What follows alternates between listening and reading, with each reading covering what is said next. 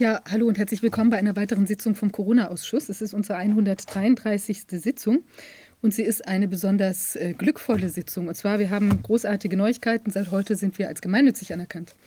Und ich bin darauf ähm, auch wirklich sehr, sehr stolz, weil ähm, es ist dies äh, sozusagen ein Projekt allein von mir gewesen. Muss ich auch nochmal sagen, Justus und Antonia waren da jetzt nicht ähm, an der Thematik beteiligt, und insbesondere natürlich jetzt Rainer nicht. Aber ich hoffe, dass sie, also an dem reinen Gründungsvorgang, aber ich denke und hoffe, dass sie da auch ähm, sich auch unterstützend einbringen werden, ähm, wie das ja auch für die vielen ähm, anderen Leute gilt, die da sich engagieren, um den Ausschuss weiter voranzubringen. Und in der äh, Stiftung haben wir ja eben mit ähm, Ulrike Kämmerer und äh, Renate Holzeisen, dem Stefan Kohn und anderen einen tollen äh, Stiftungsrat, der eben jetzt ganz genau wachen wird über die ganzen Vorgänge, die sich da abspielen. Das ist natürlich klar, auch jetzt, wo das eben auch ähm, unter mit engen Augen, also mit vielen Augen eng begleitet wird, auch von mir natürlich, ähm, dass da keine ähm, seltsamen Dinge vorgehen.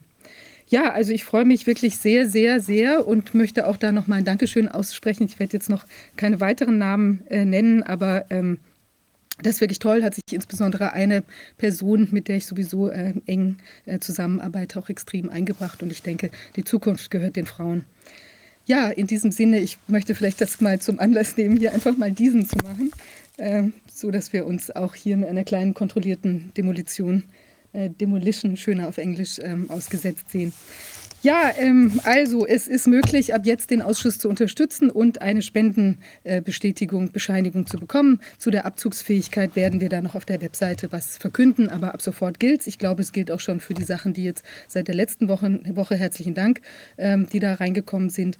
Ähm, es ist ganz toll und ich bin, also möchte da auch nochmal allen danken, die da weiter den Ausschuss ähm, äh, am Leben halten und äh, eben unterstützen. Es ist im Moment wirklich sehr, sehr wichtig, weil wir äh, jetzt, wir mussten uns jetzt ja auch abkoppeln, auch von dieser alten äh, Gesellschaft, wo auch immer eben noch äh, Rainer daran beteiligt war. Also der hatte zwar keinen Zugriff mehr, aber man weiß ja nicht, was da noch kommt. Der hat ja auch irgendwelche Klagen angekündigt.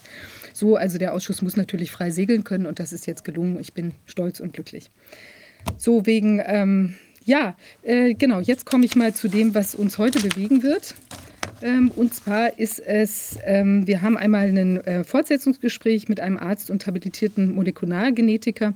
Diesmal geht es um ein, also sozusagen revisited der Gast, aber wir haben ein etwas anderes Thema und zwar über den, ein, den wie koordiniert erscheinenden Angriff auf verschiedenen Wegen auf immer wieder die gleichen biologischen Systeme und damit die gleichen kognitiven Fähigkeiten. Ähm, das, und zwar nämlich das selbstständige Denken und die Individualität. Dann haben wir eine Expertin für Geopolitik, Geschichte und kulturelle Kriegsführung. Es geht die, um die Geschichte und die Methoden der individuellen und der Massenmanipulation, unter anderem das Thema Gaslighting. Dann haben wir eine griechische Zahnärztin und eine und sie ist auch World Freedom Alliance Aktivistin. Sie spricht über die katastrophale Situation in Griechenland, erste, erste gerichtliche Erfolge, aber vor allem die persönlichen Tragödien derer, die von der Impfpflicht in Griechenland betroffen sind und sich aber nicht impfen lassen wollen. Dann haben wir einen erfahrenen Architekten aus San Francisco, der uns etwas sagen wird über medial inszenierte Katastrophen der Vergangenheit und wie diese sich in der Covid-Krise strukturell fortsetzen. Als letzten Gast haben wir dann einen niederländischen Anwalt und Freiheitsaktivisten, der über alle möglichen Schikanen gegen die Grundrechte und Freiheitsbewegung in den Niederlanden berichten wird. Also ein buntes Bild, so wie das, was wir hier auf dem Tisch sehen. Ich hoffe, es wird genauso erfreulich und spannend. Ja, dann würde ich als unseren ersten Gast, ach so, ich noch einen Hinweis, man kann wieder Fragen stellen. Wir haben das ja jetzt seit äh, einigen Sitzungen eingerichtet. Und zwar, wenn man ähm, äh, Fragen stellen möchte, dann kann man das tun unter corona-ausschuss.de-f133. F wie Frage und 133 wie unsere heutige Sitzungsnummer.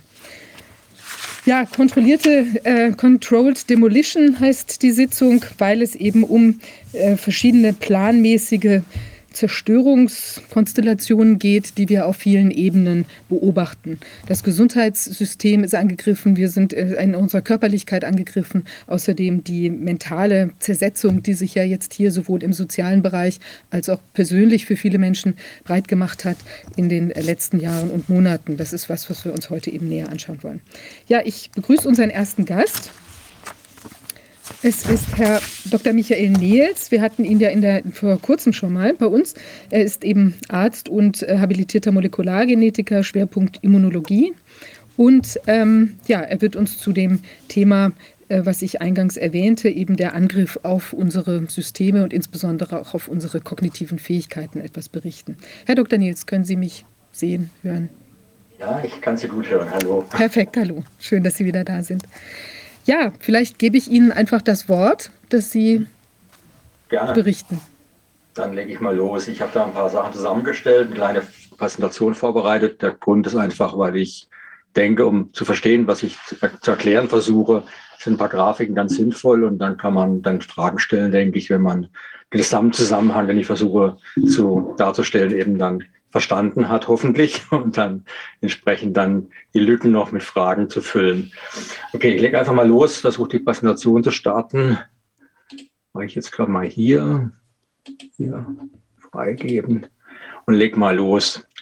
Also ein, ein ganz gravierendes Beispiel für was wir in der Corona-Krise erlebt haben, ist jetzt die Angst. Ja, also die, das ist auch gemessen worden hier zum Beispiel von Katastrophenforschungsstelle hat hier einen Bericht äh, gegeben, äh, schon 2020. Und da sagen äh, über 80 Prozent der Befragten, dass sie Angst haben, aufgrund des Coronavirus zu sterben. Also eine große, große Angst in der Bevölkerung. Ich will gar nicht weiter darauf eingehen. Ich will nur meine Verwunderung bei, äh, weil die weil klar wurde eigentlich schon sehr früh, dass es ja Alternativen gab. Und die vorletzte Sitzung habe ich ja hier äh, präsentieren dürfen, wie die Evidenz war, dass es eigentlich äh, völlig unnötig war, dass man Angst hatte, weil unser Immunsystem sich eigentlich sehr gut schützen könnte. Und ich habe das dann in meinem Buch dazu äh, auch ausführlich dann hier belegt. Und wenn ich sozusagen jetzt auf eine auf, aufgeschlossene Bevölkerung treffen würde, dann würde ich sagen, naja, dann müsste ich eigentlich hier ähm, ja jetzt äh, Multimillionär sein, weil das Buch äh, sich ungefähr ja 80 Prozent der Deutschen, also 80 Prozent der Deutschen hätten ein Buch greifen müssen und sagen, oh ja, hier steht drin, warum ich keine Angst haben muss.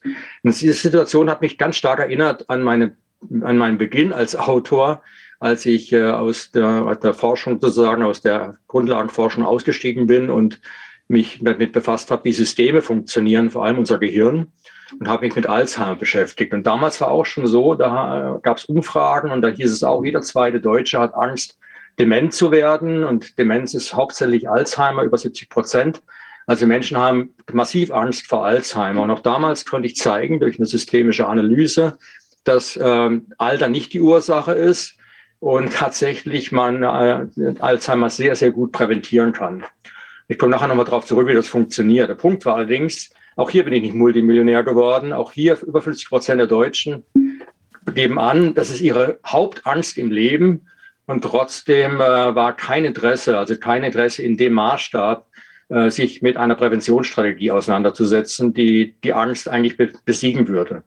Und das hat mir schwer zu denken gegeben. Und ich habe dann relativ früh angefangen, mir Gedanken zu machen, warum Menschen eigentlich nicht aufgeschlossen sind, wenn sie Angst haben, uns eine Alternative gäbe und die, zum Teil gar nicht mal hören wollen. Und äh, maßgebend für meine Entdeckung, die ich dann gemacht habe, war ein Nobelpreis, der 2002 äh, vergeben wurde. Und dann die Arbeiten habe ich dann hier publiziert, komme ich nachher darauf zurück. Aber der Wirtschaftsnobelpreis 2002 war entscheidend. Und der Titel dieses Wirtschaftsnobelpreis hieß damals Beurteilung und Entscheidung bei Unsicherheit. Unsicherheit bedeutet, ich weiß nicht, was die Zukunft bringt ich habe möglicherweise Angst und ich muss eine Entscheidung treffen. Ich muss mögliche zukünftige Szenarien beurteilen und Wege finden, wie ich damit umgehe. Und da scheint es ein Problem zu geben. Und das Problem in unserer Gesellschaft, eben gar keine Entscheidung treffen zu wollen, sich zurückzuziehen, die Angst auszuleben, äh, war sozusagen dann federführend für mein, für mein weiteres Arbeiten an diesem Thema. Äh, was damals gefunden wurde, und es hat dann Kahnemann später in einem Weltbestseller zusammengefasst, das hieß Thinking Fast and Slow, also schnelles und langsames Denken. Und er hat im Prinzip gesagt, unser Gehirn ist gespalten. Wir haben ein schnelles Denksystem und ein langsames Denksystem und die arbeiten mehr oder weniger unabhängig voneinander. Wie ich nachher zeigen werde, ist im Prinzip unsere Gesellschaft fast genauso gespalten. Menschen, die hauptsächlich nur noch schnell denken und äh, Gruppe, die noch fähig ist, auch langsam zu denken. Und um das zu unterscheiden, habe ich hier mal die Sachen gegeneinander aufgelistet. Also wir haben das schnelle Denken, das nennt Kahnemann System 1 und wir haben dieses langsame Denken, System 2. Äh, schnelle Denken, System 1 benötigt keine mentale Energie und das langsame Denken benötigt mentale Energie. Was es sich, um was es sich da handelt, das ist das große Geheimnis gewesen. Als damals der Nobelpreis vergeben wurde, wusste niemand, um was für eine Energie es sich handelt. Klar ist allerdings, ich kann nur dann wirklich systematisch denken, wenn ich diese Energie habe und diese Energie ist begrenzt. Die Konsequenzen ist, die, wenn sie unlimitiert, für die mentale Energie, die eben die nicht benötigt wird bei System 1, ist deswegen natürlich dann unlimitiert. Es kann immer aktiv sein.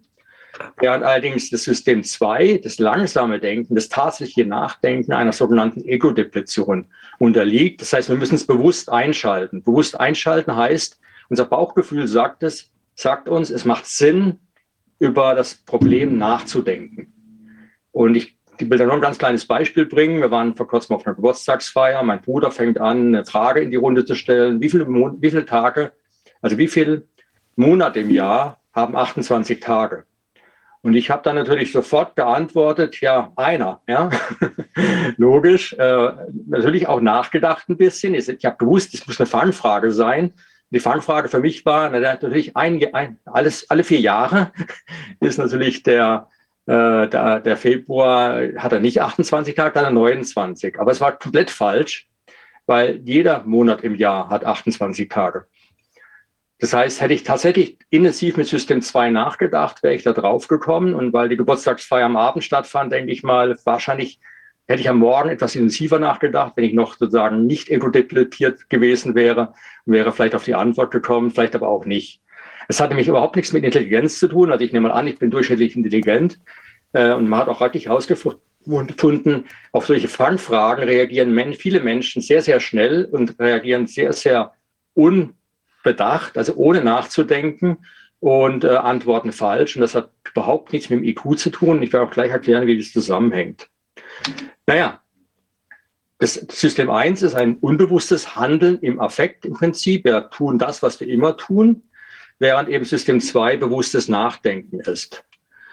Stereotype Denkmuster werden in System 1 abgebildet abge, äh, und äh, kreatives, neues Denken, letztendlich sogar Querdenken, über ja, Dinge quer vernetzen, laterales Denken ist System 2.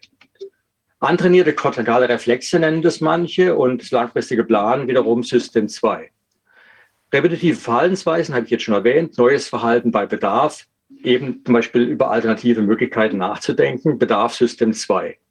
Die Problematik ist, ist unser langsames Denken depletiert, sind wir unfähig. Die Wahrscheinlichkeit, wirklich nachzudenken, ist sozusagen ab, abhängig von unserem Erschöpfungszustand, ein Mangel an dieser Energie, die allerdings niemand kennt. Niemand kannte diese Energie. Ich nenne auch System 1 nur zum, zum Klarstellung eigentlich nicht denken. Also wer rein im System 1 arbeitet und nicht denken, äh, nicht System 2 einschaltet, denkt eigentlich nicht wirklich. Kahnemann nennt es zwar schnelles Denken, aber für mich ist es eigentlich Nicht-Denken. Und dieses Nicht-Denken kann man auch als Zombie-Modus bezeichnen. Ja, Zombie-Modus klingt ein bisschen schräg, äh, beruht aber auf einem, ja, einem anderen Nobelpreisträger, der den Begriff dafür eingeführt hat. Und das war Francis Crick. In einem Artikel, äh, der ein Jahr nach dem Nobelpreis erschienen worden ist, schreibt er in einem Framework for Consciousness mit Christoph Koch zusammen. Hier den Artikel, es scheint ein großer evolutionärer Vorteil zu sein, über Zombie-Modi zu verfügen, die schnell und stereotyp reagieren. Also das ist System 1. Macht ja auch Sinn, wenn ein Auto auf mich zufährt, muss ich nicht nachdenken, muss wegspringen. Das ist ein Reflex, ein antrainierter Reflex. Und das ist System 1 und hilft beim Überleben.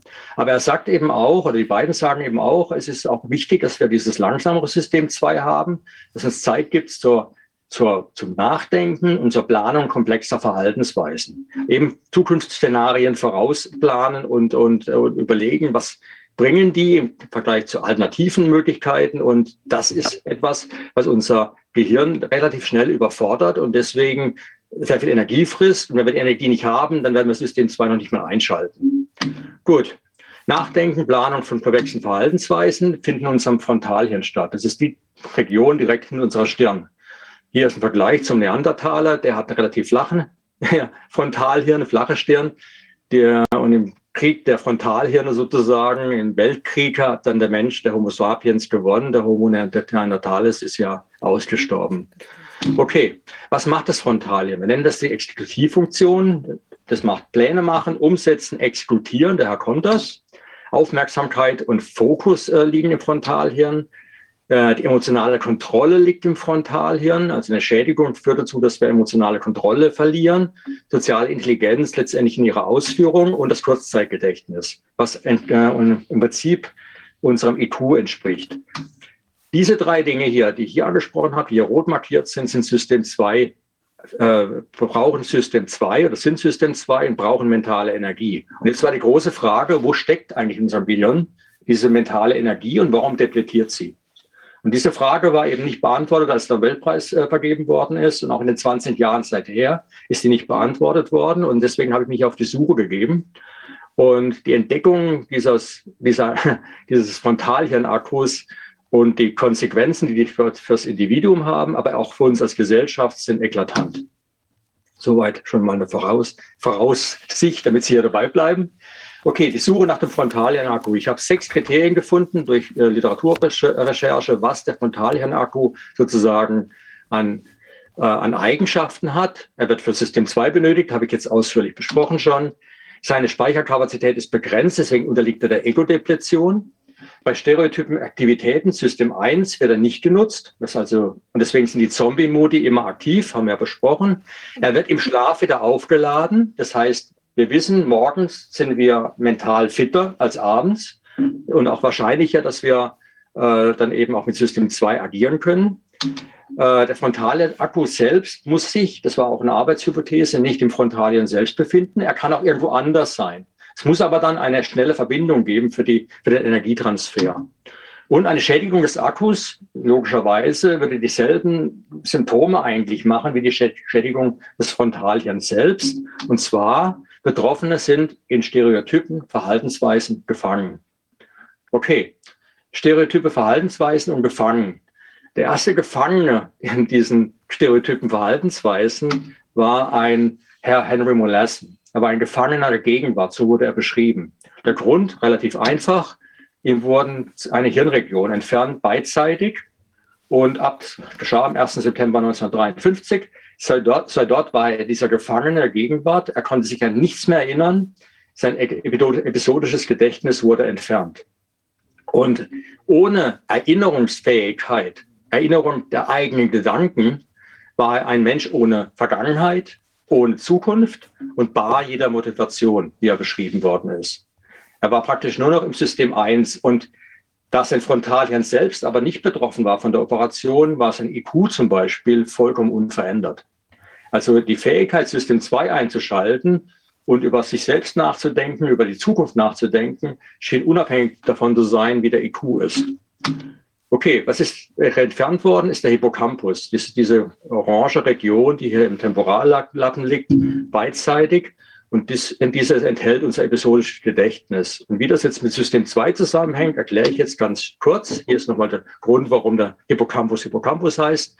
Äh, die Struktur links äh, ähnelt der eines Seepferdchens und das ist eben der Hippocamp. Okay, der Hippocampus, wie ich zeigen werde, wird für System 2 benötigt. Seine Speicherkapazität ist begrenzt. Wir müssen ihn nachts sozusagen wieder aufladen. Äh, keine Erinnerung an Zombie-Aktionen, weil der Hippocampus merkt sich nur, was wir bewusst erleben. Äh, er regeneriert im Schlaf. Es gibt sehr schnelle, die, die schnellsten Verbindungen an Nervenzellen, die sogenannten Economy-Neurone, verbinden den Hippocampus mit dem Frontalhirn. Und was dazu kommt, äh, Economy-Neurone verbinden vor allem soziale Erinnerungen.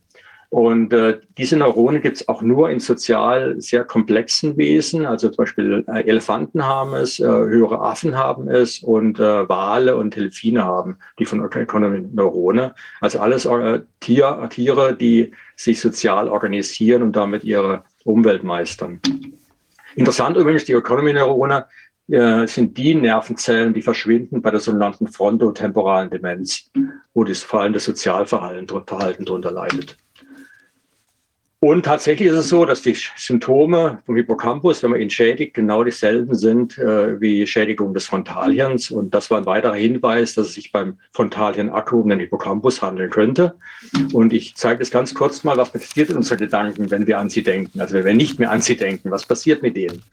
Und das ist ganz wichtig, weil wenn wir verschiedene Szenarien versuchen zu überlegen, also zum Beispiel im Bereich Corona, will ich wirklich mit Vitamin D vielleicht meinen Schutz erzielen oder will ich äh, doch lieber der Propaganda folgen? Äh, das sind ja verschiedene Möglichkeiten und die haben äh, Auswirkungen. Die haben soziale Auswirkungen, die haben Auswirkungen, wie ich mich mit anderen Menschen auseinandersetzen muss, die haben äh, die betreffen meine eigene Wahrnehmung der Wirklichkeit und so weiter. Und das ist etwas, was unser Frontalhirn, das nur uns Kurzzeitgedächtnis hat, was nur wenige Sekunden Informationen speichern kann, im Prinzip gar keine speichert, sondern die einfach nur als Hirnströme sozusagen aktiv hält und bewusst hält, ist damit vollkommen überfordert. Wir müssen die Gedanken zwischenspeichern können und am nächsten Tag oder am übernächsten Tag, wenn es Pläne sind, die wir umsetzen wollen, müssen diese Gedanken noch vorhanden sein. Naja, deswegen ist die Frage eben, was passiert in unseren Gedanken, wenn wir nicht an sie denken? Und dann äh, werde ich jetzt mal hier kurz versuchen zu erklären. Also wir leben etwas bewusst, auch unsere Gedanken erleben wir bewusst. Äh, die werden dann im Hippocampus gespeichert. Und das, der Hippocampus ist die einzige Region in unserem gesamten Gehirn, die fähig ist, äh, sofort und dauerhaft etwas zu speichern. Fremdwörter zum Beispiel interessieren den Hippocampus nicht, deswegen müssen wir es repetitiv lernen, 10, 20, 30 Mal wiederholen. Aber eine Situation, die ich gerade mit irgendjemand erlebt habe, die ich spannend fand oder die mich emotional bewegt hat, äh, die ist lebenslang in meinem Hippocampus gespeichert, obwohl ich sie nur ein einziges Mal erlebt habe. Das ist eben das Besondere des Hippocampus. Er, er, merkt sich, dass wann wir etwas erlebt haben und das wo wir es erlebt haben. Das ist ganz signifikant und das macht er lebenslang. Und die Inhalte, was wir erlebt haben und wie es sich angefühlt hat. Das war's und wie. Da ist er allerdings begrenzt. Die Erlebnisse reichen nur, die Erinnerungen reichen nur für maximal einen Tag. Und hier kommt eben jetzt der Nachtschlaf zum Tragen. Das heißt, wenn wir tagsüber uns etwas gemerkt haben, können wir es jederzeit wieder aus dem Hippocampus rausholen. Aber wenn wir dann am nächsten Tag wieder etwas merken wollen, muss der Hippocampus leergeräumt werden, ähnlich wie ein Computerchip oder ein Chip für einen Fotoapparat. Wenn wir tagsüber jede Menge Fotos machen, können wir am nächsten Tag nur fotografieren, wenn wir es nachts auf die Festplatte hochladen. Und genau das passiert hier auch, wenn wir nachts schlafen. Wenn es dunkel wird, schlafen wir. Und das Was und Wie wird hochgeladen in den Neokortex. Das ist so eine Art Festplatte. Und äh, wir haben dort die Erinnerung sozusagen langfristig gespeichert.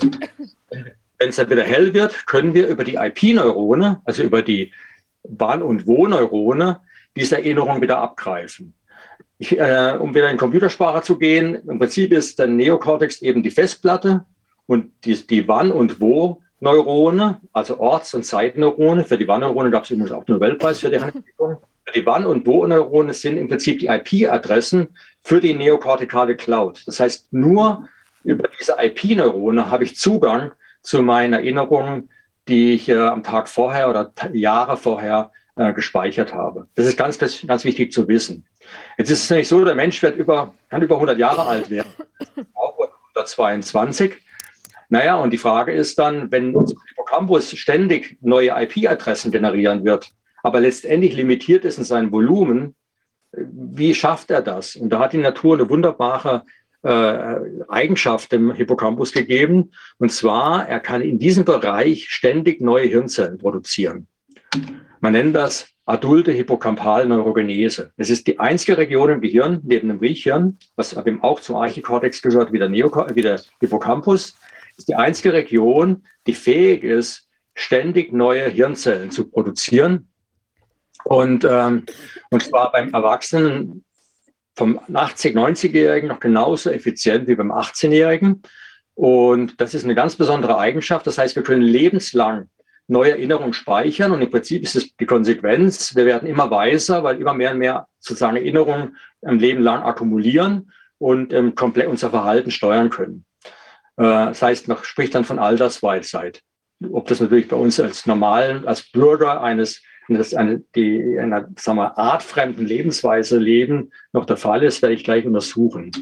So, was macht dieses lebenslange Wachstum unseres Erfahrungsschatzes? Nun, einerseits ist es die Grundlage für natürliche Neugier. Diese neuen Zellen, die da entstehen, sind tatsächlich die Zellen, die Interesse an neuen Erfahrungen wecken. die sind auch juvenil. Das heißt, die Fähigkeit, Sachen zu speichern, entsprechen dem eines Kleinkindes.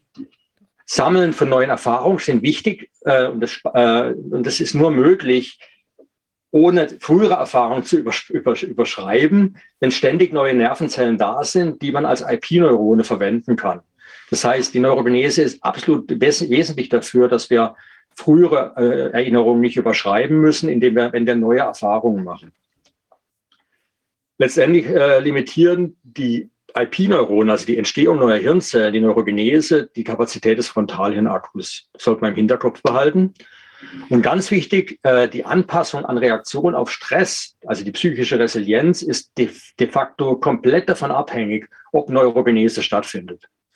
Das liegt einfach daran, dass diese neuen Zellen alle neuen Erfahrungen, die wir machen, sammeln und gleichzeitig an der Stelle sind, wo alle anderen Erfahrungen, die wir jemals gemacht haben, abgespeichert sind, beziehungsweise die IP-Adressen dazu sind. Und nur durch diese Kombination kann, können die neuen Hirnzellen relativ schnell entscheiden, ist das jetzt was Gefährliches, was ich erlebe, oder ist es weniger gefährlich? Und diese sozusagen Reaktion auf die oder die Analyse dieser, äh, dieser, dieser Situation der neuen erlaubt eben das Abschwächen der, der, der Stressantwort, wenn eben nicht notwendig. Und das ist ganz, ganz wichtig, weil wenn man keine neue Hirnzellproduktion hat im Hippocampus, dann bleiben Stressantworten sehr, sehr lange erhalten und wir leiden darunter. Das ist auch gezeigt worden hier, hier in einer Publikation schon 2011, die Neurogenese im erwachsenen äh, Hippocampus puffert Stressreaktionen und depressives Verhalten. Es ist sogar so, dass praktisch kein Antidepressivum wirken würde, würde, keine Neurogenese stattfinden. Oder umgekehrt, alle, äh, alle Antidepressiva, die auf dem Markt sind, machen nichts anderes, als die Neurogenese zu fördern. Äh, ansonsten würden sie nicht wirken. Und hier ist eine weitere Publikation, die zeigt, Steigerung der Neurogenese im Hippocampus von Erwachsenen reicht aus, um Angst und depressives Verhalten zu verringern. Okay, jetzt haben wir die Funktion der Neurogenese sozusagen dargestellt. Und nochmal hier zusammenfassend, adulte hippocampale Neurogenese, ist sie aktiv, haben eine starke psychische Resilienz, Widerstandskraft, sind kreativ, neugierig und haben, sind System 2 fähig, ist sie inaktiv, haben eine schwache, schwache psychische Resilienz, eine schwache Widerstandskraft und als Konsequenz äh, sind wir gefangen in System 1, wie der arme Henry Molessen. Um äh, um zu verstehen, was ist notwendig, dass die hippocampale Neurogenese lebenslang sogar funktioniert und aktiv ist, habe ich eine Formel aufgestellt, die im Prinzip sechs Bereiche beinhaltet. Es ist im Prinzip die Formel, um alt und weise zu werden. Ich habe sie damals Methusalem-Formel genannt. Es ist auch die Formel gegen Alzheimer, die ich zeigen werde. Und vor allem ist es die Formel gegen ein erschöpftes Gehirn. Und äh, wir werden jetzt einfach mal beispielhaft die einzelnen Elemente anschauen. Immer nur ein Beispiel pro Element. Äh, damit ein Verständnis dafür da ist, warum wir in unserer modernen Gesellschaft so erschöpft sind und unfähig sind, System 2 einzuschalten, wenn es eigentlich notwendig wäre, um zum Beispiel Angst zu überwinden oder alternative Strategien zu wählen, äh, wenn sie denn vorhanden sind. Schauen wir uns den Lebenssinn an.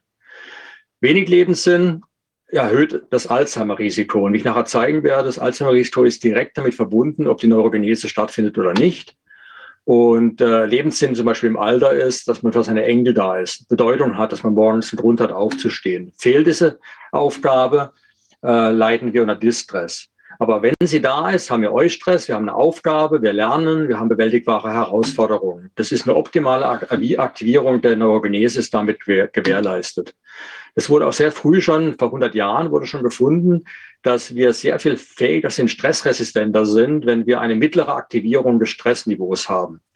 Das kann man jetzt übertragen eben auf die adulte hippocampale Neurogenese und kann sagen, das ist die Kurve. Wir haben einen hohen Schutz vor Depression und Alzheimer, wenn wir eine optimale Neurogenese haben und wir haben praktisch keinen Schutz vor Depression und Alzheimer und letztendlich keine System-2-Fähigkeit, wenn wir eine mangelnde Neurogenese haben. Wie sieht es in unserer Gesellschaft aus? Wir haben sehr viele Menschen, die unter chronischem Stressmangel leiden. Also wirklich Stressmangel ist nicht gut. Also äh, für unsere ja, älter, vor allem ältere Menschen ist es keine gute Sache, in, ja, keine Aufgaben mehr zu haben. Aus evolutionärer Sicht betrachtet macht es eben keinen Sinn, äh, dass man in, in Rente geht.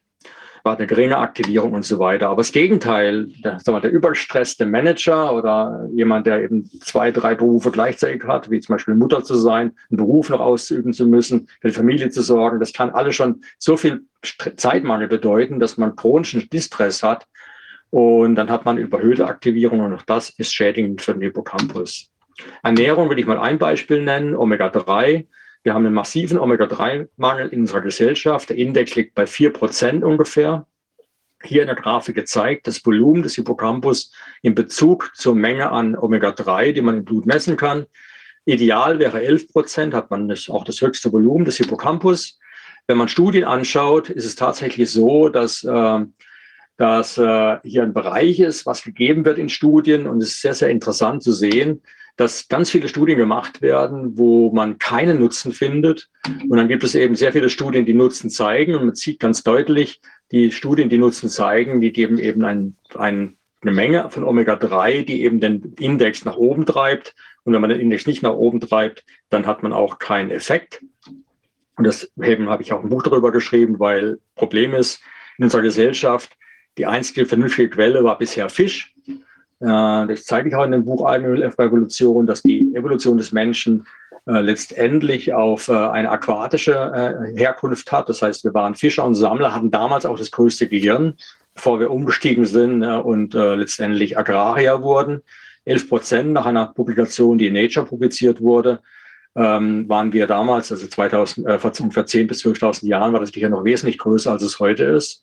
Und wenn man Hirngröße mit Hirnleistungsfähigkeit äh, sozusagen korrelieren würde, dann äh, ist es schon so, dass wir an Leistungsfähigkeit verloren haben. Und ein Grund dafür ist eben auch der Mangel an aquatischen Omega-3-Fettsäuren. Und heute kann man gar nicht mehr jemand mehr empfehlen, genügend äh, Omega-3 zu sich zu nehmen in, in Form von Fisch. Und deswegen ist Algenöl die Alternative.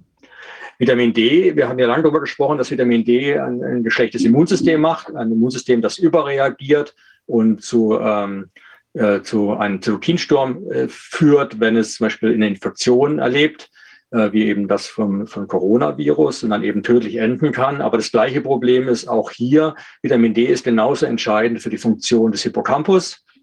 Und das ist äh, gezeigt worden hier, Vitamin D und die Entwicklung äh, Hippocampus, soweit die Geschichte 2015. Da zeigt, äh, wurde auch schon gesagt, wir haben eine Insuffizienz von Vitamin D bei jungen und bei älteren Menschen.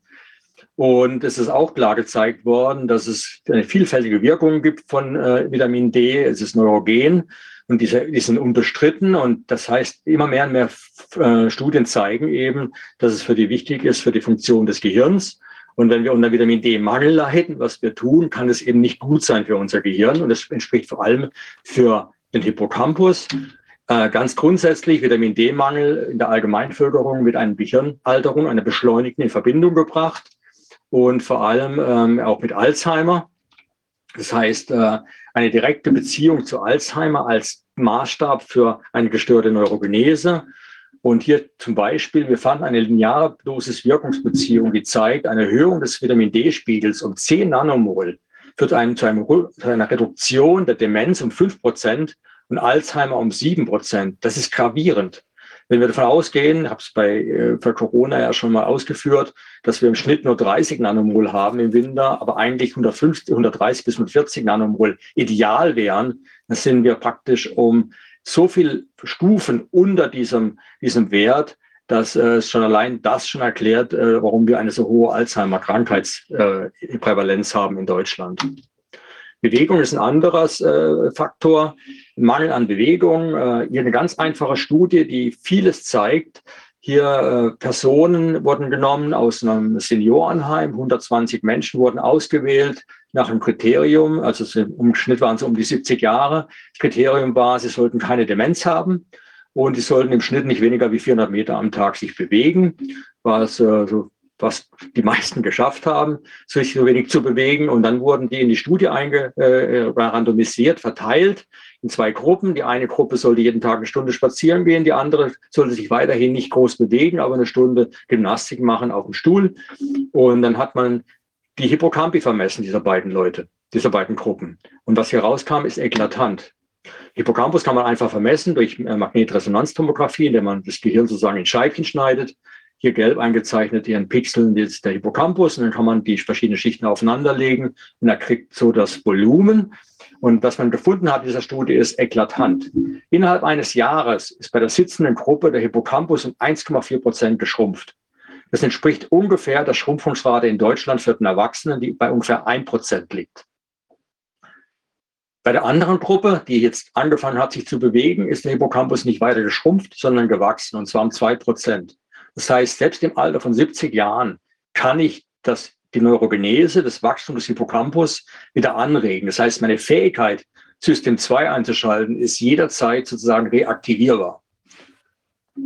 Äh, was hat man gefunden in der Gruppe? Gedächtnis und Fitness wurde besser, Stressresilienz wurde besser, während in der anderen Gruppe die Maß, äh, diese verschiedenen Parameter schlechter wurden. Es ist das beste Antidepressivum und das Alzheimer-Risiko ist im Schnitt halbiert, wenn man nur eine Stunde am Tag sich bewegt. Hormone sind. Ähm, ja, klar. Gibt es dann noch eine, eine, wird das überproportional, wenn man jetzt tatsächlich sich zwei Stunden am Tag bewegt oder irgendwie ein bisschen mehr macht als jetzt dieses softe Spazierengehen oder spielt das dann keine Rolle mehr? Es ist so, man muss äh, letztendlich geht es darum, dass man diese Hormone aktiviert. Und diese Hormone werden aktiviert, zum Beispiel EPO. EPO wird zum Beispiel freigesetzt, wenn wir eine Art Sauerstoffschuld im Körper äh, äh, generieren. Ich gehe zum Beispiel, steige ich zum Beispiel eine Treppe nach oben, dann muss ich, wenn ich oben ankomme, atme ich etwas, etwas stärker.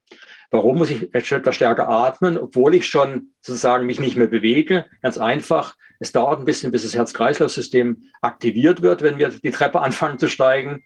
Wir gehen also in eine Sauerstoffschuld. Die Muskeln arbeiten schon, nehmen den Sauerstoff aus dem Körper. Die Lunge liefert es etwas verspätet nach. Und dieser Mangel muss eben ausgeglichen werden, wenn wir an der Treppe oben ankommen. Das heißt, EPO wird freigesetzt. EPO macht Folgendes. Es sorgt dafür, dass wir mehr rote Blutkörperchen haben, sodass die Sauerstoffschuld beim nächsten Mal geringer ist und wir weniger heftig atmen. Das ist ein Trainingseffekt. EPO ist aber auch ein potenter Wachstumsfaktor für den Hippocampus, aktiviert die Neurogenese. Der Punkt ist jetzt, warum muss ich schwer atmen? Weil ich es nicht gewöhnt bin, die Treppe hochzugehen. Wenn ich aber den Trainingseffekt habe, dann muss ich schon wieder etwas mehr machen. Das heißt, äh, was sozusagen EPO anregt, ist individuell. Wenn ich jetzt nie Sport gemacht habe, dann ist es schon sehr, sehr viel, wenn ich eine Stunde spazieren gehe. Wenn ich sozusagen vorher nur ein paar hundert Meter gelaufen bin, sprich eigentlich nur zur Toilette oder in den Speisesaal und das meine ganze Bewegung war. Das heißt, äh, es ist persönlich abhängig, ob ich wieder Reize setze jeden Tag und was diese Reize sein müssen. Wenn ich zwei Stunden mich bewege, sind die Effekte größer. Das ist gezeigt worden, auch in dieser Studie. Also das ist ein Schnitt, den ich dir zeige, plus zwei Prozent. Aber die, die den größten Trainingseffekt hatten, also den größten Fitnesszuwachs hatten, hatten auch das größte Wachstum. Das ist also immer davon abhängig, dass man eben sich, äh, sich selbst sozusagen persönlich, seinen persönlichen Level sozusagen stresst, indem man körperlich aktiv wird. Und dieser Stress eben ist dann gesund, Eustress im Prinzip für den Körper und führt zur verbesserten körperlichen Leistungsfähigkeit und eben auch zu einer besseren äh, Leistungsfähigkeit des Hippocampus, sprich einer höheren äh, Gedächtnisleistung, einer höheren Stressresistenz und letztendlich einer besseren Fähigkeit, System 2 einzuschalten. Interessant übrigens, wenn man Deutschland die Zahlen anschaut, die WHO findet es ja aus, äh, äh, äh, wichtig, dass man sich bewegt. Das finde ich toll. Aber wenn man sich die Zahlen anschaut, also hier unter Bewegungsmangel laut WHO von dieser Studie von 2018 leiden 42 Prozent der Deutschen. Allerdings, Bewegungsmangel ist definiert als Bewegung in der Woche von 150 Minuten.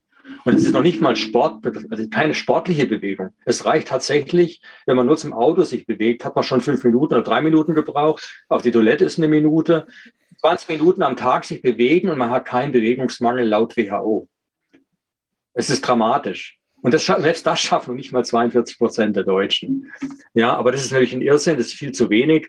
Optimal sind 10.000 Schritte am Tag, dafür gibt es gute Studien. Und äh, das schafft man dann ungefähr auch, wenn man eine Stunde bis anderthalb Stunden zum Beispiel spazieren geht oder sonst irgendwie sich bewegt. Ist jede Art von Sport hilft da. Okay, der Hippocampus übrigens kann nur im Nachts im äh, äh, äh, wachsen. Also Schlaf ist wichtig, vor allem guter ist wichtig. Ich werde nachher darauf zurückkommen, wie der gelitten hat unter den Corona-Maßnahmen. Also die Bewegung natürlich hat auch gelitten. Wir wissen, dass Bewegungsmangel dramatisch wurde während der Corona-Lockdowns. Warum wächst er im Schlaf? Äh, ganz einfach, Melatonin wird hochgefahren, das sorgt für Tiefschlaf und nur im Tiefschlaf, vor allem in späten Tiefschlafphasen, wenn das Melatonin am höchsten ist, im sogenannten REM-Schlaf, wächst der Hippocampus, dort findet die Neurogenese statt. Äh, Wachstumshormon ist auch potenter Wachstumsfaktor für die hippocampale Neurogenese, ist maximal aktiv, wenn man in, in den Schlaf kommt, heilt auch alle Wunden sozusagen, ist ein Wundheilungshormon und ein Regenerationshormon. Und die Wachstumshormonlevel und die Melatoninlevel sind am höchsten, je mehr Zeit wir tagsüber draußen verbringen und je mehr wir Sport machen.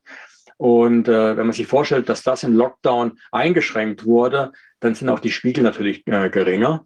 Und Cortisol hat einen Tiefstand im im, äh, in der Schlafphase. Und das ist eben die Notwendigkeit, eine Voraussetzung dafür, dass dann die Neurogenese stattfinden kann. Und wenn natürlich jetzt Menschen schon mit Stressnachrichten ins Bett gehen, dann sind die Level extrem hoch, auch nachts noch hoch. Und auch das unterbindet dann die Neurogenese. Gehen wir nochmal auf die Formel zurück hier, als gerade ist eine schnelle Zusammenfassung. Wichtig ist Freisetzung von Oxytocin bei Geburt und dass wir eine gute Paarbindung haben, sozial verbunden sind mit Menschen, eine Aufgabe haben. Und soziale Verbindung bedeutet in Kontakt sein mit Menschen, mit anderen Wesen, äh, und äh, was bei uns das Lausen ist, wäre vielleicht bei Menschen ein Klopfen auf die Schulter, einfach ein persönlicher Kontakt mit Menschen. Äh, Bewegung ist wichtig, habe ich ausführlich besprochen. Ernährung habe ich zwei Beispiele gebracht, Vitamin D und Omega-3. Ähm, Omega-3 natürlich nicht hier in Form von Fisch, im Lachs, wie man hier sieht, sondern eben dann in Form von Algenöl. Das wäre die sinnvolle Alternative. Schlaf ist wichtig.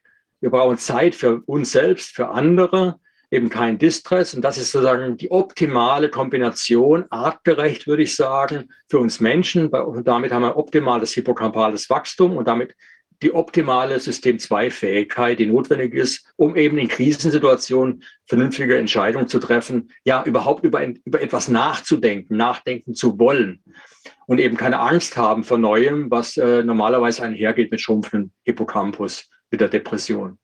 Na gut, so sieht die optimale Situation aus und wie sieht die Realität aus.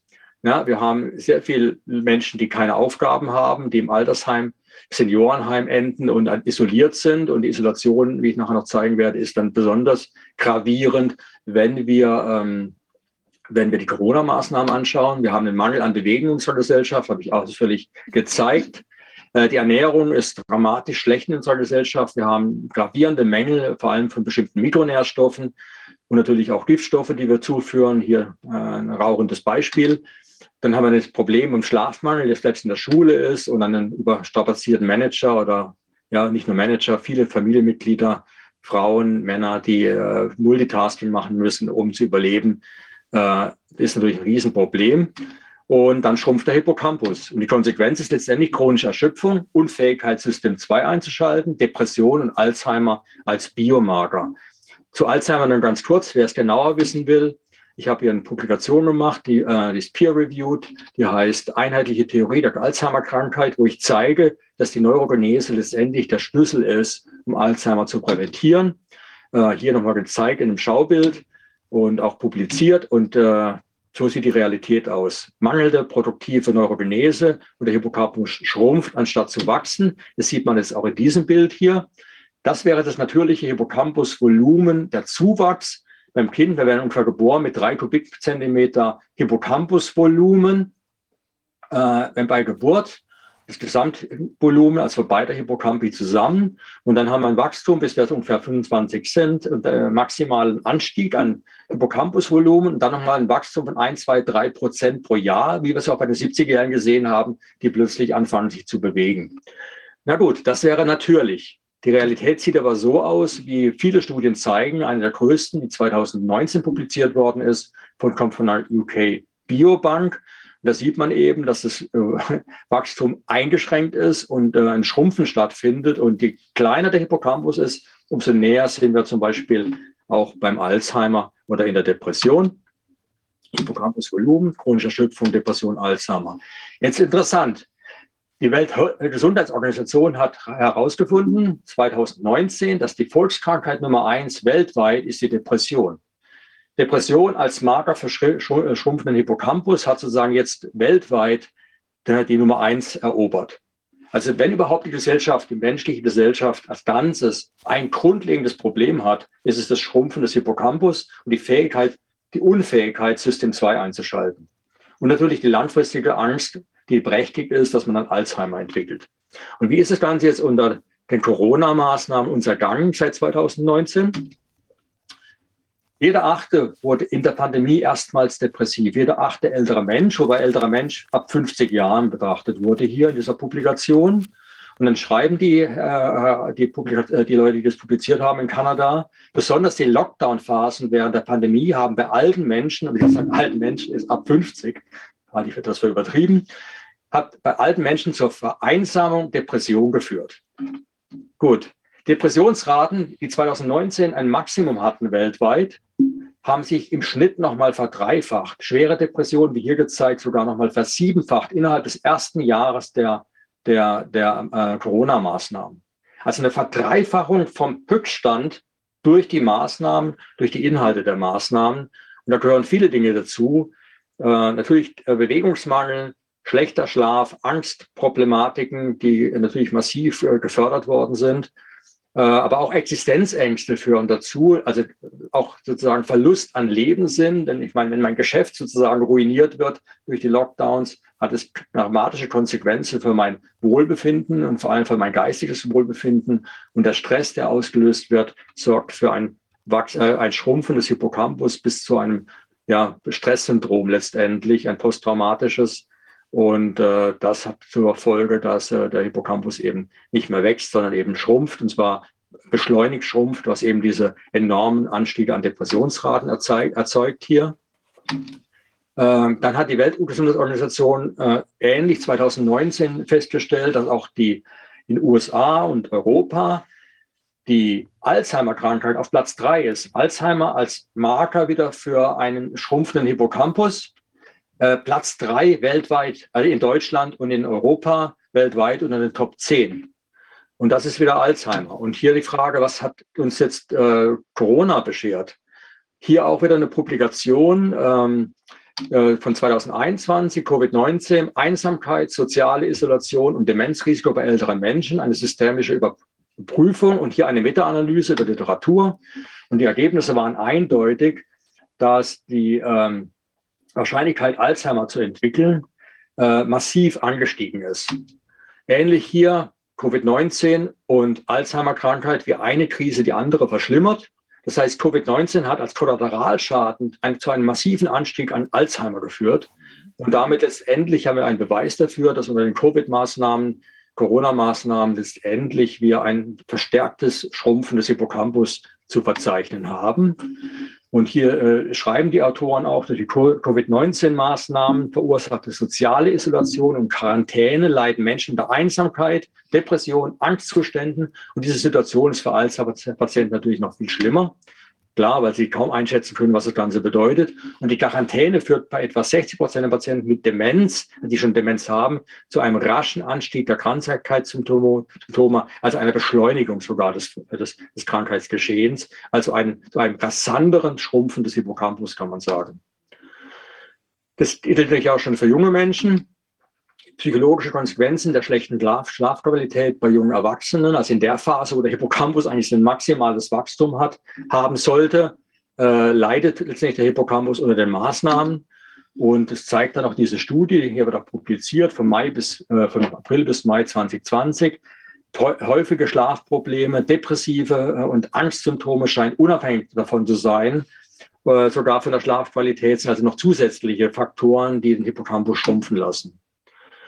Und das zeigt auch diese Studie hier. Jüngere Menschen sind während der Covid-Pandemie anfälliger für Stress, Angstzustände und Depressionen. Das heißt, ihr wachsender Hippocampus ist noch wesentlich anfälliger für die ganzen Maßnahmen, die hier sozusagen auf die Menschheit äh, losgelassen worden sind. Und auch hier wieder der Zusammenhang zwischen Stress und Schlafmangel.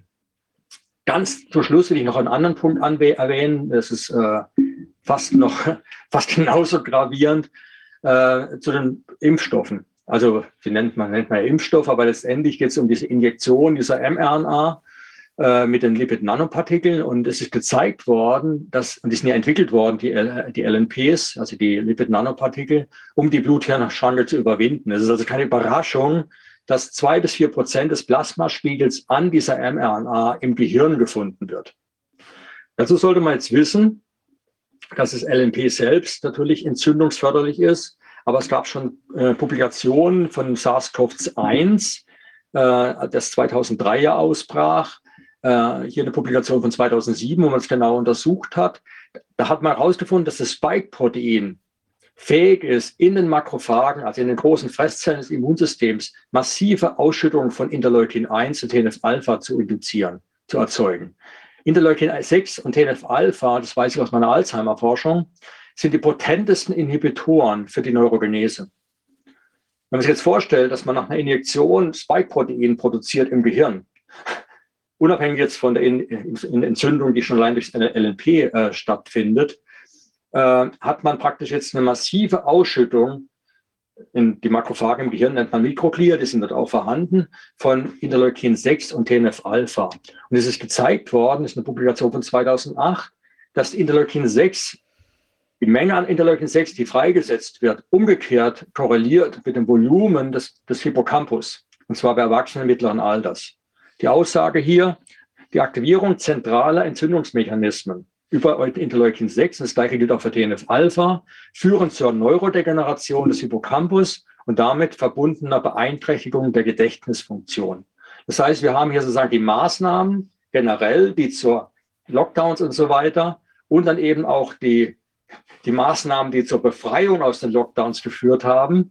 Eben die Impfung, also beziehungsweise diese Injektion soll ja befreiend gewesen sein, aber letztendlich bewirken beide dasselbe, nämlich eine massive Schrumpfung des Hippocampus, eine Hemmung der Neurogenese und letztendlich damit äh, eine breitere Bevölkerung, die unfähig wird, äh, System 2 einzuschalten, wenn notwendig. Und erklärt eben, warum man selbst, wenn man Hilfsangebote hat und Alternativen hat, nachdem gezeigt worden ist, dass diese Injektionen nichts bringen, also als selbst der Letzte gemerkt hat, dass er nach einer Injektion immer noch eine Maske tragen muss, warum eigentlich, das sollte eigentlich System 2 einschalten, tut es bei den meisten aber nicht. Und, äh, und die Konsequenz oder äh, die Ursache dafür könnte möglicherweise genau darin liegen, was ich hier äh, vorgetragen habe. Schaut man sich das nochmal in der Kurve an, das ist es normal vor Corona. Ein Mangel äh, an verschiedenen Faktoren führt zu einem unnatürlichen Schrumpfen, was wir aber als, als normal bezeichnen, weil es eben normal ist, leider. Und unter Corona wenn man mal die frontalhirn-akkuschädlichen Mechanismen, die wir unter Corona gesehen haben, anschauen. Dazu gehören die Zunahme an Risikofaktoren, die vorher schon da waren, aber eben verstärkt worden ist. Der Bewegungsmangel hat sich verschlimmert, äh, die Ernährung hat sich verschlechtert, der Alkoholkonsum hat sich vergrößert. Äh, die Menschen sind mehr und mehr äh, ja, in ihrer, ihrer Sorge um ihre Zukunft, die vorher schon da war, nochmal verstärkt worden und, und, und. Da kommt das Spiking dazu was äh, im Gehirn sozusagen dann auch nochmal dazu führt, dass dort der Hippocampus schrumpft. Das heißt, wir haben natürlich hier als Biomarker eine Zunahme an, an Angstsymptomatiken, aber vor allem, wie ich gezeigt habe, eine massive Zunahme an Depressionsraten und Alzheimerraten. Und es gibt keine Messung bisher der Hippocampi in unserer Gesellschaft, aber ich bin ziemlich sicher, also eine Safe Bet, also eine sichere Wette, dass die Kurve irgendwie so aussehen wird. Das heißt, äh, hypothetisch natürlich jetzt erstmal nur, aber sehr wahrscheinlich ist, dass äh, dieses unnatürliche Schrumpfen des Hippocampus unter den Maßnahmen nochmal massiv zugenommen hat und eben erklärt, warum die Menschen gar nicht davon wissen wollen, dass eben Alternativen da sind und eigentlich nur äh, repetitiv das wiederholen, also mit System 1 im Prinzip das wiederholen, was sie tagtäglich in den Nachrichten zu hören bekommen. Okay, was haben wir zusammenfassen? Das ist mein letztes Bild, eine gestörte Entwicklung äh, des Frontalhirnakkus. Wir haben eine geringe oder schwindende psychische Resilienz. Damit sind wir leicht steuerbar durch Angst- und Horrorszenarien. Wir haben ein geringes, schwindendes Selbstwertgefühl. Das ist direkt korreliert, unser Selbstwert mit Erinnerungen an uns selbst und damit mit der Größe des Hippocampus. Schrumpft der Hippocampus, schrumpft das Selbstwertgefühl. Was ist die Konsequenz? Wir suchen Stärke in der Gruppe. Das heißt, äh, schwaches Ich sucht starkes Wir und wir sehen in der Gesellschaft, da gibt es auch Studien dazu, äh, eine Zunahme des kollektiven Narzissmus. Dann haben wir eine geringe oder schwindende Fähigkeit zum kritischen System 2 Denken. Die Konsequenz ist, wir sind gefangen in Stereotypen Denken und Verhaltensmuster, die uns sozusagen propagiert werden. Äh, in Summe haben wir eine Akzeptanz, selbst objektiv, widersinniger Maßnahmen in der Gesellschaft. Äh, das heißt, die hirnschädliche, weil artfremde Lebensweise wird dann eben weiter verstärkt durch die Corona-Maßnahmen, die einfach akzeptiert werden. Und das führt zu einem Teufelskreis der Frontalhirnschwächung, in dem wir eigentlich als Gesellschaft jetzt stecken und der letztendlich nicht zu nichts anderem führt als zu einer immer mehr und mehr zombiehaften Gesellschaft. Und äh, mir schwant hier ehrlich gesagt Übles. Und ähm, die, wenn man das hier als Grafik sieht, das wäre artgerecht. Starker Frontalhirnakku in, in der Gesellschaft ist sozusagen gut. Äh, die, die, meisten Menschen haben einen guten, durch artgerechte Lebensweise. Alzheimer, Depression und System-2-Schwäche sind selten. Wir haben aber eine starke Links Linksverschiebung, allein schon durch unsere moderne Lebensweise. Viele Mängel in vielen verschiedenen Bereichen, die ich gezeigt habe. Und durch die koronare Lebensweise ist es jetzt nochmal massiv nach links verschoben worden. Und die Frage ist, wie kommen wir nach rechts? Und was beobachten wir in der Gesellschaft? Naja, Menschen wollen nur noch hören, was sie glücklich macht. Und äh, Wahrheiten, ja, die uns stören könnten, da will keiner ins Kino. Und wenn wir Antworten suchen, ja, biete ich vielleicht das hier an. Da gibt es eine, einige Möglichkeiten und damit möchte ich es eigentlich auch schon beenden. Das ist ja sehr interessant. Ähm, ich habe eine Frage und zwar ähm, diese, die Ausstattung äh, des, des Hippocampus. Ist das denn auch angeboren? Weil ich habe jetzt so den Eindruck, dass es ja viele Leute gibt, gerade in der Aufklärungsbewegung, die waren zwar vielleicht auch gestresst, sind aber ja nicht in diesen, in diesen rattenhaften Angstmodus da eingestiegen und sind auch trotz der Ängste, die uns ja da auch umtreiben, Demokratieverlust und äh, ähm, Druck durch diesen Impf, äh, Impfpflicht äh, quasi da im, im Gesundheitswesen und so weiter und der Stress, den das auch für die Kinder der Schule bereitet hat und so weiter. Ähm, da sind die ja aber trotzdem, hatten die ja, viele haben da ja eine Resilienz und haben auch ganz viele äh, Schikanen, zum Beispiel durch die Polizei auf, auf Demos oder sowas erduldet, ohne dass sie in sich zusammengeknickt sind.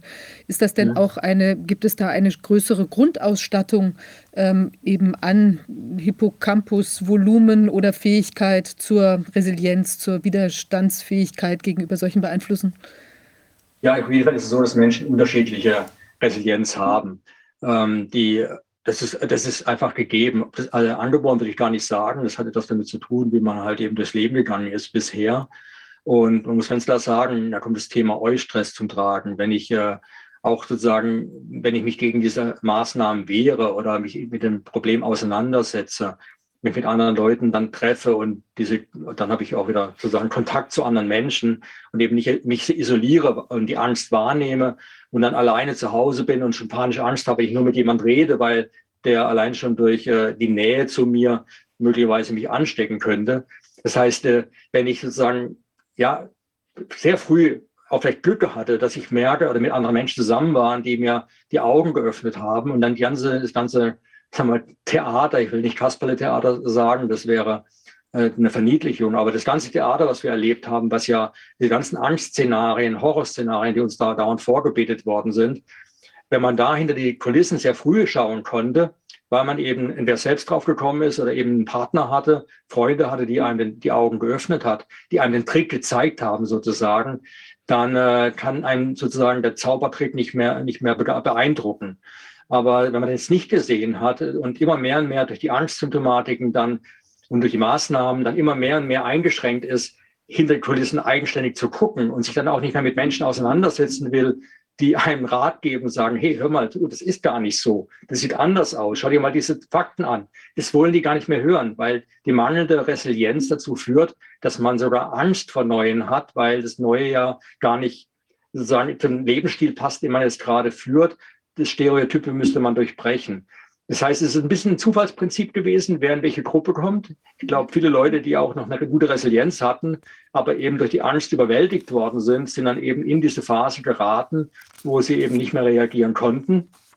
Und je weiter sozusagen das voranschreitet, umso unfähiger wird man. Und das ist eben auch das Problem, was wir als Gesellschaft haben. Es ist mit Sicherheit aufgrund der hohen Depressionsraten, die wir jetzt sehen, als Biomarker so, dass ein Großteil der Weltbevölkerung in diese, äh, diese slippery slope, sage ich mal, geraten sind und es eigentlich nur eine Abwärtsspirale ist. Und die große Frage ist, wie wir uns alle retten können, weil äh, es geht nicht mehr nur darum, dass man den Menschen sagt, schau mal, schau dir mal die, meine Argumente an, die sind vernünftig und ich kann das alles beweisen. wir stehen Menschen gegenüber, die diesen Beweis gar nicht haben wollen. Also wir haben Menschen dann innerhalb der Bubble und außerhalb der Bubble, wie man schon so schön sagt, außerhalb der Blase. Und die zu erreichen, da muss man ganz andere Maßnahmen probieren. Und wie das hinzubekommen ist, es ist schwierig. Das ist nämlich so, alleine können die das nicht. Das ist ähnlich wie beim Depressiven. Da kann, da kann sich nicht allein aus der Depression herausholen. Und wir haben ja praktisch mit der schwachen äh, Frontalhirnakkuaktivität äh, praktisch ein, einen depressiven Zustand oder einen prädepressiven Zustand. Und den Zustand zu durchbrechen eigenständig ist schwierig. Das heißt aber auch nicht, dass wir jetzt den Leuten sagen, hey, guck mal, das sieht alles ganz anders aus und, und lösen damit das Problem. Wir müssen eigentlich überall ansetzen. Wir müssen die Leute mitnehmen auf den Spaziergang, mit mehr Bewegung ins Leben kommt. Wir müssen, die müssen sich anders ernähren. Und äh, wie man das schafft, ist es ganz, ganz schwierig. Ich kenne das aus der Alzheimer-Forschung. Äh, Alzheimer bieten wir diese Programme an. Ich habe ganz viele Ärzte, die in meinem Netzwerk sozusagen versuchen, Menschen wieder dazu zu bringen, ihren schrumpfenden Hippocampus zu reaktivieren, dass er ins Wachstum gerät und damit äh, Alzheimer überwindbar wird, wird und, oder die Angst davor auch unbegründet wird. Und es ist ganz, ganz schwierig, je weiter die, äh, dieser Prozess fortgeschritten ist. Und es braucht einfach die Mithilfe von uns allen. Also wir müssen wirklich die Leute an die Hand nehmen. Und dann ist es wahrscheinlich. Herr Nitz, so, Entschuldigung, Wolfgang, eine Frage. Toll, dass du da bist. Ich hatte dich noch gar nicht gesehen Hallo. im Zoom. Hallo. Ähm, ja, ich bin, bin begeistert verfolgt, den Vortrag, und bin, finde es sehr schön, weil wir, wir haben ja in uh, diesen zwei Jahren so viele Erklärungen gefunden und so viele Erklärungen gehört von Soziologen, von Politikern, von Wirtschaftsleuten. Und äh, diese Erklärung, die Sie jetzt geliefert haben, ist ja eine, die äh, von der Funktion unseres Gehirns ausgeht und die da die Zusammenhänge darstellt. Und ich finde, das ist sehr, sehr plausibel, was Sie gesagt haben. Ich finde es auch, und ich habe die, ich habe jetzt mir selbst die Aufgabe gestellt, so jetzt musst du das mal alles zusammenbringen. Das, was der, der Herr Desmet uns erzählt hat, der, der über die Messpsychosis äh, gesprochen hat, das, was Sie jetzt erzählt haben und das, was, was Catherine Austin-Fitz uns erzählt hat und äh, was wir alles, diese ganzen verschiedenen Blickwinkel, die wir, die wir erlebt haben, jetzt auch hier im Corona-Ausschuss, auf ein und dieselbe, ja, auf ein und dasselbe Geschehen eigentlich, die sind sehr anregend, muss ich sagen das ist etwas, was mich, was ich, äh, das empfinde ich äh, als, als wichtige Aufgabe, dass wir diese Dinge mal zusammenbringen und dass wir versuchen, für uns ein Bild zu konstruieren, was uns dann hilft, auch unser Leben anders zu gestalten und unseren Alltag anders zu gestalten. Das, was, was Sie eben zuletzt sagten, dass man, wenn man auf die Straße geht, wenn man sich mit anderen Menschen trifft, wenn man nicht alleine an das Grübeln alleine dann macht, sondern wenn man mit anderen sich auch streitet und, und, und sich dabei sogar bewegt, wie die Montagsspaziergänge. Was ich, was ich da was ich da auch gehört habe, wie viele Leute sich da kennengelernt haben und wie viele Gruppen sich gebildet haben, die sind ganz begeistert. Ich habe völlig neue Leute kennengelernt, endlich mal ganz andere. Und die anderen, die ich vorher kannte, die sitzen alle zu Hause. Und also so dieses, das hört man sehr, sehr oft. Mhm. Und das führt natürlich auch dazu, dass unsere Gesellschaft dann neue, als Gesellschaft neue Kraft entwickelt und neue Anreize entwickelt. Also ich finde das eine ganz, ganz spannende Zeit, die wir erleben. Und ich finde es unheimlich toll, was Sie uns gezeigt haben. Ich habe mir die, hoffentlich kriegen wir die, Ihren Vortrag, dass wir den auch ins Netz stellen können, Netz stellen dürfen. Ich finde das sehr, sehr wichtig, dass man den dann auch anderen nochmal zeigen darf. Und natürlich, also Sie wissen ja, ich habe ja auch mal ein Buch geschrieben und mein, da, da habe ich das noch nicht so, habe ich das noch nicht auf dem Schirm gehabt, was Sie jetzt erzählt haben. Aber ich denke, mein, das, mein Buch hieß ja, das, das wollte ich als Mittel gegen die Angst machen. Mhm. Deshalb habe ich alle möglichen Sachen erklärt und Zusammenhänge erklärt, dass die Leute sagen, ach so, dann ist es ja nicht so schlimm. Also das war das Haupt, das war so die Haupt, äh, das Hauptziel meiner, meiner Arbeit und habe dann auch versucht, so viele Dinge zu erklären, damit man weiß, was dahinter steckt und damit man das auch darüber nachdenken kann. Aber ich fand's, ich finde es sehr, sehr schön, dass Sie jetzt die neurophysiologischen Prozesse dann auch mal dargestellt haben, die dazu geführt haben. Vielen Dank. Gerne, danke. Also, ja, ja, Im Prinzip ist doch auch so, dass die, die, sagen wir mal, wir haben ja immer von dieser kognitiven Dissonanz auch gesprochen. Und dass es natürlich so ist für Leute, die sich jetzt eh schon in diesem möglicherweise reduzierten Zustand, in dieser Angstfalle auch befinden, macht das natürlich zusätzliche Angst, dass ich jetzt eben erkennen muss, okay, ich habe mich vielleicht falsch entschieden bei diesen äh, Injektionen äh, oder hätte da an der Stelle keine Angst haben müssen. Das ist ja was, was dann kaum mehr zu ertragen ist, wenn man sowieso schon so auf der Kippe steht. Das erleben wir auch, äh, auch im Familienbereich so. Ich meine, Leute, die ganz begeistert waren in unserer Familie, sich die Injektion zu holen, äh, die sagen uns ganz unverblümt jetzt, wo sie langsam feststellen, dass, da, dass sie da irgendwie auf dem Holzweg waren, in ihren Vorstellungen, dass sie panische Angst haben zu wissen, was dahinter steckt oder was jetzt für auf sie zukommen könnte. Und äh, sind noch sozusagen engstirniger, ja, was das Thema angeht und äh, versuchen dann eben auch andere Erklärungen zu finden, kann doch gar nicht sein und so. Aber ähm, ja, wir haben jetzt praktisch eine Spaltung der Gesellschaft auch. Also die Spaltung, die Kahnemann erwähnt hat, als, äh, als Spiegelartikel hat er gesagt, als hätten wir zwei Gehirne, als wären wir gespalten innerlich. Und er meint diese Spaltung in System 1 und System 2. Mhm. Diese Spaltung haben wir eigentlich jetzt als Gesellschaft. Wir haben praktisch eine, ah. eine System 1, System 2 fähige Gesellschaft. Also da widerspreche ich. Ja. Ich würde das nicht so festschreiben. Mhm. Denn ich habe die große, die große Hoffnung, dass die, die diese Spritzen verkauft haben, hauptsächlich Geld verdienen wollen. Mhm. Und dass die Qualität der Spritzen so zum Glück so schlecht ist, dass viele Menschen, die sie gekriegt haben, nicht damit rechnen müssen, dass da überhaupt irgendwas kaputt geht.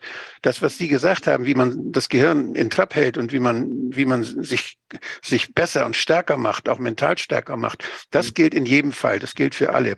Aber ich denke, wir müssen die Leute, die die Spritze gekriegt haben, die müssen sich ja nicht nochmal einer solchen Injektion aussetzen. Aber sie haben die große Chance, dass sie was gekriegt haben, was sie nicht, was ihnen irgendwie, wo sie mit fertig werden können. Und auch für die lohnt es sich ja jetzt sehr zu trainieren. Und ich denke, dass dieses, diese positive Geschichte, dass wir die Hoffnung haben, dass wir eben uns nicht schwächen lassen durch sowas und dass das eben in jeder Beziehung schwach war. Das war eine schlechte Spritze und zum Glück war sie auch noch schlecht gemacht. Und wir haben leider nur sehr viel Geld dafür ausgeben müssen. Also das ist eine Sache, die ich denke, wir müssen nicht zusätzliche Angst dadurch schüren bei den Leuten, die sich haben spritzen lassen, sondern wir müssen auch diesen Menschen sehr viel Mut machen, damit sie das, damit sie ihre Seepferdchen trainieren. Das ja, genau. Ist ja, ja. Es ist ja so, dass ja diese Interleukin-6-Geschichte, wo ich vorhin erzählt habe, ne, das ist Spike-Protein sozusagen, das induziert und Interleukin-6 durch, äh, das Interleukin-6-Problem existiert ja schon immer. Das entsteht durch, durch die Art und Weise, wie wir unser Leben führen, haben wir einen proentzündlichen Zustand. Äh, da muss man eh dran ansetzen. Und ich meine, das Spike-Protein wird ja auch abgebaut im Körper und irgendwann ist es ja auch wieder weg. Und wenn man aufhört mit diesen Spritzen, dann hat, wie ich bei der älteren Bevölkerung gezeigt habe, in dieser Studie, wir haben immer die Möglichkeit, unseren Hippocampus wieder wachsen zu lassen. Also das Seepferdchen ist lebenslang trainierbar. Es ist sogar trainierbar noch in der Frühphase von Alzheimer. Das ist gezeigt worden. Es gibt zwei Publikationen, die zeigen, bei mehreren, äh, zwei Gruppen von Menschen, die man untersucht hat, die haben tatsächlich ihren Lebensstil geändert, schon bei Diagnose Alzheimer und als in der frühen Phase noch und haben eine Reversion hinbekommen, also eine komplette Umkehr und sind wahrscheinlich sogar geistig fitter, wie sie vorher waren. Und das ist etwas, was äh, mir viel, viel Hoffnung macht. Die Frage ist eigentlich nur, wo setzt man den Hebel an? Wie kriegt man ja die Menschen dazu, weil was uns die ganze Krise ja liefert, habe ich bei Vitamin D-Vortrag ja schon gesagt, ist eine enorme Chance, zu, zu schauen, was läuft eigentlich schief in unserer Gesellschaft was hat eigentlich überhaupt Corona ermöglicht? Wären wir nicht schon sozusagen in einer, wäre nicht ein großer Teil der Bevölkerung schon in einer Phase gewesen, wo man ja in dieser schrumpfenden Hippocampus-Phase gewesen, hätte man wahrscheinlich gar nicht so ein Spiel mit uns spielen können als Gesellschaft. Die haben ja schon die Jahre vorher immer Spielchen mit uns gemacht, die damit Geld verdienen, dass unsere unsere Seepferdchen schrumpfen. Ja. Also diese Industrie, die lebt ja davon, dass wir das nicht merken, was sie mit uns machen. Genau, deswegen habe ich das erste Buch Alzheimer-Lüge genannt. Allein jede Publikation, ja. die zum Thema Alzheimer gibt, heißt, Alzheimer ist A, eine Krankheit des Alters. Alter ist der Hauptrisikofaktor. Oder die Gene sind es da ich weder mein Alter verändern kann, außer Selbstmord zu begehen. Also das Alter kann ich nur beeinflussen durch Selbstmord. Oder äh, ich kann meine Gene nicht mehr verändern, weil meine Eltern sind halt eben meine Eltern gewesen. Die kann ich nicht nachträglich ändern. Bleibt nur die pharmazeutische Lösung. Und das ist die große Lüge, weil wie ich zeigen konnte, hat es mit dem Alter überhaupt nichts zu tun. Es braucht nur Jahrzehnte, um einfach den Hippocampus so weit schrumpfen zu lassen, dass Alzheimer entsteht. Das heißt, es ist eigentlich nur eine, das Alter ist eigentlich nur eine Konsequenz sozusagen dieses Schrumpfungsprozesses, aber nicht die Ursache. Bei den Genen ist es ja auch noch so, dass die nicht immer alle wirksam sind, sondern dass sie angeschaltet werden, ausgeschaltet werden. Wie das genau passiert, diese epigenetischen Prozesse, welche Gene dann relevant werden für unser Leben, das ist ja auch noch nicht so genügend. Das ist ja auch nicht ausreichend erforscht. Und ja. vielleicht auch zum Glück, denn äh, denn sonst würde man da auch noch wieder manipulieren. Also von, ja, ja, es gibt eine ganz ich denke, dass, hm? Ich möchte dafür ganz kurz einhaken. zum Beispiel ist der Hauptrisikofaktor für also schlechte Gene, die wir als schlechte Gene betrachten, ist das sogenannte ApoE4. ApoE4 ist relativ häufig in unserer Bevölkerung, acht bis zehn Prozent, ist der Hauptrisikofaktor genetisch für Alzheimer. Es ist aber gezeigt worden, dass er nur dann als ein Risikofaktor ist, wenn wir artfremd leben. In dem Moment, wo wir anfangen, Sport zu treiben oder uns bewegen, uns gesund ernähren, führt ApoE4 sogar zu einem äh, intelligenteren Gehirn. Das heißt, ApoE4 wird nur zum Risikofaktor unter artfremder Lebensweise. Mhm. Sie sagten jetzt auch sowas vorhin von, von EPO, haben Sie auch gesprochen, glaube ich, ne? EPO, ja. Äh, das, was die, was die Blutbildung hier anregt, das ist ja ein Dopingmittel bei den Sportlern gewesen. Und äh, das, das wird ja auch dann, kommt ja, deshalb hat man ja in hoher Höhe dann auch die Sportler trainiert, damit sie dann mhm. dort diesen Reiz haben. Jetzt gibt's aber unheimlich viele Firmen und ich habe das mit Schrecken, man hat mal so eine Analyse gemacht.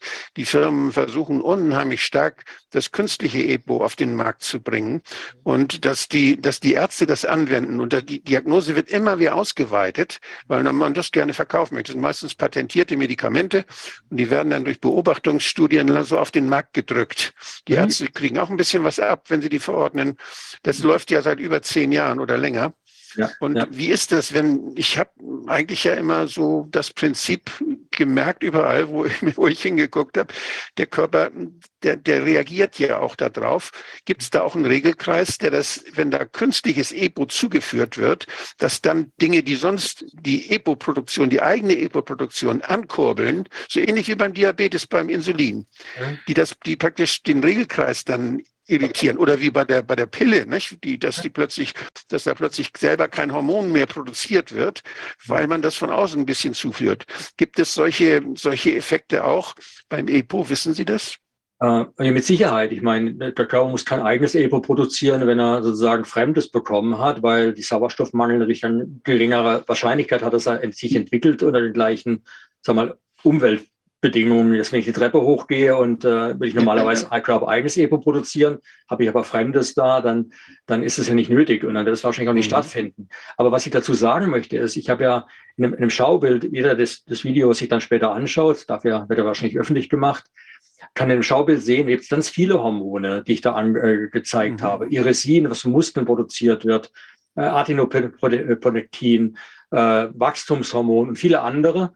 Und der Grund, warum da viele sind, erkläre ich mir folgendermaßen. Würde der Körper nur EPO produzieren als Mechanismus, dann braucht er sehr viel EPO, um sozusagen einen Effekt zu erzielen. Dadurch, dass er aber sehr, sehr viele verschiedene Hormone produziert, die alle sozusagen verschiedene physiologische Systeme angehen, aber alle letztendlich aber auch auf den Hippocampus wirken, ja. erreicht man eine kleine Dosis.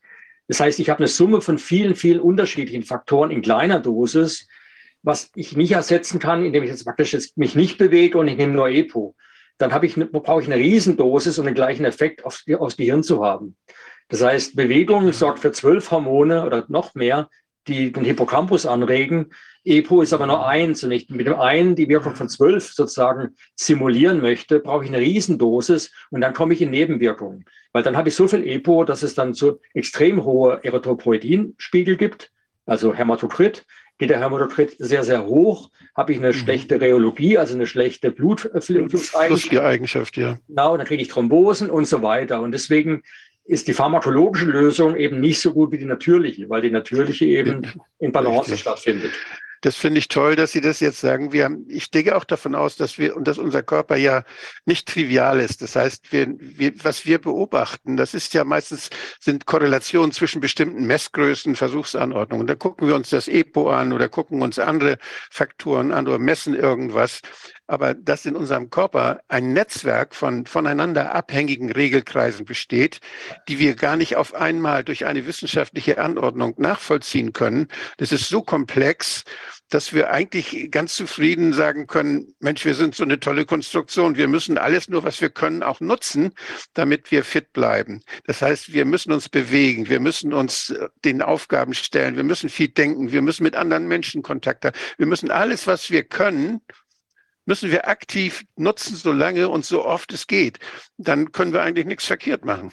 Absolut, genau. Die Natur hat ja sozusagen über die evolutionäre Logik sozusagen dazu geführt, in, in, mit sozusagen immer nur das Endresultat optimiert, optimiert, optimiert, subtil, subtil über Generation und Generation, äh, über Jahrmillionen. Und äh, da das ist schon äh, vermessen zu sagen, ich gebe es da einen Stoff rein und der ändert alles. Ja.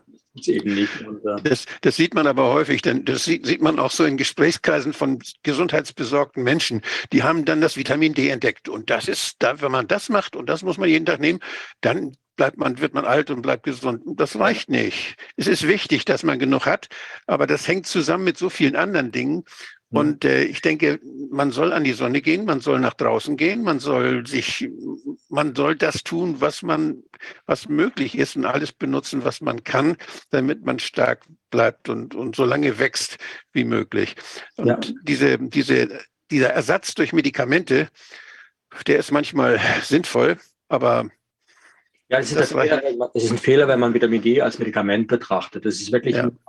eine Ergänzung dessen, was ich jetzt nicht durch natürliches Leben hinbekomme. Und natürlich in der Sonne draußen hat er mehr Effekte, wie nur Vitamin D zu produzieren. Zum Beispiel, wie ich vorhin erwähnt hatte, steigt der Melatoninspiegel. Mhm. Wenn ich sportlich mache, habe ich einen erhöhten äh, Wachstumshormonspiegel nachts. Und diese zwei Faktoren kommen dann zum Vitamin D dazu. Wenn ich natürlich das im Winter mache, weil ich jetzt nicht mehr in Afrika lebe, muss ich natürlich Vitamin D supplementieren, aber es, es ersetzt nicht die Bewegung und das, setzt, und das Ganze subsumiere ich dann in meinen Büchern auch unter dem Gesetz des Minimums. Und das ist ja schon für Pflanzen schon entdeckt worden, 1828. An Karl Sprengel hat es entdeckt, hat gesagt, äh, wenn eine Sache fehlt, bricht das System zusammen. Aber man mhm. käme nie auf die Idee, also ein Automechaniker, wenn mein Auto stehen bleibt, der würde ja nie, wenn ich ihn anrufe, sagen, mein Auto bleibt stehen, dann sagt er, es ist immer das Benzin. Wenn ich aber mein, wenn ich, wenn ich aber körperlich stehen bleibe und einen Arzt anrufe, dann gibt er mir ein Antidepressivum. Äh, weil es kann nur eine Depression sein, es kann nur, mhm. äh, und es muss einen Grund haben, der nichts mit meinem Leben zu tun hat. Der würde nie, die wenigsten schauen nach, was ist vielleicht die Ursache der Depression, warum mangelt die Neurogenese? Und letztendlich ist die Therapie ja auch nur eine mögliche, wo ich dann eben das ersetze, was mangelt. Und das ist das Gesetz des Minimums. Und das wird leider in der medizinischen Praxis nicht gemacht. Das heißt, praktisch jeder Landwirt kennt das Gesetz des Minimums und düngt seinen Acker entsprechend. Mhm. Äh, in der medizinischen Praxis äh, sehen wir das ganz selten, leider. Ich habe noch eine abschließende Frage. Wir haben nämlich unseren nächsten Gast äh, schon in der Leitung. Es ist äh, sehr, sehr interessant und sehr wichtig, finde ich auch, Wolfgang, auch was du gesagt hast. Ich finde, das ist ganz toll. Es bringt hier nämlich wirklich mal diese ganz vielen verschiedenen Aspekte zusammen. Also, oder jedenfalls gibt es eine zugrunde liegende Erklärung für die ganzen Effekte, die wir oder Maßnahmen, Folgen, äh, Manipulationsfolgen und so weiter, die wir gesehen haben. Ich habe, ähm, also wir haben noch ein paar Fragen. Ich würde die jetzt allerdings vielleicht zurückstellen. Ich schlage vor, wir schreiben einen Artikel dazu und würden dann, Corwin, wenn du die Fragen vielleicht registrieren könntest, würden wir die dann auch da in diesem Artikel beantworten. Ich habe nur eine allerletzte Frage und zwar, äh, wie bekannt würden Sie sagen, ist denn dieses Ganze, was Sie jetzt gesagt haben? Also wenn wir davon ausgehen, die, die Politik hat sich ja um die Kollateralschäden nicht gekümmert. Da gab es ja im April eine Aussage, dass man keine Analyse gemacht hat zu den Kollateralschäden, die man erwarten kann und äh, auch nicht vorhat, da eine entsprechende Analyse zu machen. Ja, als man sich für die Maßnahmen entschieden hat und auch nicht, man hat es ja dann auch nicht begleitend sehr schnell eine Analyse Analyse gemacht, hat ja dann Stefan Kohn gemacht mit seinem Fehlalarmpapier. Aber das hätte natürlich auch von der Regierung ausgehen müssen. Wie, ähm, wie sehen Sie denn das? Ähm, ist das so bekannt, dass man sagen kann, ähm, oder hätte man sich das denken können, dass diese ganzen Sachen passieren? So von, wenn man auch eine wissenschaftliche Beratung irgendwie bekommen hätte, die Regierung, hätte, hätte man dann auf diese ganzen Demenzauswirkungen und so weiter, hätte man das eigentlich erwarten müssen können? Ja, ja, hätte man erwarten müssen. Also ich denke, ähm, also sagen wir so, wenn irgendjemand, der den Hintergrund hat, den ich habe, das, was ich mir einfach durch Literaturstudium sozusagen erworben habe an Wissen zu diesem Thema, und ich arbeite ja schon an diesem Thema seit 15 Jahren ungefähr, intensivst. Meine ganzen Bücher zu Alzheimer beruhen ja auf dieser These, wie dies, auf diesen Zusammenhängen. Äh, also wenn jemand von meinem Kaliber sozusagen äh, diese, ja, diese technokratische Elite, ja, wie soll ich sagen, beraten hätte, dann hätten, da hätte man ihn, hätte ihn, die, den Leuten gesagt, wenn er das macht, dann wird das und das passieren. Und die große Frage ist, äh, ob das geschehen ist und wenn ja, wenn ja, dann muss man sagen, war, da ist das ein großer Plan, ja, eine Zombie-Gesellschaft zu generieren, ja, mit der man auch in Zukunft machen kann, was man will, weil die folgen dann einfach blind der Propaganda. Aber das sind, Sie denn, Ja. Sind Sie denn irgendwann mal von der Opposition überhaupt gefragt worden? Da gibt ja im Parlament gibt es ja manchmal eine Opposition, die dann solche Fragen stellt. Die unbe dies ist ja die Aufgabe, unbequem zu sein und die Regierung in Frage zu stellen. Die müsste eigentlich ja Leute wie Sie dann auch reinholen bei Anhörungen und müsste das dann müsste das diskutieren, müsste dazu dafür sorgen, dass das diskutiert wird. Sind Sie mal irgendwann von Parlamentariern eingeladen worden? Haben Sie das mal darstellen dürfen? Nee, nein, nee, noch nicht. Ich habe einen offenen Brief an Herrn Lauterbach geschrieben, äh, allerdings nur zu dieser Vitamin D-Frage. Und äh, da habe ich jetzt nur von der äh, Präsidenten des Bundestags, der hat mir jetzt geschrieben, das habe ich auch öffentlich gemacht im Brief, dass man das dann spannend findet und dass man es an die entsprechenden Gremien äh, weiterleiten wird. Aber grundsätzlich bin ich nicht gefragt worden und äh, bisher und äh, das ist auch schade ein bisschen, weil äh, übrigens äh, es gab ja wohl also äh, Frau Fischer hat gerade gesagt, äh, die Regierung hat es nicht gemacht. Ich kann mich erinnern, es gab ein belegtes Paper im Frühjahr 2020 schon, also Frühsommer, äh, vom Dezernat 4, glaube ich, war das. Und da hat man schon publiziert gehabt, dass inhaltlich, äh, innerhalb der Regierung herausgefunden, dass die Maßnahmen schlimmer sind als die Krankheit und die Kollateralschäden Schäden schlimmer sind. Man müsste sich es nochmal genauer anschauen. Das ist das, das ist das Papier von Stefan Kohn. Ja, Alles klar. also über die kritische Infrastruktur, der hat ja diese Analyse gemacht und da hat sich ja dann die Regierung äh, dergestalt positioniert, dass sie gesagt haben, das ist quasi die Privatmeinung eines Mitarbeiters. Dabei ja, war es ja genau. Das war ja ein Auftrag. Es war, war ja, im, ursprünglich war es, also tatsächlich war es auch im, also jedenfalls im, im Auftrag oder, oder wie will man sagen, ja. jedenfalls als, als geduldete Aktivität oder auch nicht unerwünschte Aktivität, aber dann hat man sich eben distanziert davon, ich denke, weil es halt ähm, unangenehm war. Ja, weil es natürlich. Aber die Analyse war relativ gut dort. Ich die war sehr gut. Genau ja, ja, die ist sehr gut. Was, was sozusagen Depressionsraten, Angstsymptomatiken und so weiter angeht. Aber ich bin ziemlich sicher, dass da auch ein Kapitel drüber ja, steht. Ja, erinnere ich auch, genau. Das heißt, äh, man wusste relativ früh schon, dass das die Auswirkungen sind und hat aber, und man hat ja auch schon im März 2020 publiziert vom äh, BMI, glaube ich, dass man ähm, ja die Angstsymptomatik ja fördern will und nutzen will, um sozusagen die Menschen sozusagen ja, in diese Richtung zu treiben und dass dann eben letztendlich nur das Ausweg aus der Angst eben dann dieses äh, Vaccinierungsprogramm ist. Äh, also Angst zu fördern und zu nutzen war mit Sicherheit Thema. Inwieweit man sozusagen die Mechanismen äh, aggressiv vorangetrieben hat, um das hippocampale Schrumpfen voranzutreiben, um die Menschen letztendlich gefügiger zu machen, äh, das ist eine Verschwörungstheorie letztendlich. Da habe ich keine Beweise dafür. Aber, aber die, das, die, das, man kann schon sagen, dass ein totalitäres System länger überlebt, wenn die Leute nicht kritisch nachdenken. Absolut, ja. Also dann, das Motiv wäre da, die äh, Indizien, dass es alles gemacht wurde, was in meinen Büchern steht, was man nicht machen sollte. das ist auch da. Also heißt, wir, haben alle Indizien, wir haben das Motiv, aber ob es äh, tatsächlich so stattgefunden hat oder eine, eine, wir mal, für die technokratische Lieder eine, eine, eine glückliche Koinzidenz war, das ist schwer zu sagen, aber die Konsequenzen sind letztlich die gleichen. Wir müssen aufpassen, dass die Abwärtsspirale aufgehalten wird. Mhm. Ja, und wir müssen, wir müssen auf, wir müssen uns daran gewöhnen, dass es tatsächlich Verschwörungen gibt. Nicht nur, dass es diese Diffamierung, dass jemand, der daran denkt, dass Menschen etwas Böses planen oder etwas, etwas Böses in Kauf nehmen auch, wenn sie Geschäfte machen wollen. Das ist einfach so. Wenn, wenn ich dann denke, die ganze Korruptions, die, die ganze Korruptionsdiskussion, das ist immer, wenn, wenn Korruption eine Rolle spielt, dann da sind da Leute auch unterm Tisch, haben sich geeinigt zu Lasten Dritter. Und das nennt man normalerweise, sowas nennt man Verschwörung.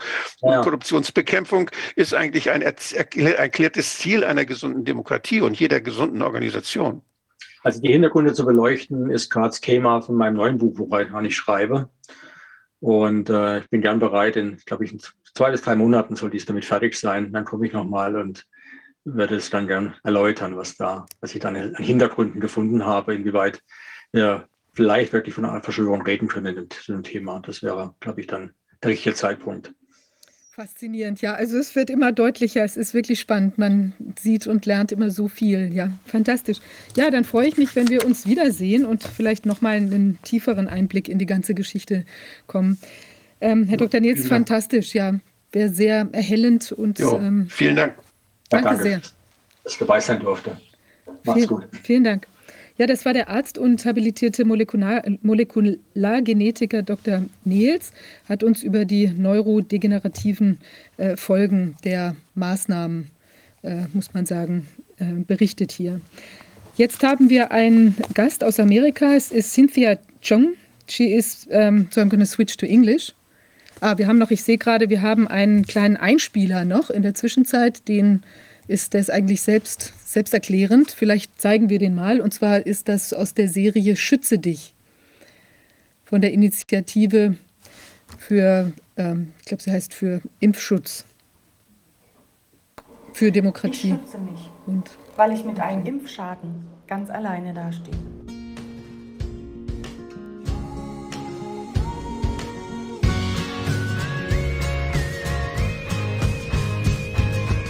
Schützen auch Sie sich vor der Spritze. ida-hd.de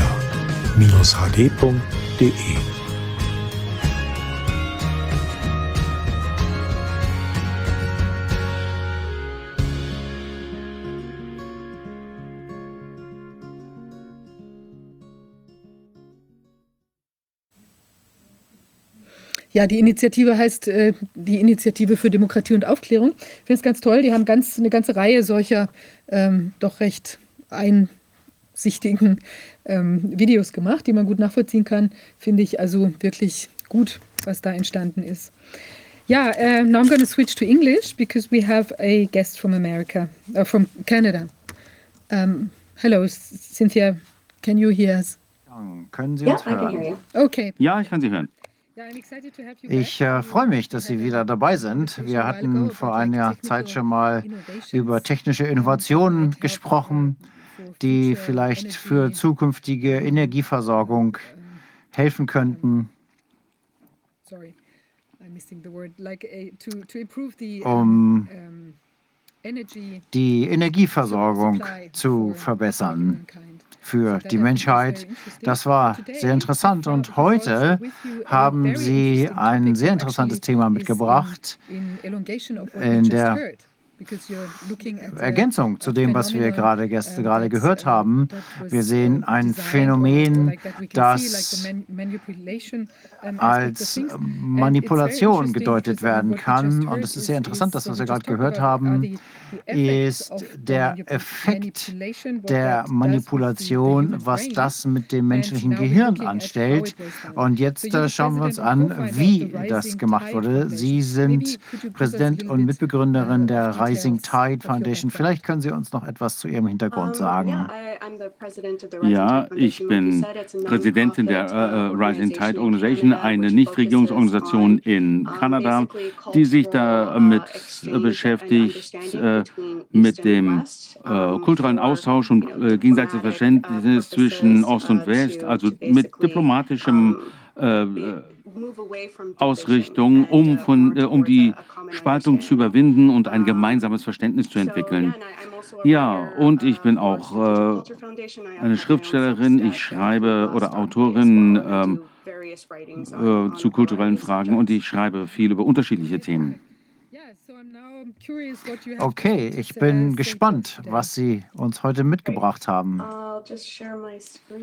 Ja, ich würde gerne Ihnen meinen Bildschirm zeigen. Können Sie das gut sehen?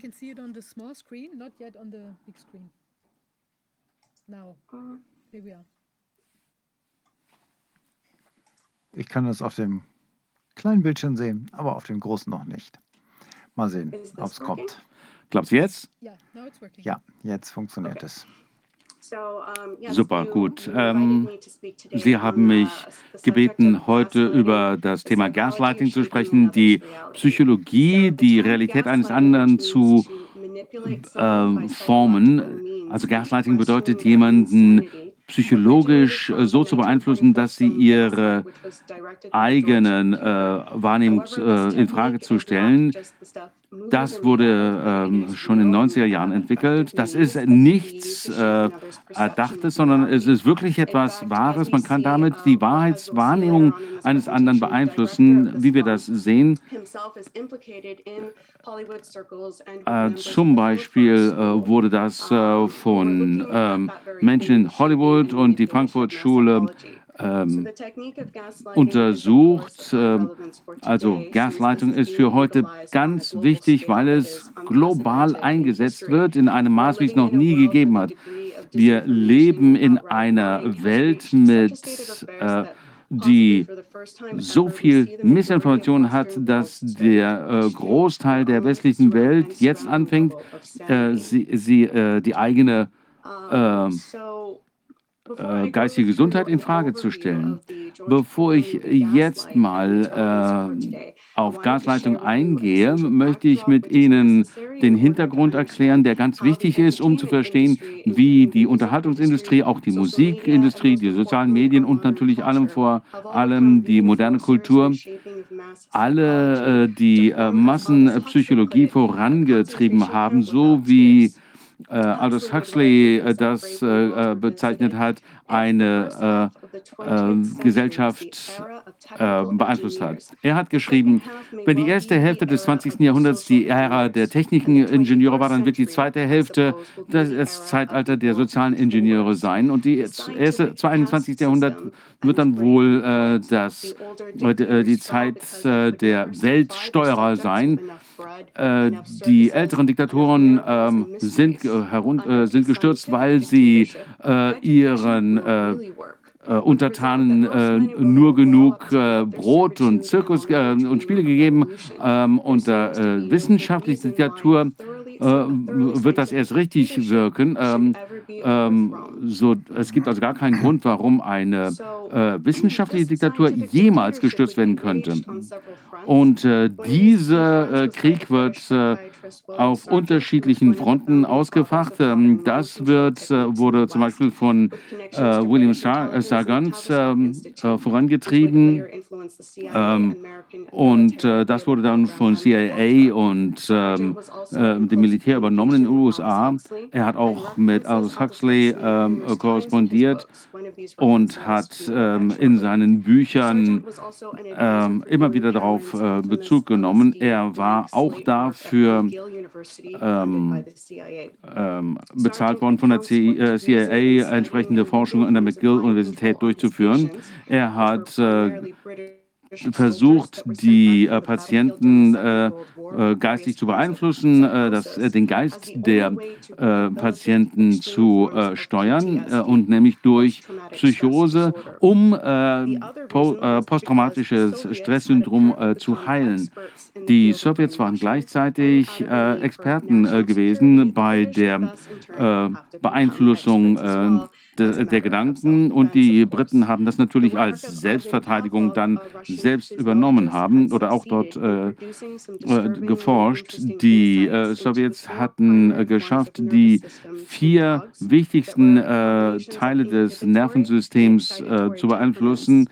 Ähm, also starke ähm, ähm, Erregung, passiv, äh, ruhig ähm, und je nachdem, welche ähm, Tem welches Temperament der, ähm, äh, der Proband, in dem Fall waren es Hunde, hatte, konnte man ihn entsprechend äh, ähm, beeinflussen. Und das hat natürlich auch etwas zu tun äh, oder ist äh, äh, wichtig für die Beeinflussung von Menschen.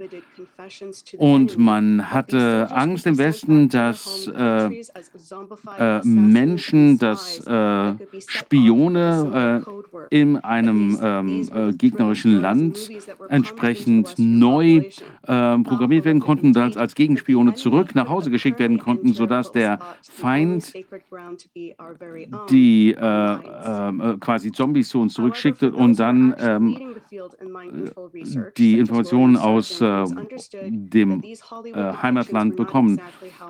Das äh, war allerdings das, wie es Hollywood dargestellt hat. So hat das nicht ganz funktioniert. Es ging mehr darum, äh, dass die westliche Gesellschaft panisch äh, darauf reagieren würde, ähm, äh, auf die ähm, Sowjets, sodass der Westen glauben würde, dass die Sowjets wirklich die Menschen manipulieren können und dann unterstützen, dass die eigene Regierung ähm, solche Dinge erforscht und man wäre natürlich davon ausgegangen, dass das nur bei den äh, Kommunisten eingesetzt wird, also gegen die Kommunisten eingesetzt würden. Und äh, äh, niemand hätte gedacht, dass das letztendlich auf die eigenen Leute angewandt würde, sogar auf die eigenen Militärangehörigen äh, und so, dass Menschen, die in irgendwelchen Institutionen eingewiesen worden waren, dass die gegen ihren Willen diesen Behandlungen unterworfen werden würden, bis hin zu äh, Foltermethoden. Aber äh, letztendlich ist das wirklich gescheitert. Zum einen mal hat Dragon äh, irgendwann äh, anerkannt, dass äh, das Thema des äh, freien Willens des eigenen wirklich da ähm, im Weg stand. Es wurde dann herausgefunden, dass Insulintherapie, Beruhigungscocktails, Schlafmangel, Elektroschocks und so eingesetzt wurden konnten. Und es wurde entdeckt, wenn das Opfer hier daran glaubt, das nicht nicht einfach auszulöschen. Es kann nicht überschrieben werden mit irgendetwas anderem, sondern das Opfer hat die Illusion, dass das eine Wahl war. Und das war eine sehr gute Herausforderung, um ähm, diese Veränderung herbeizuführen. Aber Sargent hat da eine Möglichkeit gesehen. Er hat verstanden, dass man nicht ein Individuum aus dem Nichts erschaffen konnte, aber mit den reichen, richtigen Konditionierungen kann man ähm, mit abnormalen Stress ähm, den Menschen zerstören und damit das Nervensystem quasi neu starten und dann neue Dinge einpflanzen. Und so hat er äh, herausgefunden, dass falsch äh, eingepflanzte Erinnerungen zu einem Zusammenbruch führen können. Und das heißt, man muss noch nicht mal wirklichen Stress haben, sondern muss einfach nur einen vorgestellten Stress haben, der genauso funktioniert. Und er hat in seinem Buch geschrieben, es ist nicht überraschend, dass der gewöhnliche Mensch normalerweise wesentlich, wesentlich einfach zu intronieren ist als der Unnormale. Eine Person wird gewöhnlich oder normal von der Gesellschaft angesehen, weil er die meisten der sozialen, sozialen Standards und äh, Verhaltensmuster akzeptiert. Und das bedeutet in der Tat, dass er offen ist für Suggestionen und überschrieben, äh, überzeugt worden ist, dass er der Masse am besten folgt. Sorry, I realized that I didn't change the slide. Maybe on, I wasn't on the right slide. Anyway, the, the Blitz Und der Blitz war eine ähm, Bombardierungskampagne über acht Monate im Zweiten Weltkrieg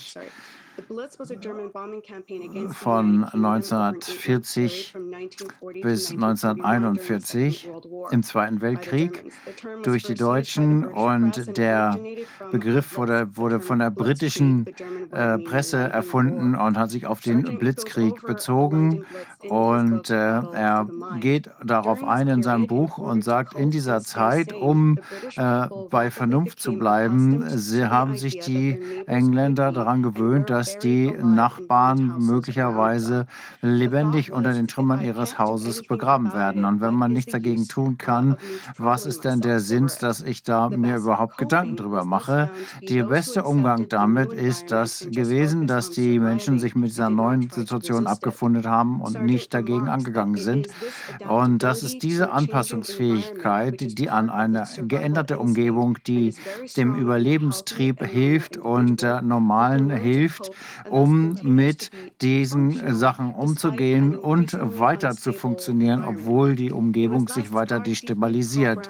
Und so ist unser tief programmierter äh, Überlebensinstinkt der Schlüssel zur Suggestibilität unseres Geistes, um damit die beste Brainwashing, Gehirnwäschefunktion aufzubauen also eine Veränderung an eine veränderte Umgebung, eine Anpassung an die Umgebung unter allen Umständen führt zu dem Phänomen, und das hat man im London Blitz ähm, als Werkzeug der Massenkonditionierung äh, gesehen und damit festgestellt, das Beste ist, dass wir tun können, was wir machen können, wenn wir auf eine Apokalypse zulaufen, ist zu überleben. Aber die Idee hat noch einen Kniff erfahren, nämlich Überle das Überlegen auf alle Kosten, selbst wenn wir dafür zu Monstern werden müssen. Und wir sehen, dass äh, die Arbeit heute in der Unterhaltungsindustrie fortgeführt wird. Wir sehen eine Art Komfort in diesem äh, Gedanken des Überleben auf alle Kosten, das Überleben des Stärksten. Wir äh, erfahren das als unsere Befreiung, dass die Illusion ist, solange man so ein Leben überleben kann, ist das Leben auch lebenswert. Wir sind darauf konditioniert, nicht in unsere Umstände zu hinterfragen, in denen wir leben. Wir glauben, es gibt keine Lösung. Die einzige Lösung, die es gibt, die äh, schlechte Zukunft, die uns als Notwendigkeit dargestellt wird, anzupassen und zu akzeptieren. Unser Leben wird dadurch das einer Laborratte, die keine Möglichkeit hat, außer äh, das Spiel zu stehlen, das sie ähm, in das sie gesetzt wurde und herauszufinden, wie sie überleben kann. Und das heißt, dass Freiheit und äh, Rechts, äh, gleich, äh, Glück erreicht werden kann, wenn man die Goldmedaille in diesen Spielen erreicht. Es geht nicht mehr darum, ähm, der Sklaverei gegen, entgegenzutreten und den Zwängen entgegenzutreten, sondern der beste Untertan zu werden, der beste Überlebende, der ähm, sich so verhält, wie die Kontrolleure das sehen gehen wollen.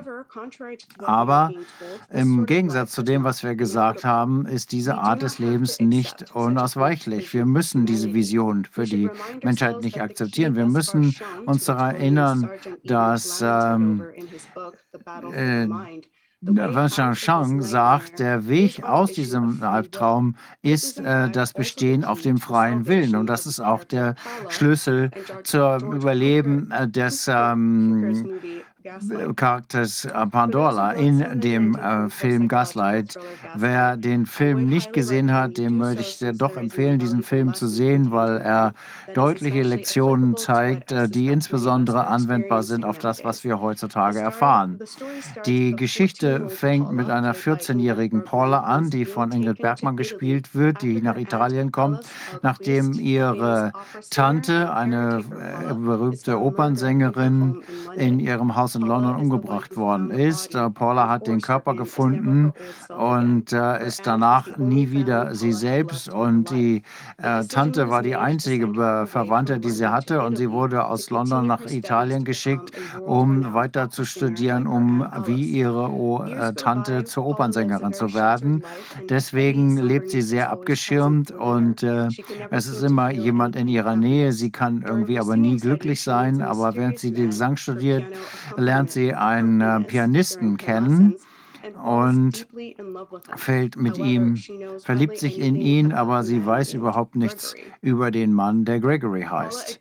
Paula stimmt zu, Gregory nach äh, einer zwei Wochen äh, Beziehung zu heiraten und äh, zieht zurück nach London und sobald sie in dem Haus kommt, äh, überfällt sie wieder der Schrecken der Mordnacht und sie verfällt in Panik. Gregory versucht sie zu ähm, beruhigen und äh, will einfach nur die Fenster öffnen. Und dann bekommt sie einen Brief in die Hände, der bestätigt, dass er mit Alice einige Tage vor dem Mord in Kontakt war. Und dann wird äh, sie sehr aufgeregt und nimmt ihr den Brief weg und versucht seinen Ärger 那个 ähm, darauf zu lenken, dass sie den Brief gelesen hat und äh, dann äh, schließt sie sich ähm, im, äh, auf den Boden ein und in dem Moment entschließt sie, ihr Verhalten zu ändern. Unter Paulus, immer alles unter Vorwand, dass es zu Paulus Gutem ist, muss alles, was sie beunruhigt, entfernt werden und plötzlich wird das Haus in eine Art Gefängnis verwandelt. Paula wird gesagt, es ist immer nur am besten für sie, wenn sie nicht alleine rausgeht, wenn sie keinen Besuch empfängt bringt und dass Isolation die beste Heilung für ihre Ängste ist. Paula wird niemals am Anfang strikt verboten, das zu sonst, sondern es wird ihr immer gesagt, sie sollte sich in diese Einschränkungen für ihr eigenes Wohlergehen halten.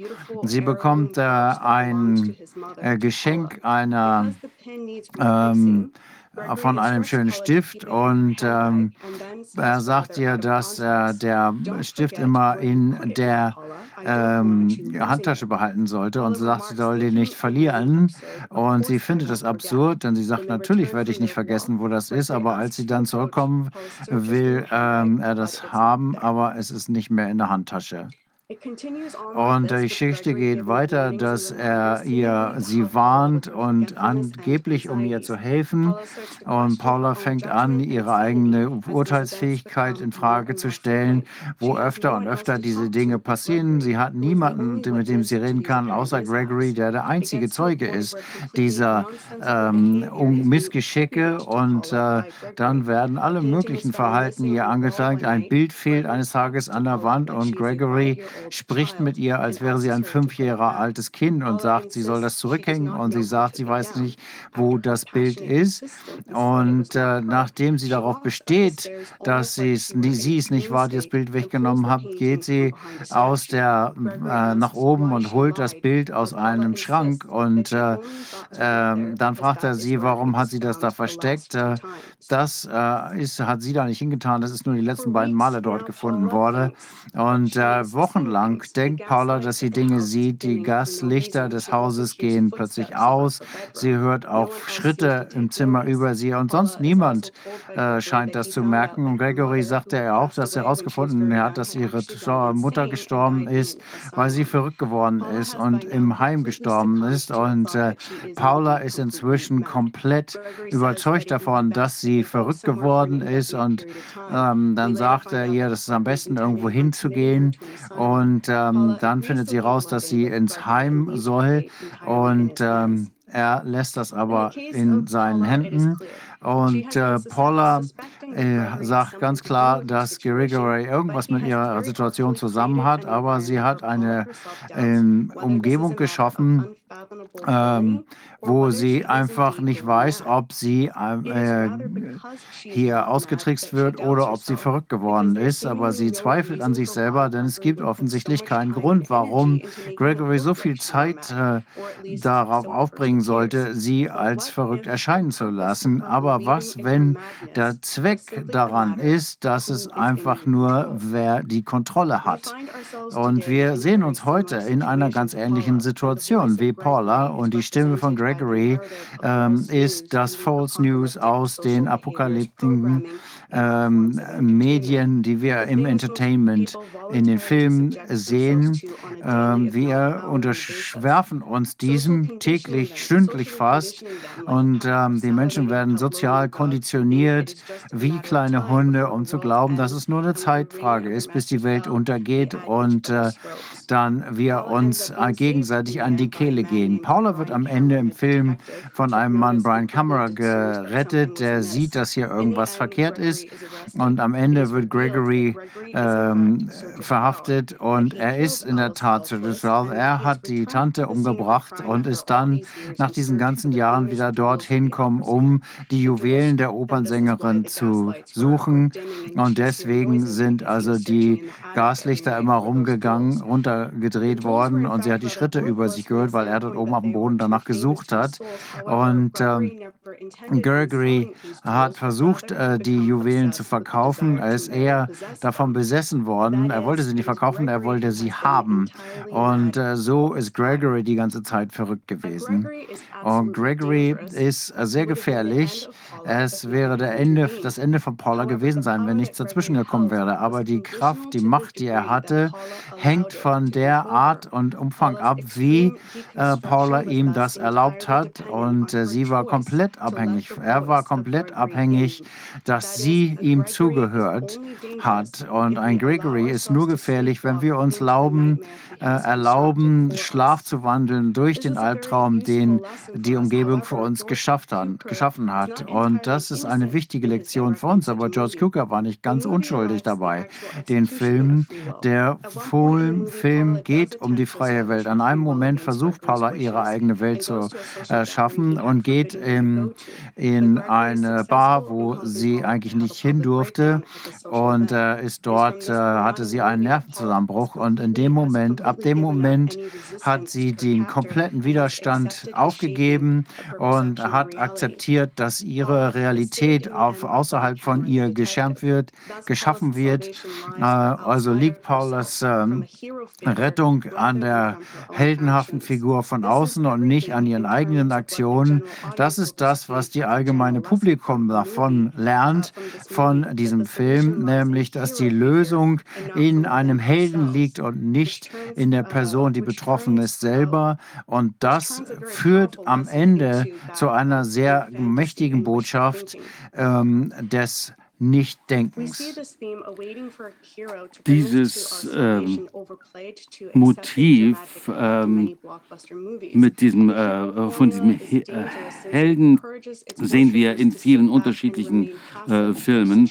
Also die äh, Menschen sollen passiv äh, hinnehmen, was ihnen widerfährt, denn es kommt ja immer ein Held, der sie rettet. Und diese, äh, die Medien, die gehören natürlich äh, den, äh, dem von äh, un Unternehmen gesteuerten Staat und äh, das wird als Rettung dargestellt. Und äh, das sind Produkte, ähm, die von vornherein als Opium für die Massen gedacht war. Und damit werden die Menschen natürlich dazu ermuntert, sich zurückzulehnen und sich nicht um ihr eigenes ähm, Schicksal zu kümmern. Und das ist natürlich nicht anders als äh, andere äh, Hollywood-Produzenten, die das gleiche Motiv äh, vorstellen. Ähm, ähm, von 1930 bis äh, 60er Jahren war Salka Viertels Hollywood Salon ein ähm, Ort, in dem ähm, Menschen zusammenkamen, die die neue Frankfurt-Schule äh, ge, äh, gegründet haben. Dazu gehörten Arnold Schön, Schönberg, Theodor Adorno, Aldous Huxley, Peter äh, Bertolt Brecht, äh, Thomas Mann, Greta äh, äh, Gabor, George Cukor, Christopher Isherwood. Das heißt nicht, dass alle Mitglieder dieses Salons bewusst dazu beigetragen haben, aber was man sagen muss, Jetzt ist leider der ähm, Videofeed ähm, eingefroren. Oh. Ja, ähm, so it seems okay. And the manipulation of perception as methods und äh, damit wird die Wahrnehmung manipuliert, um die Massen zu kontrollieren. Einer, der wirklich wusste, wo er sich daran beteiligt hatte, war Theodor Adorno, der andere war Alex Huxley, auf den komme ich nochmal zu sprechen. Bei Adorno war es die Nutzung der Musik, die äh, das entscheidende äh, Mittel hier war, um die Menschen zu beeinflussen. Theodor Adorno Jetzt ist das leider wieder eingefroren. 1946 äh, ging er in die Vereinigten Staaten. Und leider gibt es hier jetzt nur noch ähm, bruchstückhaft etwas zu hören.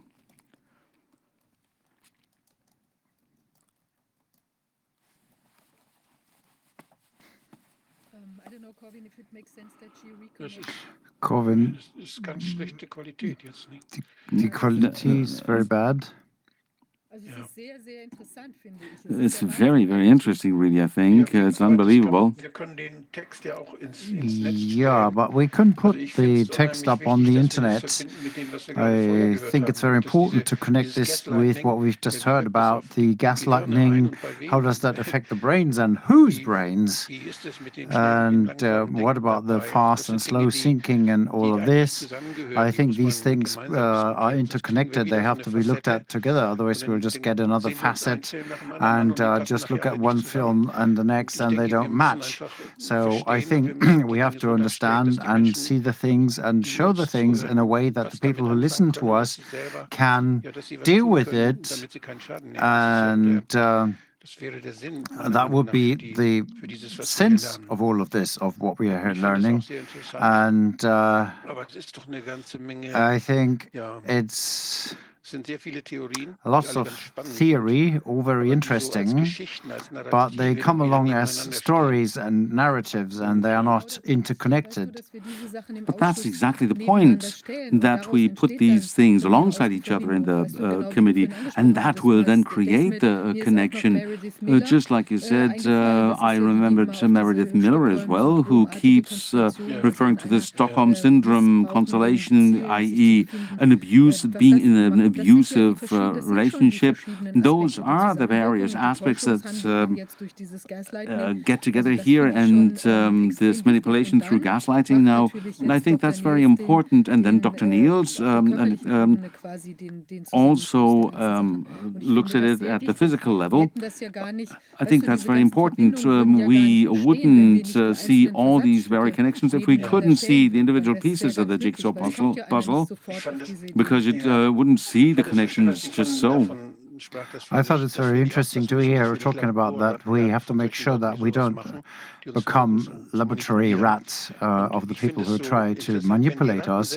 So I think it's interesting if the rats find out that those who do it are just rats themselves, uh, then you can say, okay, okay, relax.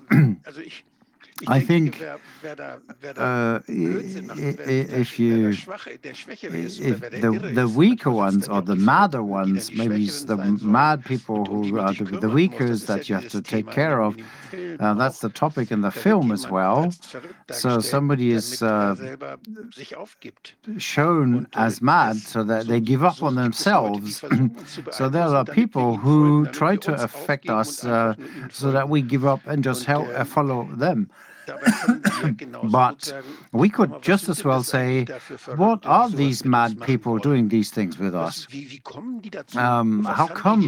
Uh, what is going on in their minds that they think this absurd way, that these many opportunities that the people have can be switched off? I mean, we can think like the guys in Davos or in Blackrod headquarters or wherever. So people who think that with their greed for power and money, they could defame us in such a way that we stop thinking. We should analyze them. How does a guy like this get uh, the uh, CEO of BlackRock? How come people get this? How does a Klaus Schwab get to what he is? What's behind this? Uh, I think this is what we should uh, think that these poor, poor people that are treating others so bad and feel strong about it, how we can stop that in the future, that such people stand no chance, uh, that in socializing or growing up, they notice this is not successful in a humankind where everybody thinks and everybody has their same rights everywhere. So um, we can can stand up with them. Um, and who is mad is determined by the majority, and we are the majority. Well, I find this very interesting. We should take a closer look at uh, the people behind us. I uh, like the image of the rats uh, over seeing the other rats.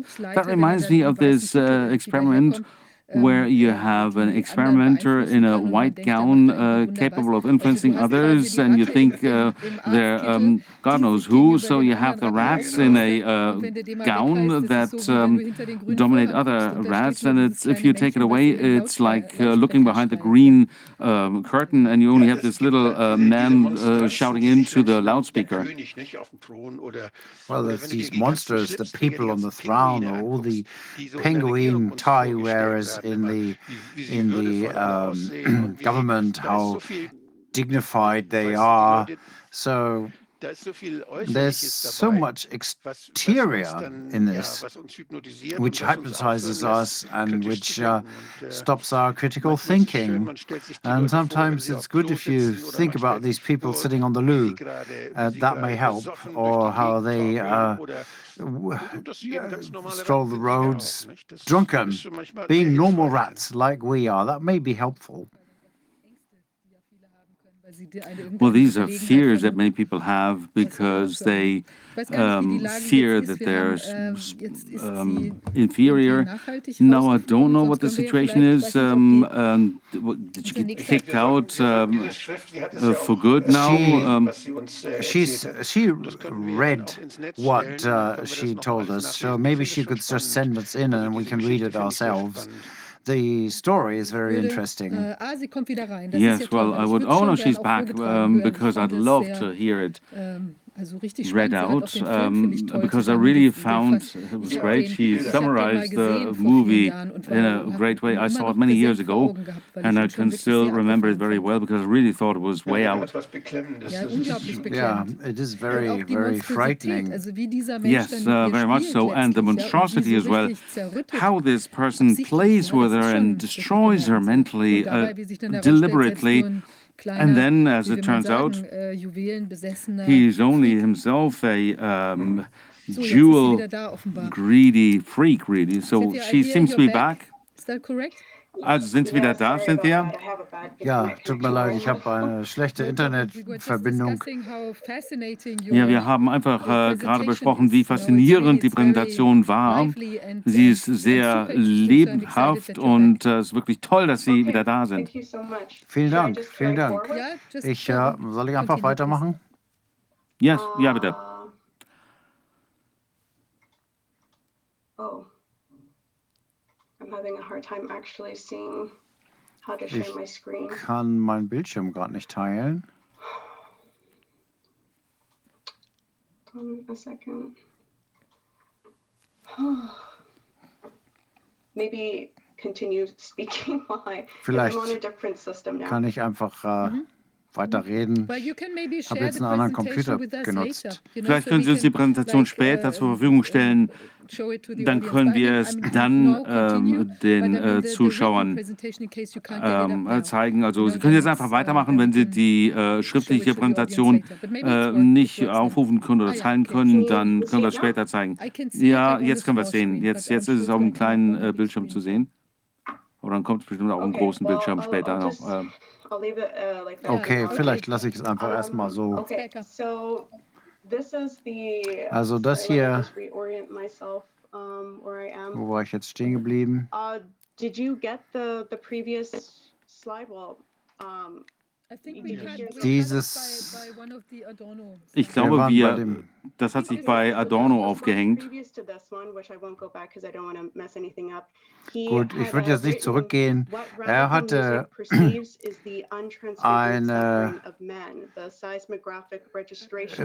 traumatic shock, Feststellung der seismografischen äh, Feststellung des äh, äh, fotografischen development. Schocks, dass äh, Musiksprache äh, ist effektiv, Menschen zu polarisieren, Schocks auszulehnen und äh, körperliche Symptome auszulösen und äh, beings des kristalline Stillstand der. Menschen zu äh, versuchen, die äh, damit quasi einfrieren ähm, und es führt zur Verzweiflung.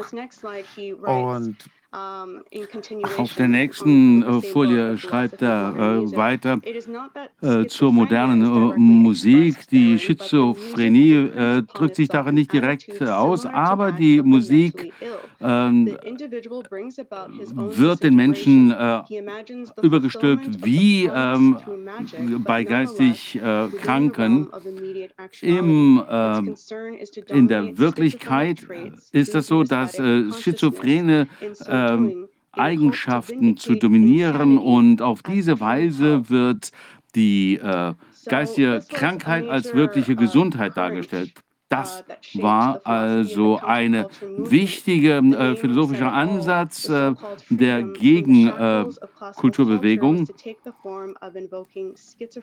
Also da werden jetzt äh, schizophrenische, äh, schizophrene Eigenschaften genommen und äh, damit wird.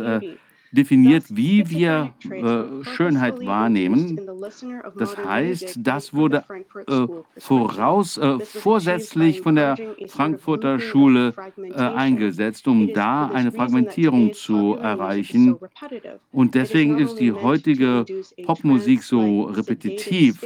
Äh, man soll da nicht eine Ruhe äh, auslösen, sondern es soll zur Fragmentierung des Denkens verursachen. Und dabei ist die Musik am wirksamsten. Selbst in einer Fernsehserie oder in einem Film braucht man ja eine zusammenhängende äh, Geschichte haben, egal wie banal das ist. Aber bei der äh, modernen äh, Musik, wie das bei äh, Schoenberg ähm, schon war, kann man das einfach über ähm, weglassen. Das ist, als wäre, hätte man einen Film, der alle paar Minuten seine Geschichte, seine äh, Darsteller äh, ändert, die Figuren. Es gibt aber überhaupt keinen, äh, keine Geschichte mehr. Und äh, das wurde eben erreicht mit der Musik. Und die sozialen Medien, insbesondere Twitter, Instagram und TikTok, äh, TikTok äh, führen dazu, dass man nur noch eine Aufmerksamkeitsspanne von wenigen Sekunden hat. Und das ist eine weitere Fragmentierung des Denkens. Und wenn man das äh, gleichzeitig noch äh, sehr beunruhigende Inhalte hat, dann führt das dazu, dass die Menschen noch leichter zu manipulieren sind. Damit haben wir dann den äh, Hintergrund äh, für unsere Realität, insbesondere im Zusammenhang der äh, Moralität. Adorno hat darauf bestanden, dass äh, unsere, äh, unser Schönheitsempfinden aus der Kultur herausgenommen werden äh, muss, äh, damit man das System nochmal neu, ganz neu aufbauen kann. Das wurde auch von, von äh, William Sargent so ähm, vorgeschlagen worden. Man musste also die Menschen möglichst stark stressen, damit man sie ähm, leichter manipulieren kann. Uh, Nur dann kann man den Leuten vormachen, dass sie äh, selbst sich ausgesucht haben, was ihnen vorgeschlagen wurde. Und um das zu machen, hat äh, Adorno Folgendes vorgeschlagen, die Depersonalisierung, also keine äh, Verbindung mehr zum eigenen äh, Körper, dann die ähm, Gleichgültigkeit gegenüber dem äh, Äußeren, dann Katatonie, das heißt äh, das Verhalten wie bei Pat ähm, Patienten, die von Schocks überwältigt worden waren. Und Nekrophilie, ähm, das ist die äh, höchste ähm, Perversion. Das heißt, die Frankfurter Schule äh, wollte uns sagen, dass alles, was vor uns kam, jetzt in den Müll getreten werden musste und wir mussten alles wieder neu reprogrammieren, wie wir unsere Welt, unsere Realität sehen. Und das war nur möglich, indem man äh, möglichst viel Fragmentierung hervorruft, um Schizophrenie zu, ähm, äh, herauszukitzeln. Und das geht nur, wenn man äh, der Vergangenheit, der eigenen Vergangenheit gegenüber entfremdet wurde. Und eine äh, äh, Möglichkeit, das zu machen, war, äh, unser äh, Gefühl für Ästhetik zu zerstören. Und deswegen gab es diese ähm, Tendenz, das Hässliche als schön zu sehen, das Schöne als hässlich und äh, den, äh, die Verrücktheit als die neue geistige Gesundheit. Also Man darf nicht vergessen, äh, dass das auch von dem Kongress für kulturelle Freiheit äh, unterstützt wurde. Das wurde ja vom CIA, von der CIA unterstützt.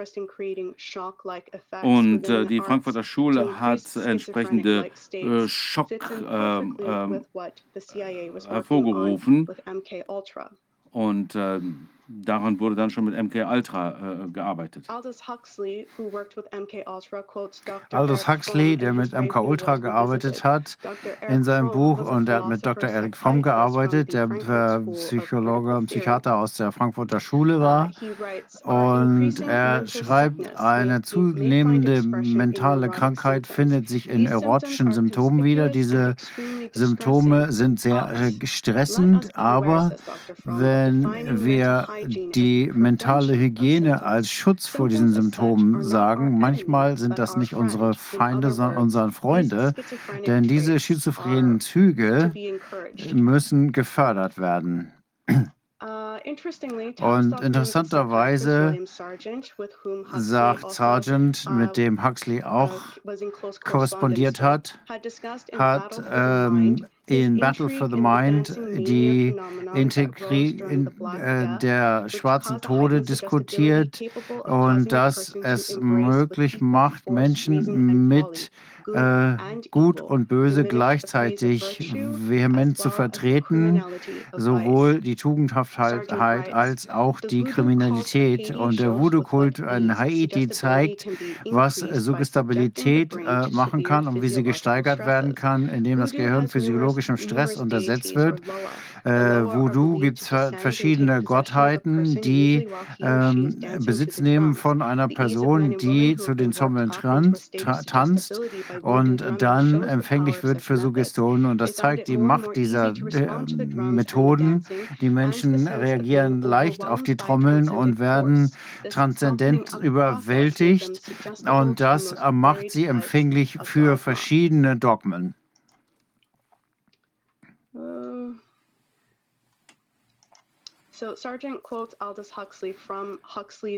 Also äh, ich äh, zitiere mal äh, Aldous Huxley hier.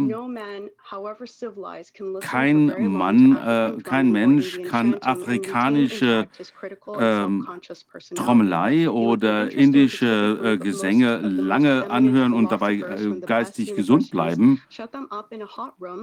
Also man könnte natürlich mal die, äh, jemanden einsperren in einen heißen äh, Raum und sich äh, anschauen, wie lange es dauert, bis er verrückt wird, wenn er sich das anhören muss. Jeder Philosoph würde nach kurzer Zeit anfangen, mit den Wilden mitzu äh, jammern. Also Aber wir wissen auch, dass es Philosophen gibt, die schneller umgestellt werden können zu neuen ähm, ähm, Dingen, äh, Verhaltensweisen, zum Beispiel Beten oder äh, Drogenmissbrauch. Aldous hatte eine gute Vorstellung davon, wie man die Menschen äh, chemisch schizophren machen kann. Bevor er 1952 uh, Brave New World Revisited äh, geschrieben hat, hat er äh, einen Philo äh, Psychologen besucht, der einen, ähm, eine Studie geschrieben hatte. Dieser Mann hatte auch das Wort psychedelisch äh, geschaffen. Und er hat darüber gesprochen, wie psychedelische Drogen Schizophren hervorrufen können, zum Beispiel durch eine, äh, äh, einen Stoff, der durch die Oxidierung von Adrenalin äh, gebildet wird im Körper. Uh, Huxley hat äh, diese Droge 1953 genommen und das hat ihn äh, dazu inspiriert, zu, äh, äh das äh, Buch The Doors to Perception zu schreiben. Das ist die Bibel der 68er-Bewegung. Und ähm, Dr. Osman hat Osley gefragt, Sie wissen, glauben also, wo der Wahnsinn liegt? Und Aldous sagte, ja. Und äh, Frage, können Sie das kontrollieren? Und Aldous sagt, nee, das könnte ich nicht kont äh, kontrollieren. Und ähm, wir haben hier zentrale Rollen in der Menschenentwicklung der Menschheitsgeschichte gehört. Die Aswan-Institut und deren Gründer hatten die Vorstellung, dass äh, Asselans Corps des D'Etre eine Studie über die, das Potenzial der Menschheit gemacht hat. Und dort hat Huxley äh, die Studenten gebeten, herauszufinden, wie man das volle Potenzial der Menschheit erreichen kann, die das latent in den Menschen schlummert. Und er diskutiert, ob es eine gute Idee wäre, wenn eine Institution ein Programm für Forschungsmethode hätte, um das Potenzial der Menschen zu erschließen, wie in seiner neuen Welt dargestellt, und das dann auch von der Gesellschaft eingesetzt werden könnte. Und das Institut, äh, das aus 1962 stammt, hat einige Seminare dazu gemacht, die das menschliche Potenzial hießen, einschließlich äh, Mystik durch Drogen. Und da sind äh, 52 äh, Forscher mit LSD, haben mit LSD gearbeitet.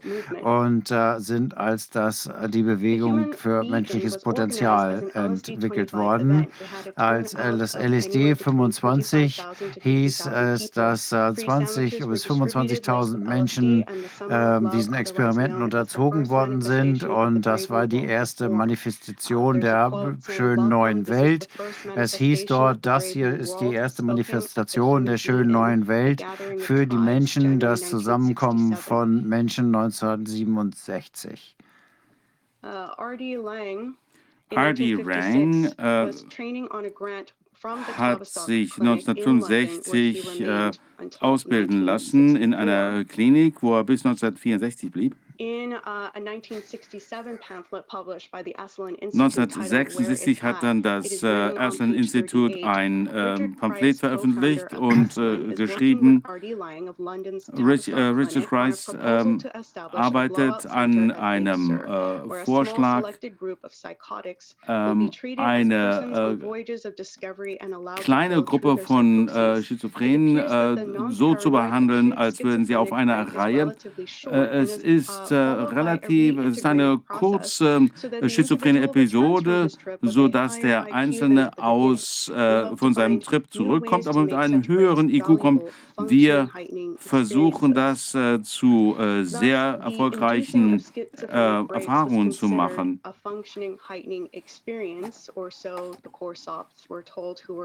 Das heißt also, damit sollte wirklich etwas Bewusstseinserweiterndes erreicht werden. Und äh, das sollte man erreichen durch induzierten Wahnsinn. Und äh, das Versprechen war, dass man am Ende äh, mit einem höheren IQ wieder äh, zurückkommt. Also dieses Aslan-Institut hat äh, damit ähm, ein ähm, äh, Wahnsinn untersucht und hat wirklich, war die Speerspitze für das Frankfurt-Institut. Die Realität ist, dass die revolutionäre Alternative, äh, die hier den Massen verkauft wurde, war von dem Tavistock-Institut äh, kontrolliert worden. B.F. Skinner, äh, der an einem Forschungsinstitut gearbeitet hat, äh, in äh, seiner Forschung die sogenannte äh, Skinner-Box entwickelt. Was er festgestellt hat, war, dass Ratten, die in dieser Box gefoltert wurden, die also widersprüchliche Botschaften der Bestrafung und Belohnung bekommen haben, in der Zukunft seltsam äh, reagiert haben, wenn die Ratte aus der Box wieder raus durfte und dann äh, ihr Schmerz zugeführt wurde, da äh, lief sie sofort in die äh, Box zurück, wo sie sich äh, sicher fühlte. Und äh, man hat schnell festgestellt, was das für Menschen bedeutet.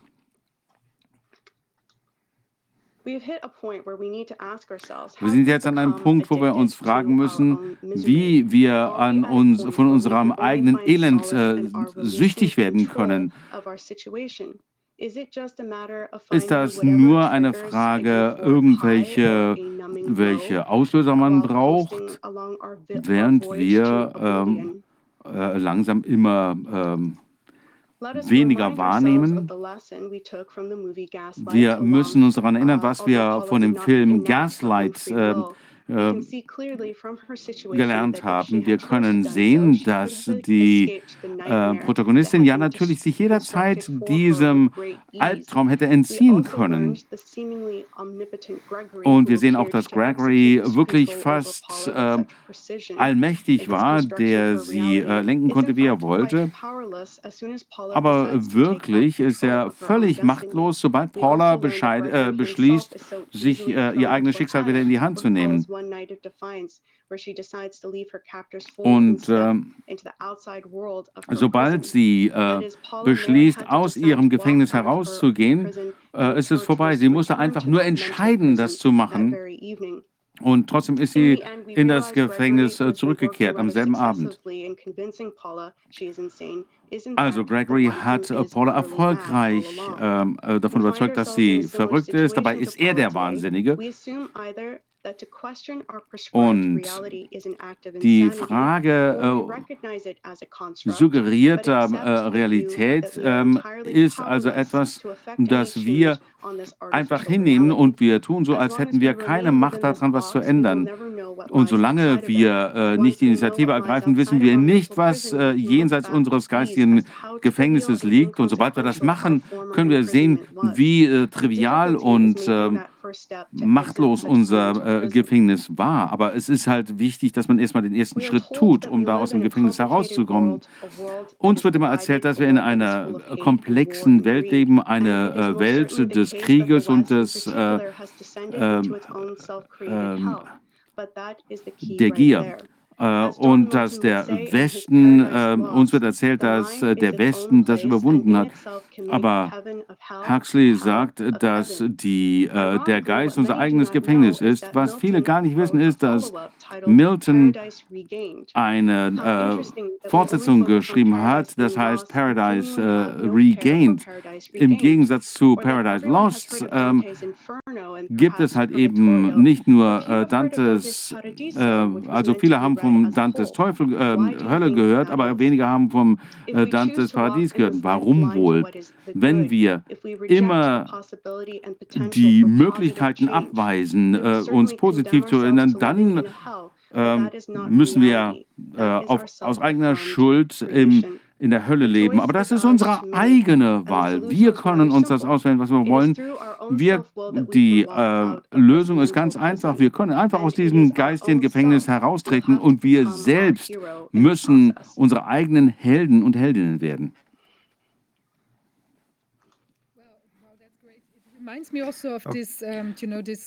Das erinnert mich an ein Comic, was wir hier mal gezeigt haben. Diese Zeichnung mit äh, den vielen auf der uh, Planke und einer sagt, äh, ich mache nicht mit. ähm, und sagt, äh, ich stimme nicht zu.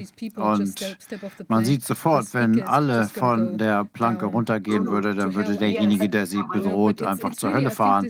Ich glaube, es geht darum, eine Entscheidung zu treffen. Man muss sich uh, abtrennen von der Welt und man muss mit dem Finger drauf zeigen und sagen, es macht keinen Sinn, das ist eine unsinnige Maßnahme oder was auch immer, was ich hier tun soll.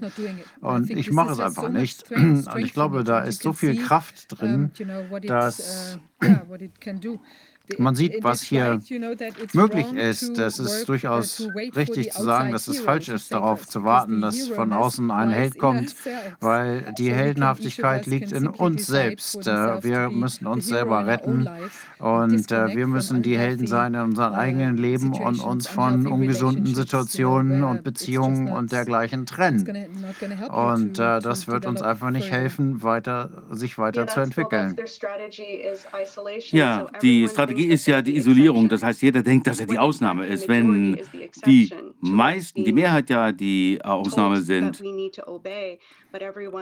äh, uns wird gesagt, dass wir äh, gehorchen müssen, aber in unserer Isolierung denken wir alle, jeder einzeln für sich, dass wir der Einzige sind der so empfindet. Aber die meisten Menschen wollen so gar nicht leben. Die meisten Menschen leben so, weil sie denken, anders geht's nicht. Äh, wir haben keine andere Wahl. Ja, aber wir haben mehr Wahl. Wir haben eine Wahl. Wir haben immer eine Wahl. Ich weiß nicht, ob es Fragen gibt. Ich hätte eine Frage. Dieses Tavistock-Institut, das scheint ja irgendwie eine zentrale Rolle zu spielen in dieser ganzen Struktur. Was, wo kommt das her? Wer hat das gegründet? Und Arbeiten die heute noch?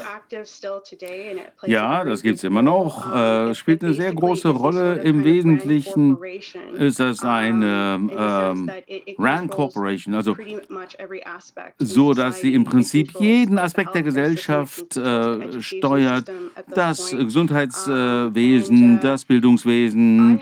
Und ich war noch nicht in der Lage, die, äh, den Ursprung dieser Organisation zu finden, wo es angefangen hat. Es gibt viele äh, Materialien dazu, welche Experimente Sie im Laufe der Zeit durchgeführt haben, aber es ist wirklich sehr mysteriös. Ich habe versucht, Bücher zu finden, die das äh, äh, erläutern. Das wird ziemlich äh, unterm Deckel gehalten. Da muss man wahrscheinlich in irgendwelche Archive äh, gehen, um diese Informationen zu finden. Äh, übers Internet habe ich das noch nicht finden können. Ich habe noch eine Frage. Politiker sagen ja manchmal doch die Wahrheit gelegentlich. Wir haben einen Gesundheitsminister Spahn beispielsweise, der zugegeben hat, dass es viele falsche positive Testergebnisse gibt. Wie spielt das in dieser Gaslighting-Manipulation eine Rolle? Oder äh, gibt es da noch andere Manipulationstechniken, die man da sieht? Uh, Meinen Sie, weil er zugegeben hat, dass es falsch positive gibt? Uh, ja, sie haben einen Teil der Wahrheit zugegeben, aber sie richten sich nicht danach.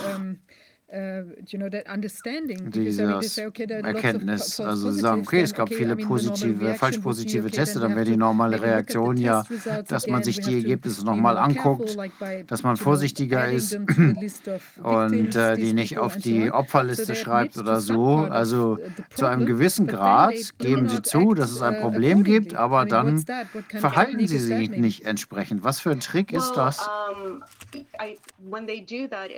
Naja, wenn man das macht, dann äh, natürlich, weil es so viele Informationen gibt, dass äh, wenn man äh, da überhaupt nichts zu gibt, dann wird es so offensichtlich, dass sie äh, lügen. Aber wenn sie einen Teil des der Wahrheit zugeben, dann äh, denken die Leute, naja, die tun ja, was sie können, die arbeiten mit den Daten und es geht jetzt wirklich nur darum, dass wir äh, uh, Vertrauen haben in den Prozess. Und das sehen wir natürlich äh, zum Beispiel bei äh, den Geheimdiensten. Also na, manchmal werden Dinge äh, freigegeben also Geheimhaltung ähm, wird aufgehoben, aber die Leute im, äh, in den Geheimdiensten sagen, es ist ja egal, dass die jetzt bekanntlich, äh, bekannt gegeben werden, zum Beispiel nach 30 Jahren oder sowas. Denn äh, viele Leute äh, sind ja schon gar nicht mehr an den Stellen, wo sie was gemacht haben. Und wenn man äh, etwas äh, Schlimmes offenlegt, das vor 30 Jahren passiert ist, wo man dann sieht, dass die Gesellschaft korrupt war, dann wird man das so sehen, als hätte das mit der Gesellschaft heute nichts mehr zu tun. Äh, wobei man natürlich sich fragen sollte, wenn das noch nie äh, was dagegen gemacht wurde, wo, woher sollten wir dann äh, annehmen, dass die Korruption sich verbessert hat? Äh, es ist ja eher wahrscheinlich, dass es noch schlimmer geworden ist. Also so funktioniert das, dass die Menschen nie von oben herab das Ganze sehen können.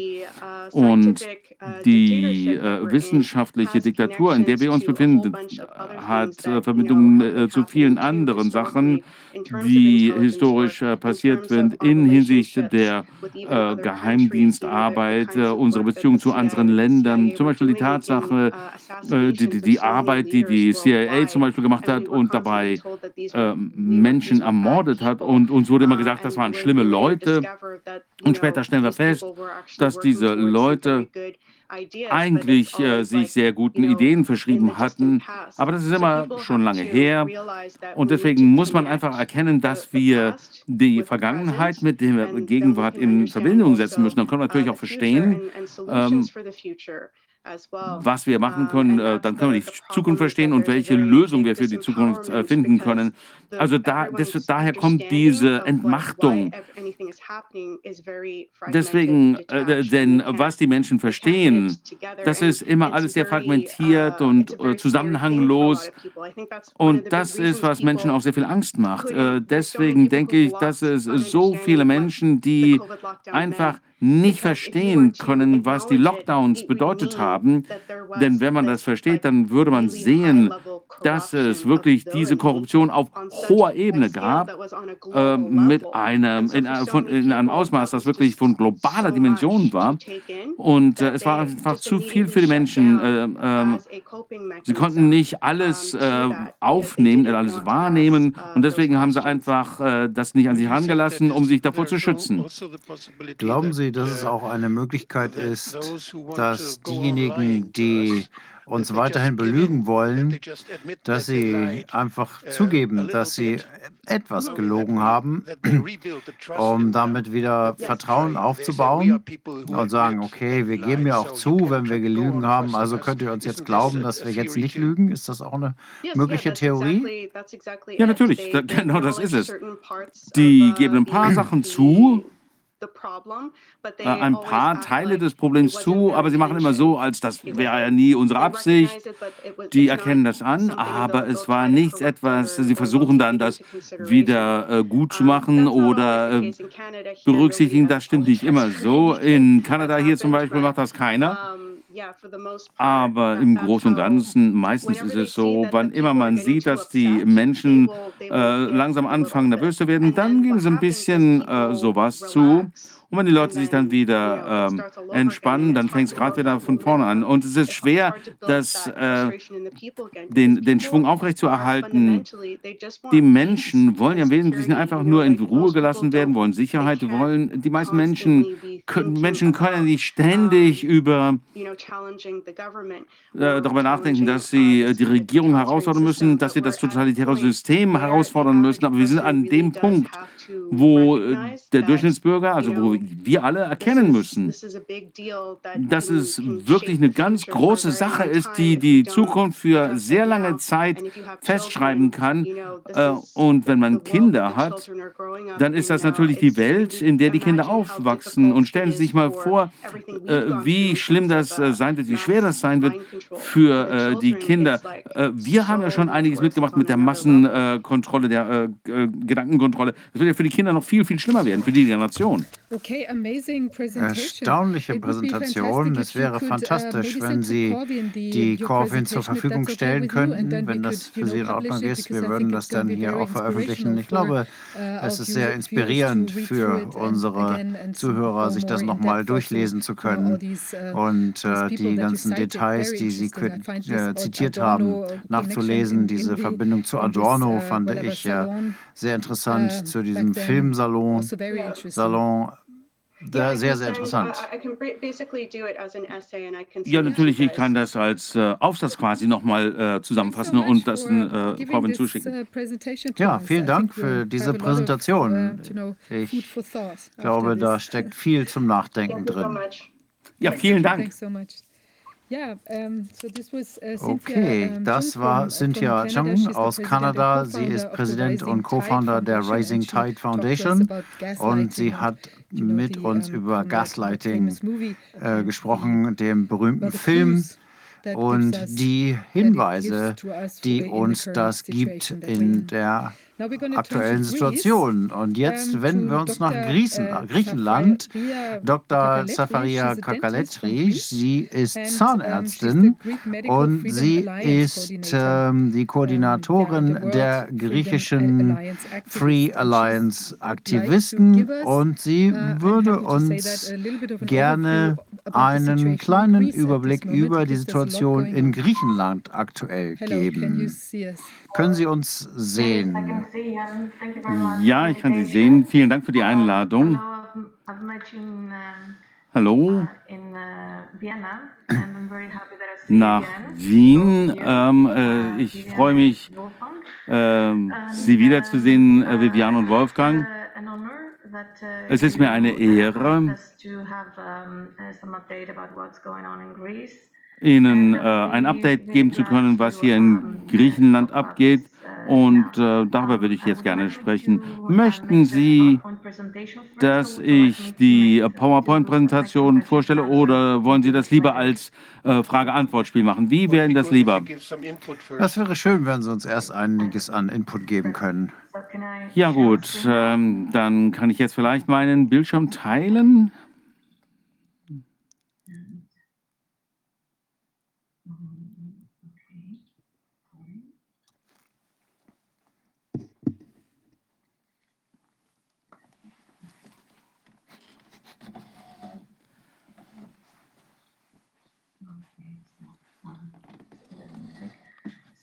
ähm,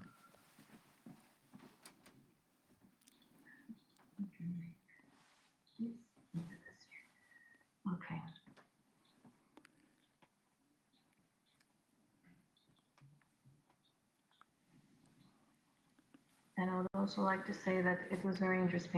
Ähm, ich muss auch sagen, ähm,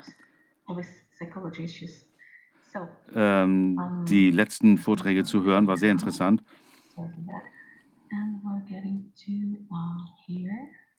Moment, ähm, gleich sind wir soweit. Können Sie das jetzt sehen? Geht es jetzt? Ja. Okay.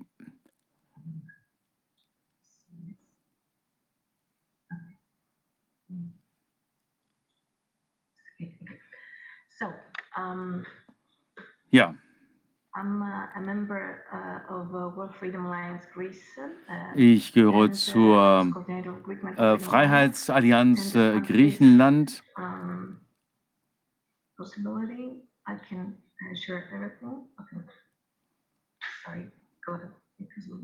Okay. So sorry for the äh, tut mir leid, dass das so ein bisschen gedauert hat. Gedauert hat. Ich möchte Ihnen einfach mal darstellen, wie es aussieht mit den oder wie der, äh, sich die ähm, Impfpflichten entwickelt haben. Ursprünglich gab es nur ähm, äh, eine Impfpflicht für Mi äh, Mitarbeiter im Gesundheitswesen. Und das galt vom, 31, äh, vom 13. September 21 20 äh, bis zum Oktober ähm, 21 wurden also viele Mitarbeiter des öffentlichen Gesundheitswesens äh, geimpft, auch viele im privaten Gesundheitswesen. Und äh, bis zum 31. Dezember 2021 und bis Ende März 2022 und bis Ende Dezember 2022 gibt es da unterschiedliche Stufen. Also es gibt jetzt ähm, Mitarbeiter des Gesundheitswesens, äh, da kann jetzt keiner mehr arbeiten, wenn er äh, nicht geimpft ist oder ähm, äh, in den letzten sechs Monaten äh, an Covid erkrankt war.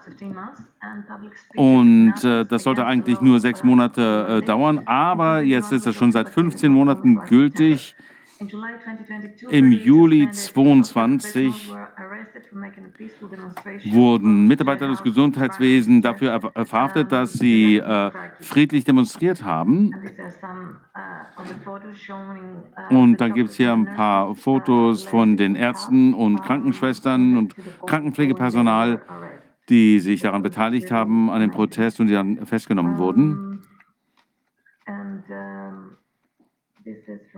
Some of the gatherings of the Greek healthcare workers against medical tyranny, some of the public gatherings. Uh, die Tonqualität ist leider so schlecht, dass die Dolmetscher nur sehr schwer verstehen können, was gesagt wird.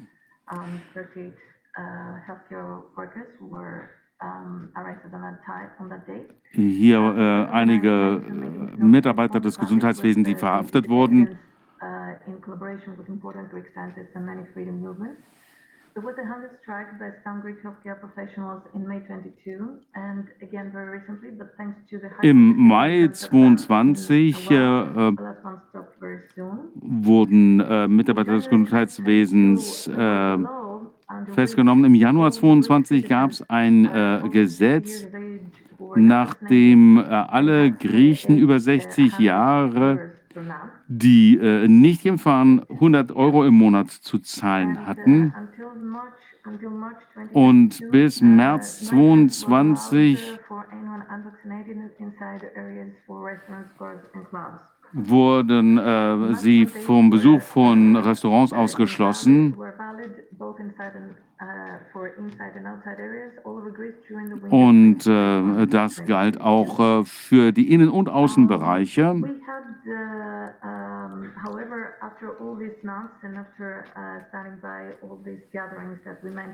Nach all diesen ähm, ähm, Monaten hatten wir eine Konferenz im November 22, die live gestreamt wurde. Und äh, griechische Wissenschaftler haben sich daran beteiligt.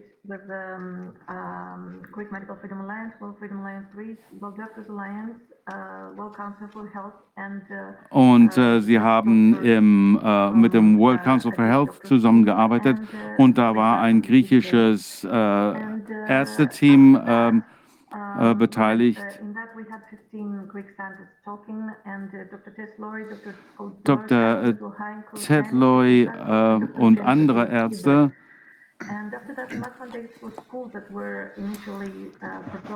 Ursprünglich ähm, sind da einige Vorschläge gemacht worden, aber es hat sich dann herausgestellt, dass das in Griechenland nicht durchführbar war. Und ähm, es gibt äh, eine Konferenz von Ärzten in Griechenland und auch in Wien, das wissen Sie ja. Die äh, rechtlichen Regelungen sind immer noch in Kraft und gelten für alle Altersgruppen. Wir können immer nur dieselbe Folie sehen.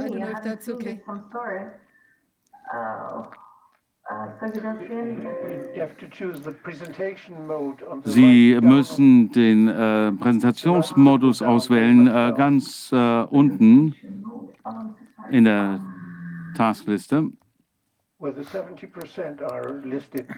Neben den 70 Prozent da, ganz unten steht eine äh, Prozentzahl. Ganz unten im äh, Fenster. Aber ich versuche das mal anzupassen. Hier steht äh, teilen, nicht teilen, mehr.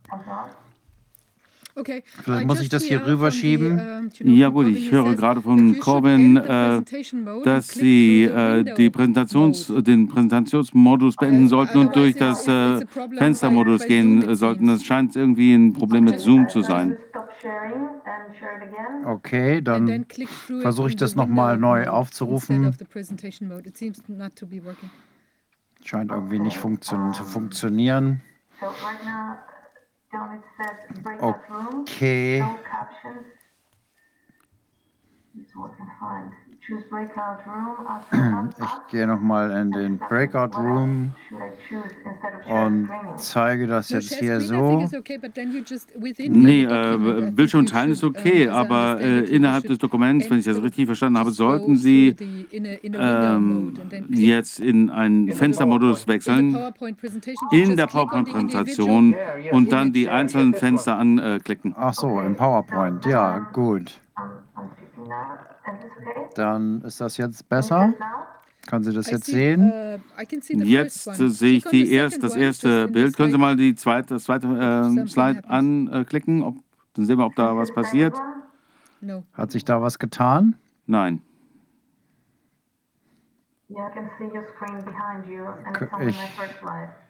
kann sehen, ich kann den Bildschirm hinter Ihnen sehen. Das ist immer noch das erste Slide, die erste Folie, die dargestellt ja. wird. Ich weiß nicht, warum das nicht weitergeht. Jetzt bewegt sich was. Jetzt ist weitergegangen. Gut. Ja, jetzt, haben Sie jetzt geht's weiter. Okay. Gut. Dann habe ich nur im falschen Fenster geklickt. Okay. Dann gucke ich das nochmal eben durch.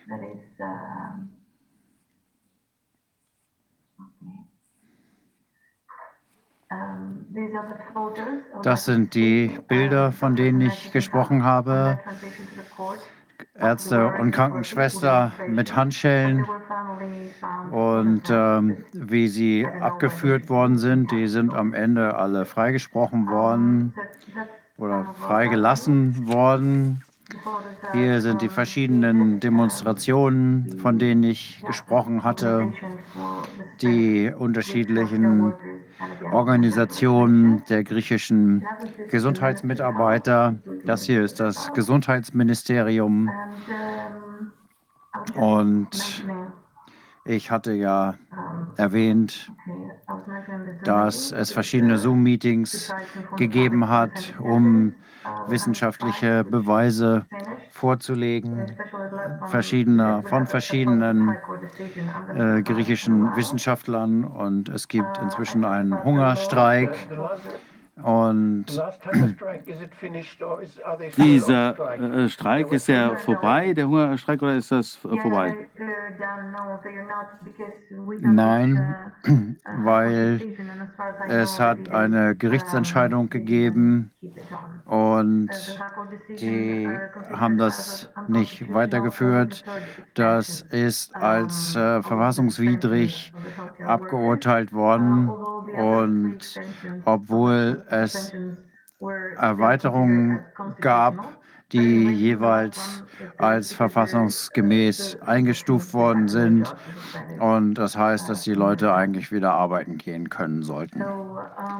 Und wir haben von Januar 22 auch diese 100 Euro Strafe pro Monat, wo man nicht geimpft ist, für Menschen, die älter sind als 60 sind.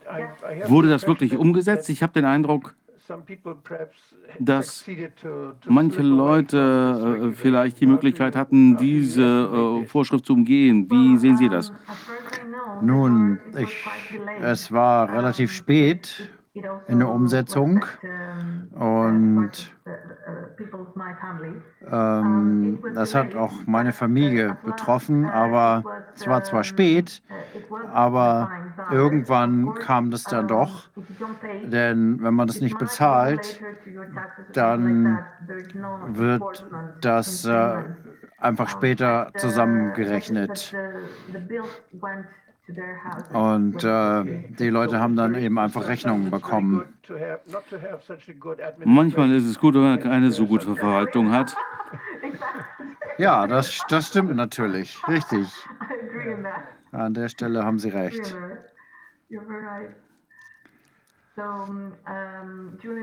Gut, im letzten Winter waren alle Innenräume für ungeimpfte geschlossen, Restaurants, Bars und so weiter.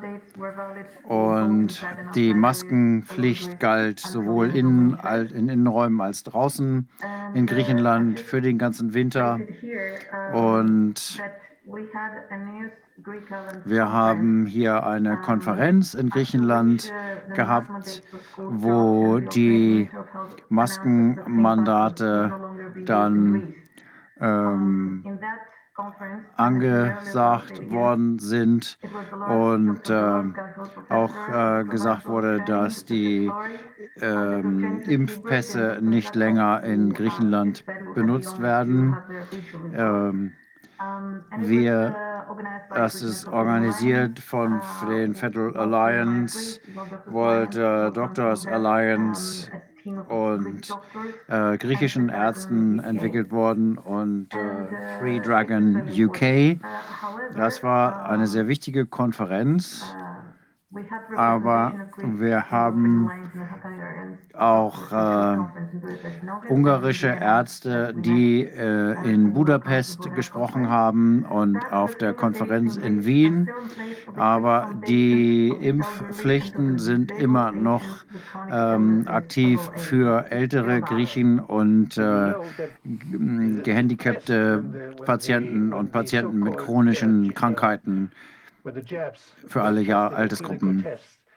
Und Sie wissen, bei den ähm, Tests, den elektronischen äh, Auswertungen der Tests, die wurden da gar nicht mit ähm, einbezogen. Ähm, die Leute, die noch ähm, geimpft werden müssen, wo es noch eine Impfpflicht gibt, äh, da wird überhaupt nichts untersucht. Die Leute, die wissen, dass sie nichts dazu wissen, aber die Leute müssen trotzdem noch weiter sich impfen lassen. Das ist ein Verbrechen.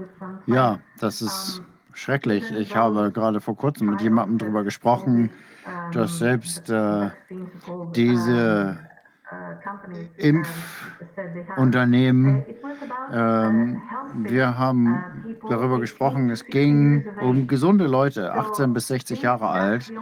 Und die einzigen Daten, die man hat, sind von dieser Bevölkerungsgruppe. Wie kann man also dann Menschen ähm, die da nicht zugehören, zwingen, sich sehr zu impfen zu lassen. Das ist sowas wie eine blinde äh, Euthanasie. Die Menschen äh, verschließen die Augen, wissen aber nicht, was sie mit den Leuten machen. Sie sagen, keine Ahnung, was da passiert, aber sie wissen, dass sie keine Ahnung haben und trotzdem äh, zwingen sie die Leute, das äh, mit sich machen zu lassen. Das ist schizophren, das ist wirklich ganz schlimm. Ja, es ist absolut schizophren. Da stimme ich Ihnen voll zu. Das ist, als ähm, hätte die Medizin sämtliche Ziele verkehrt, die sie mal hatte. Und wir hatten auch hier diese 36 Jahre alte Krank ähm, Zahnärztin, die ähm, ihre Praxis schließen musste. und sie hatte die erst einige Jahre lang geöffnet und sie war unter so starkem Druck. und die Familie hat sie unter Druck gesetzt, dass sie sich impfen lassen sollte. Und die Medien haben sie unter Druck gesetzt, äh, die verunglimpfen jeden, der sich nicht impfen lässt. Wir kämpfen, wir kannten sie alle. Und äh, wir wussten aber nicht, dass sie äh, selbstmordgefährdet war. Und wir haben dann, nachdem sie ähm, Selbstmord begangen hatte, ein Treffen gemacht vor dem Gesundheitsministerium. Und äh, die alternative Ministerin, Frau Gaga hat äh, mit uns diskutiert und es gibt jetzt eine Entscheidung des höchsten Gerichtes, die ähm, dann festgestellt hat, dass es nicht äh, die letzte Verlängerung dieses Gesundheitsschutzgesetzes nicht äh, verfassungsgemäß war. Und im Moment die anderen, die ich vorher genannt habe, die vor dem Parlament gewesen sind.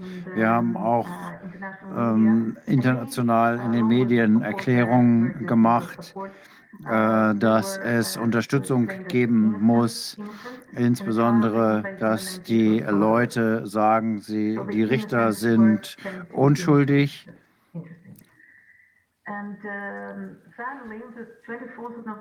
ja, dann am 24. November hat der oberste Gerichtshof entschieden, dass die äh, Suspendierung der äh, nicht geimpften, äh, geimpften griechischen äh, Mitarbeiter im Gesundheitswesen ähm,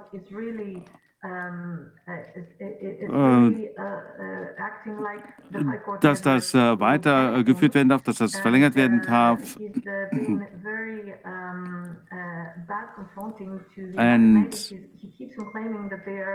die Regierung behauptet immer weiter, dass diese Menschen eine Gefahr für die öffentliche Gesundheit sind, aber der, äh, der Gerichtshof hat nun beschlossen, dass das eben nicht weiter äh, geführt werden darf.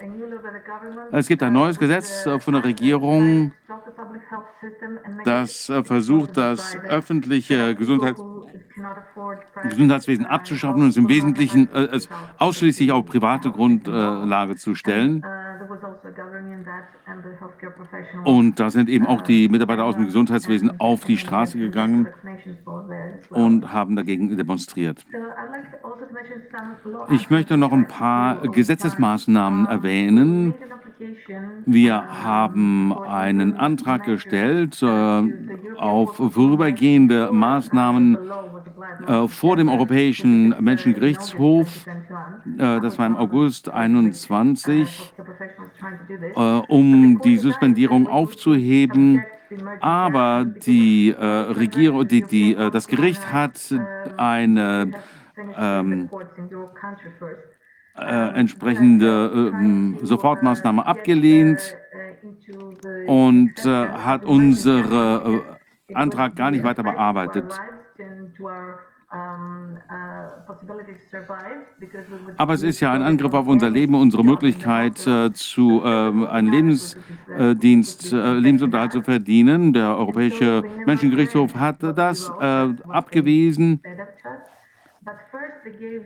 Und zuerst haben sie den griechischen Medien eine Presseerklärung äh, herausgegeben, ohne unsere Daten zu schützen. Und äh, Tage später haben sie uns dann äh, in, äh, formell informiert.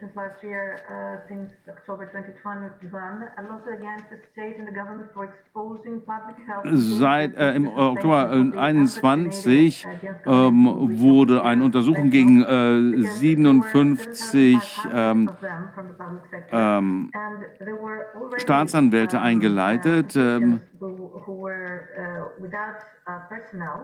Ähm, denn, äh, äh, denn damit wurden die griechischen ähm, Bürger ja einer ähm, äh, äh, unnötigen Maßnahme ausgesetzt. Einige äh, äh, Patienten äh, wurde bei einigen Patienten wurde ja Covid-19 äh, diagnostiziert und äh, das war dann die Grundlage für diese ähm, Maßnahmen. Einige Menschen mussten gar nicht aufgrund des Gesetzes sich impfen lassen. Trotzdem haben sie, wenn sie sich nicht haben äh, impfen lassen, ihren Arbeitsplatz verloren. Und äh, es ist äh, schwer dagegen äh, rechtliche Maßnahmen zu ergreifen. Wir hätten gedacht, dass was möglich ist, aber wir konnten nicht vielen Menschen helfen, denen das so passiert ist. Und das hat vielen Menschen wirklich äh, große Probleme bereitet, die sich nicht leisten konnten, ihren Job zu verlieren. Und die haben sich dann halt eben zwangsläufig äh, impfen lassen. Und unserer Meinung nach ist das kriminell. Wir haben eine Klage unterstützt äh, für äh, Mitbürger über 60 Jahren, die sich äh, gegen diese 100-Euro-Strafe gewehrt haben. Der oberste Gerichtshof hat das als äh, ähm, verfassungswidrig äh, befunden. Und wir unterstützen ähm, Menschen, die sich gegen die äh, Maskenpflicht im äh, Außenbereich gewehrt haben. Und das hat auch dazu geführt, dass dieses Gesetz zurückgezogen wurde.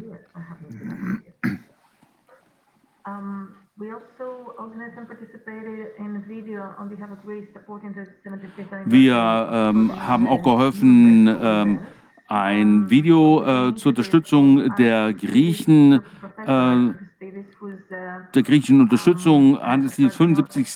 Geburts- oder äh, Jahrestages des Nürnberger äh, Kodex ähm, organisiert ähm, und daran teilgenommen.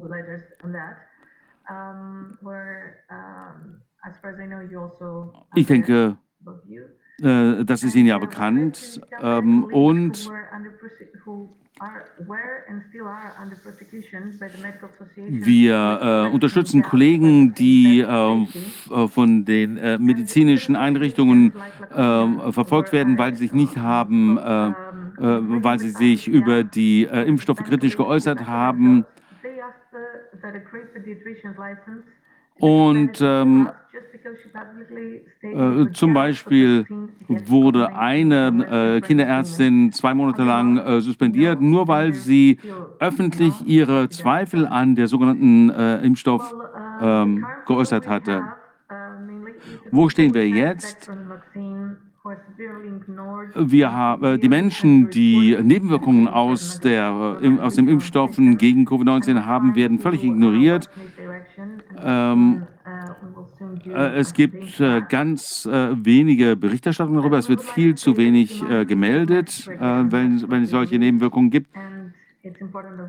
Ähm, also ich denke, dass wir das äh, aber durchstehen können, wenn wir äh, zusammenstehen. Ich denke, das ist ganz wichtig und ich möchte dem äh, Untersuchungs Corona-Untersuchungsausschuss für seine großartige Arbeit danken.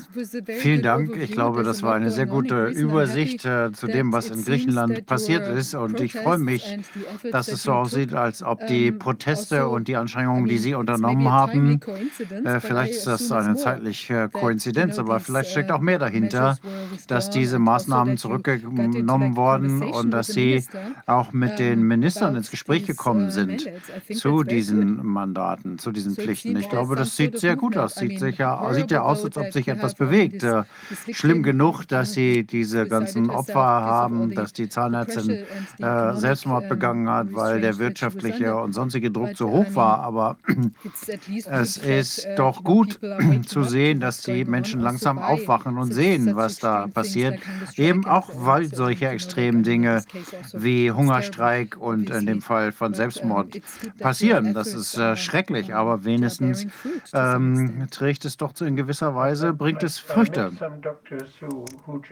Ich habe einige Ärzte kennengelernt, die sich nicht haben äh, spritzen lassen wollen und die ihren Arbeitsplatz verloren haben in Griechenland. Ich finde, die sind sehr tapfer. Ich habe eine Frage. Gibt es eine Organisation, die die unterstützt? Es gibt ja sehr viele äh, Probleme, wenn man kein Geld mehr verdienen kann. Äh, gibt es irgendeine Struktur, die diese Ärzte unterstützt, die äh, stark bleiben und ihre ethischen Prinzipien aufrechterhalten?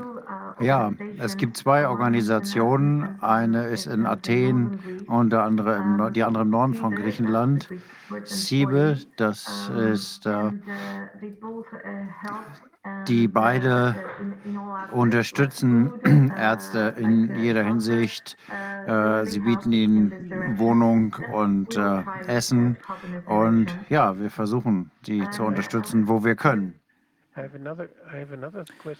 Ich habe noch eine Frage.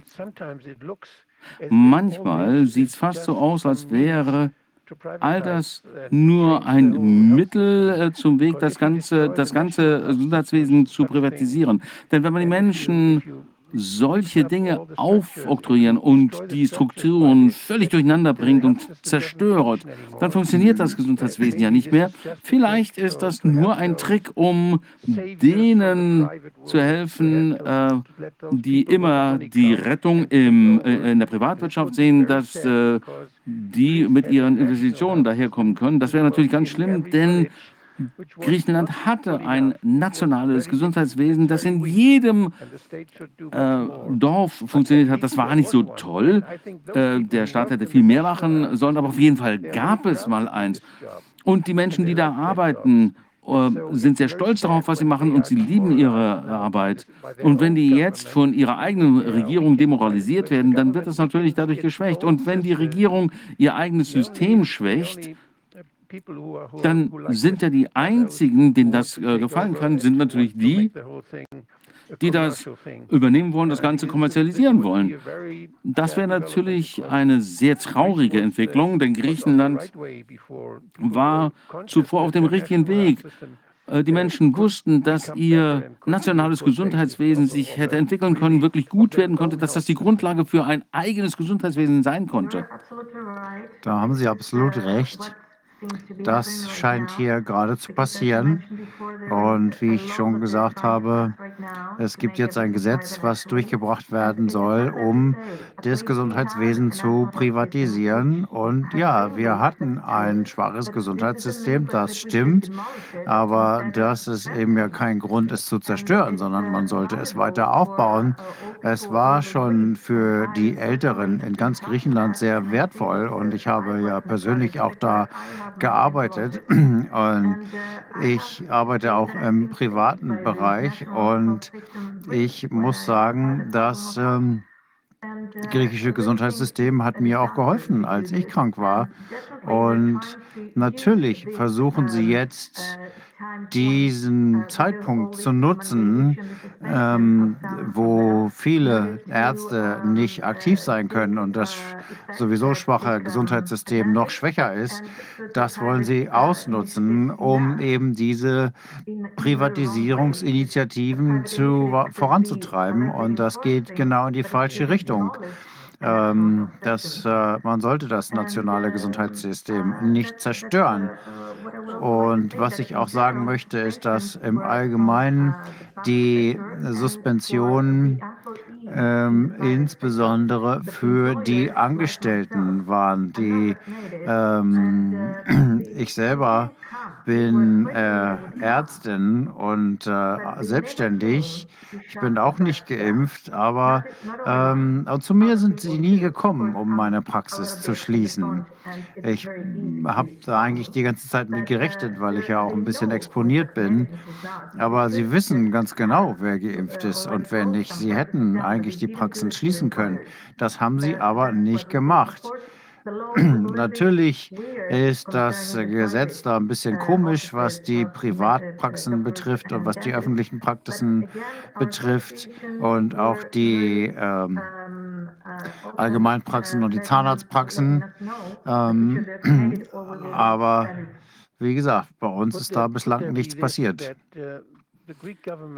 Könnte es so sein, dass die äh, griechische Regierung Angst hat vor der Europäischen Union, weil die ja über die letzten Jahre unter großem finanziellen Druck äh, stand und äh, Griechenland stand ewig unter großem wirtschaftlichen finanziellen Druck und äh, sie wurden erpresst, alles, äh, äh, das ganze Tafelsilber zu verkaufen, alles, was dem Volk gehörte. Könnte es sein, dass das Parlament, die Regierung oder einzelne Politiker einfach nicht das machen, was sie tun sollten? Sie sagen, oh, wir werden der Europäischen Union gehorchen aber sie machen es nicht, weil sie ihrem Volk helfen wollen. Ist das möglich, dass sie einfach wegschauen und ihre äh, Pflicht nicht erfüllen, äh, was ja schlimm ist, dass sie nicht das machen, was die EU von ihnen erwartet, dass sie nicht gehorchen, weil sie irgendwas Gutes für ihre, äh, für ihre Bevölkerung machen wollen?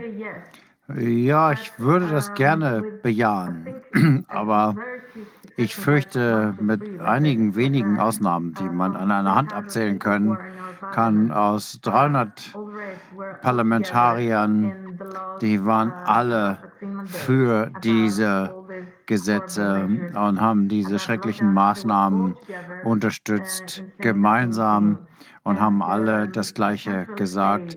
Ich kann leider nicht sagen, dass ich hier Hoffnung auf diejenigen, die im Parlament sitzen, habe. Vielleicht gibt es hier und da mal den einen oder anderen als Einzelnen, aber nicht als Partei. Und äh, ich selber werde auch niemals vergessen, dass sie alle gemeinsam äh, dafür gestimmt haben, dass die Menschen eingesperrt werden.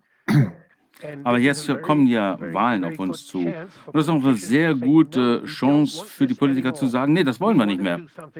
Wir wollen was anderes machen. Gibt es solche ähm, Politiker, die diese Gelegenheit ergreifen? Ja, in dieser ähm, Hinsicht ja. Die Oppositionsparteien sagen, ja, alle äh, Mitarbeiter im Gesundheitswesen sollten wieder zurückgehen dürfen. Ich hoffe hier so ein bisschen auf den politischen Wettbewerb. Äh. Ja, ja, in dem Fall, ja, auf jeden Fall. Ja, also da haben wir wirklich diesen Wettbewerb und die Opposition, die Hauptoppositionspartei sagt, nee, das sollte man nicht mehr weiterführen. Und sie sagen auch, sind auch gegen das Gesetz, äh, dass das öffentliche Gesundheitswesen abgebaut werden soll. Hoffen wir, dass die viele Stimmen gewinnen. Hoffentlich, hoffentlich. Ja.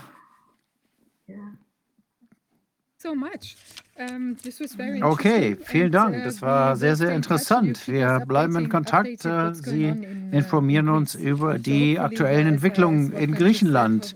Und hoffentlich, äh, wie Wolfgang gerade gesagt hat, gibt es eine demokratische Revolution in Griechenland in den nächsten Wahlen. Schauen wir mal.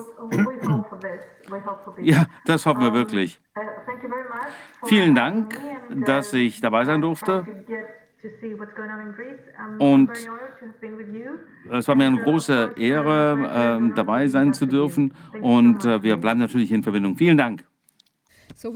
Ja, uh, wir haben uh, gerade mit äh, Dr. Karaletri aus Griechenland gesprochen. Sie ist Zahnärztin und hat uns informiert, was in Griechenland gerade passiert. Und jetzt haben wir einen sehr interessanten Gast. Er ist aus Amerika und ich möchte Ihnen kurz eine Einleitung geben, wer er ist.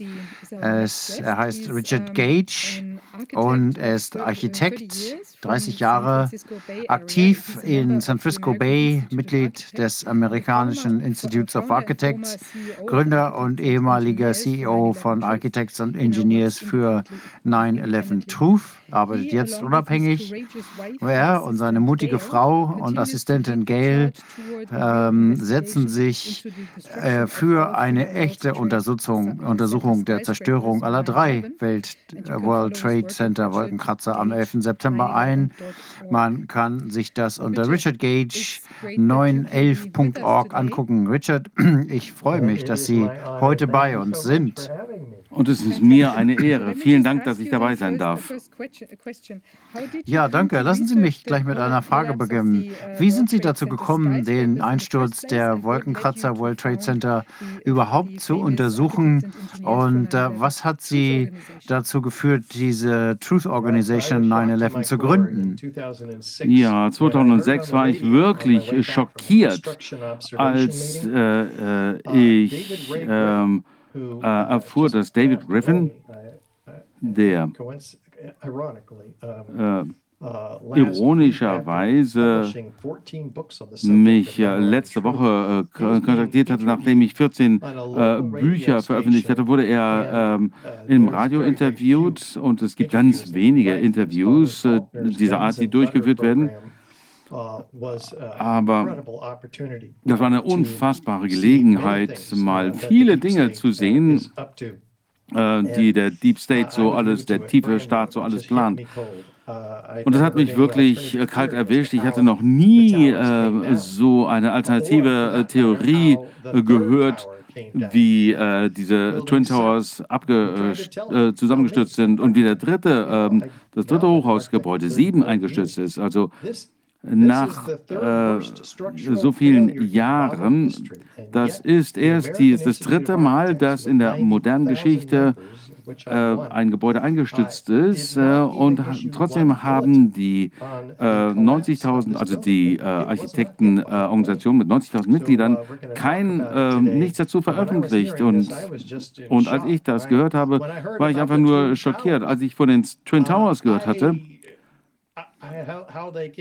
wie die eingestürzt sind uh, mit dieser explosiven äh, Zusammensturz, äh, wo die von oben nach unten mit äh, 120 km/h eingestürzt sind und wo also die, die, die äh, Stahlträger wirklich in Brand gesetzt waren. Also Stahl brennt doch normalerweise nicht. Da habe ich mich gefragt, wie ist das möglich? Diese 156 ersten äh, ähm, äh, Feuerwehrleute haben Explosionen gehört, bevor die äh, Türme eingestürzt sind. Das ist was ganz Neues, das hatte ich noch nie gehört.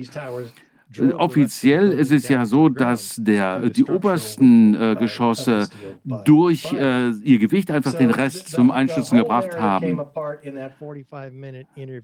Und äh, das Ganze äh, wurde in einem 45-minütigen 45 äh, Interview äh, auseinandergepflückt und dann habe ich mir das mal genauer angeschaut. Und alle 15 meiner Kollegen in der Firma, in der ich gearbeitet habe, haben gedacht, ich spinne. Und ähm, äh, ich habe aber trotzdem eine, ich habe Ihnen eine PowerPoint-Präsentation gesagt, da werde ich Ihnen heute noch ein paar Slides davon zeigen, ein paar Folien. Und nach äh, 45 Minuten nach dieser Präsentation waren alle äh, überzeugt, dass es ähm, gesteuerte ähm, äh, Explosionen waren. Das waren die ersten 15, äh, nach 45 Minuten waren die alle überzeugt davon. Das waren die ersten 15. Inzwischen gibt es 3600, die eine neue Untersuchung einfordern. Und äh, ich arbeite jetzt mit meiner Frau zusammen für Architects and Engineers for 9-11 Truth, wo wir jede Woche äh, Interviews durchführen ähm, im ganzen Land und weltweit. Wir machen jetzt gerade einen neuen äh, Film äh, 9-11 ähm, vom Tatort ins Gericht. Also darüber werden wir äh, heute auch gerne sprechen. Das ist sehr, sehr interessant. Sie haben also im Grunde genommen angefangen, sich damit zu beschäftigen. Uh, und uh, diese 15 Architekten, die in ihrer Firma waren, an Bord zu holen. Und dann haben sie, glaube ich, etwas tiefer nachgebohrt auf technische Analysen dessen, was da passiert ist. Ist das richtig? Ja, genau. Und wir haben unterschiedliche Reisen unternommen. Ich war äh, schon vielleicht 24 Mal in, in, in Deutschland, um da zu sprechen.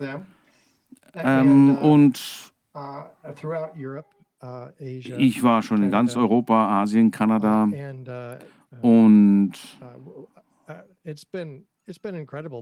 das war schon unglaublich. Die, die Beweise, ähm, die wir zusammentragen, werden immer mehr. Wir haben inzwischen schon 60 Beweisstücke äh, dem äh, Staatsanwalt in äh, New York State vorgelegt und haben um eine besondere äh, Grand Jury-Untersuchung äh, eingefordert. Das war schon vor äh, zwei Jahren passiert, aber jetzt haben wir den äh, Staatsanwalt verklagt und das ist jetzt beim ähm, obersten Bundesgerichtshof. Wir haben also im Supreme Court ähm, äh, einen Antrag gestellt, dass er äh, den äh, Staatsanwalt von New York dazu zwingt, eine Grand Jury-Untersuchung einzuleiten. Wir würden das nicht gerne äh, übers Gericht machen, ihn, um ihn dazu zu zwingen. Wir hätten das gerne einfach per Antrag gemacht, aber ja, darum geht es jetzt. Schauen wir mal.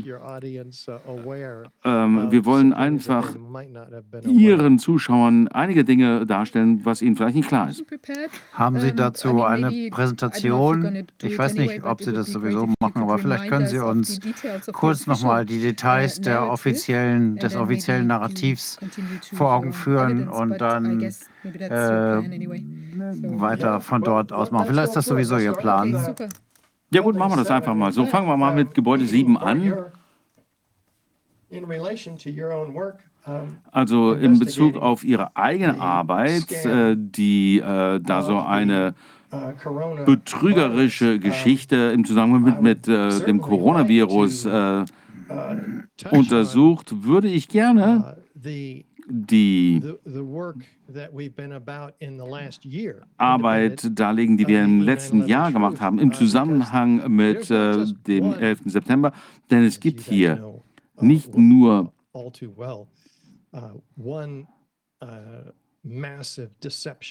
eine massive äh, Täuschung, das wissen Sie ja besser als ich.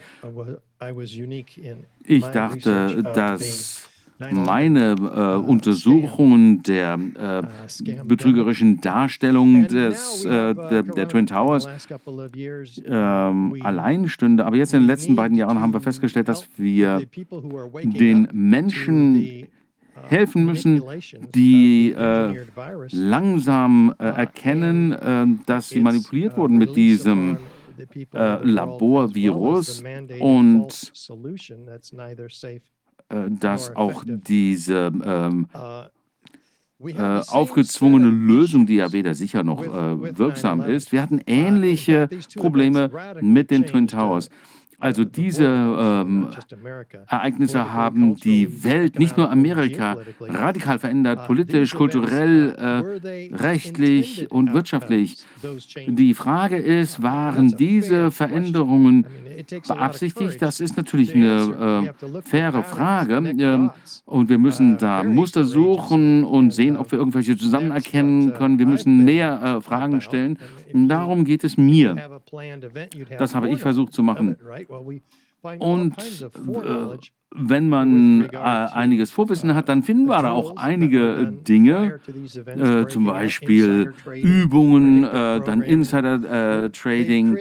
Ähm, und wir stehen einem äh, sehr schwer zu fassenden, mächtigen äh, Gegner gegenüber.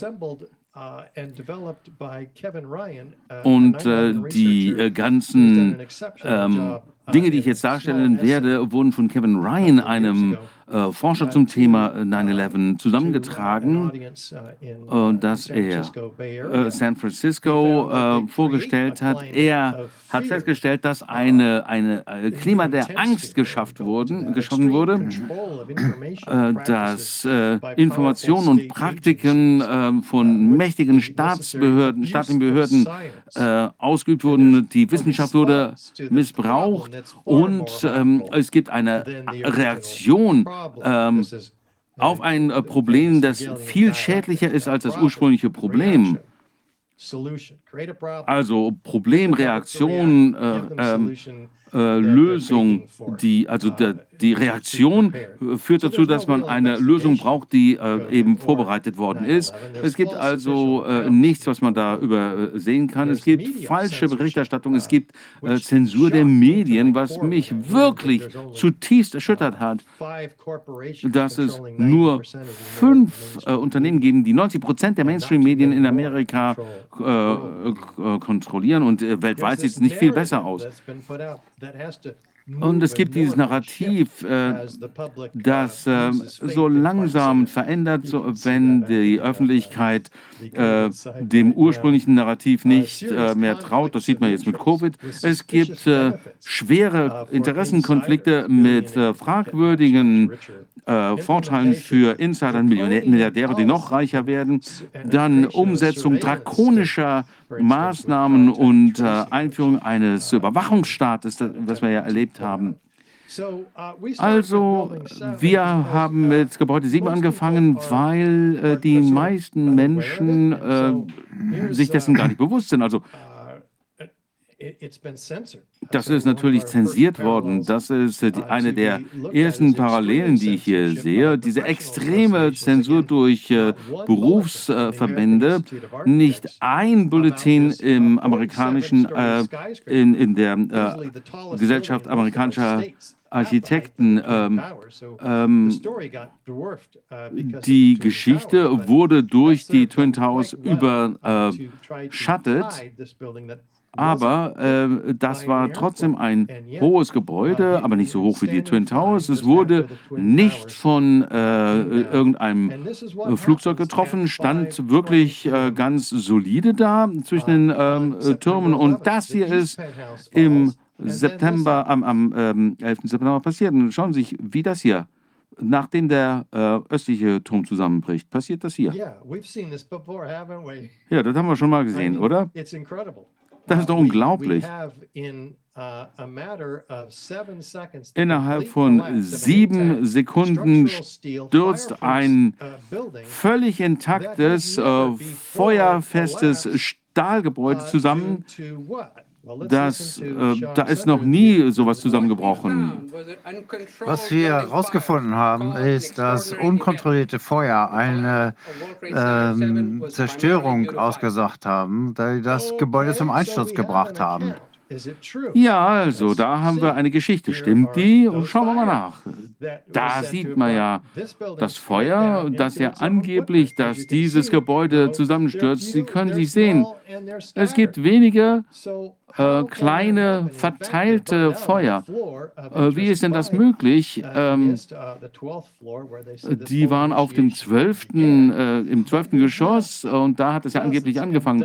Aber wir haben zig viel schlimmere, heißere langer, äh, länger brennender äh, äh, Feuer in diesen Gebäuden. Also, die sind nicht zusammengestürzt deswegen. Und also Feuer bringt Stahlgebäude nicht zum Einsturz. Und trotzdem ist das hier am äh, 11. September passiert. Also das sieht doch, äh, hier sehen Sie andere äh, kontrollierte Sprengungen von äh, Hochhäusern. Sieht man da irgendwie äh, Parallelen? Muss man sich wirklich überlegen. Da werden der Explosivstoffe eingesetzt. Äh, das sieht doch wirklich wie eine gesteuerte äh, Explosion, äh, Implosion aus, äh, zumal noch kein Fall bekannt ist, dass jemals ein Stahlgebäude durch Feuer zum Einschuss gebracht wurde. Weltweit gibt es da kein Beispiel.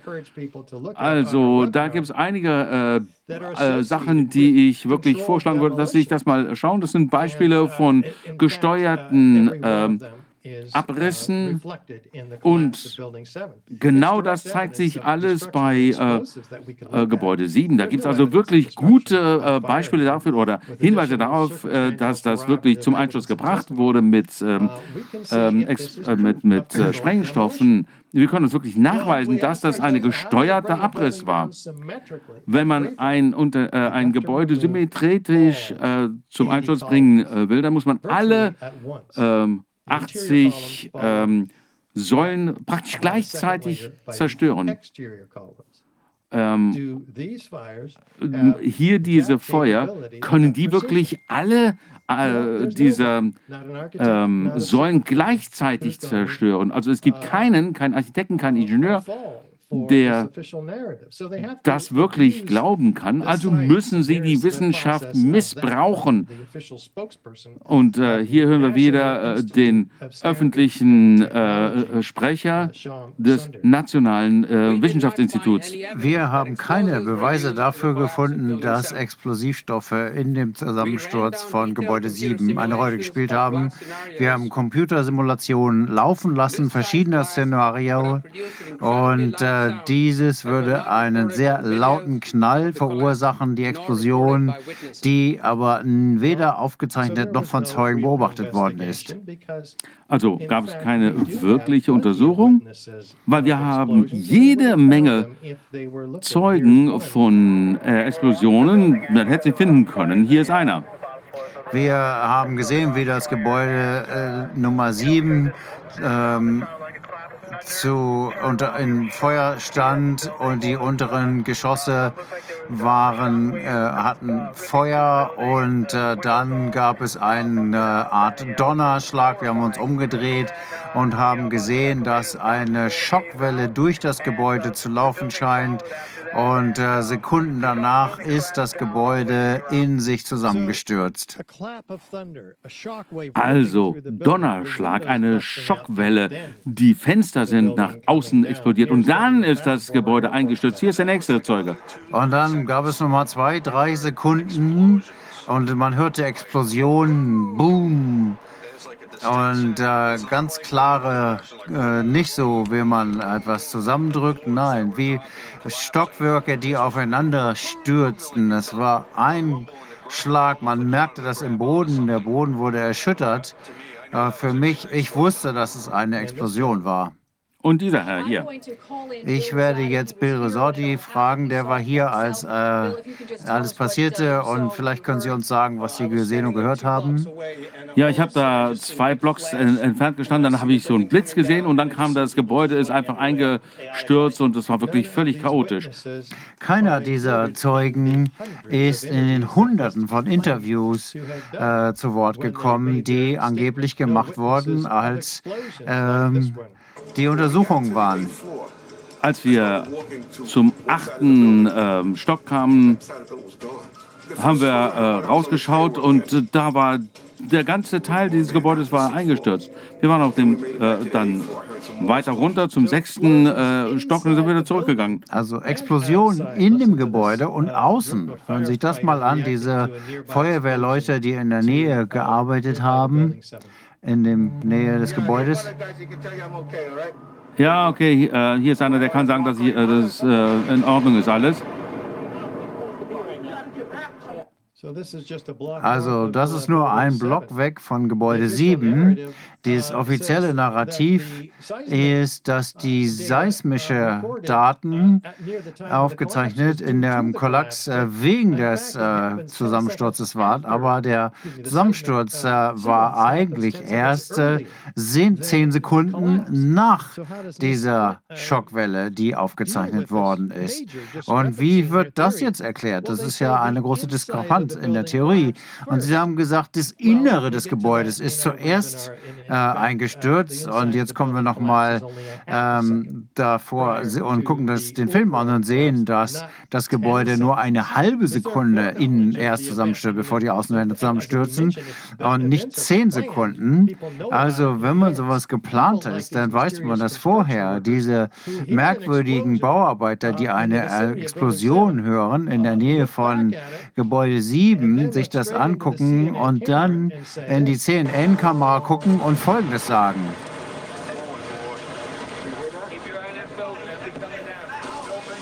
Nicht hingucken, das stürzt ein. Das Gebäude ist gerade explodiert. Gehen Sie zurück. Das Gebäude wird gleich explodieren. Flammen und Schutt kommt darunter. Also ganz gemütlich erklärt er da, dass das Gebäude gleich zusammenstört. Woher weiß er das, wenn da nur ein paar Feuer sind? Und äh, dieser Herr, den wir eben schon gehört haben, vor äh, das äh, Gerumpel hört, er steht ungefähr sechs Blocks weg von Gebäude 7 und hört einem äh, Radio zu, was jemand äh, vom Roten Kreuz in der Hand hat. Also, letzten paar äh, Sekunden hat er äh, äh, da schon gesagt, ein paar, das Gebäude stürzt ein. Und was ist denn jetzt los? Jetzt gibt es Countdowns, bis das Gebäude durch Feuer einstürzt. Und das BBC sagt sogar 20 Minuten bevor es passiert ist, ein an, dass das Gebäude eingestürzt ist.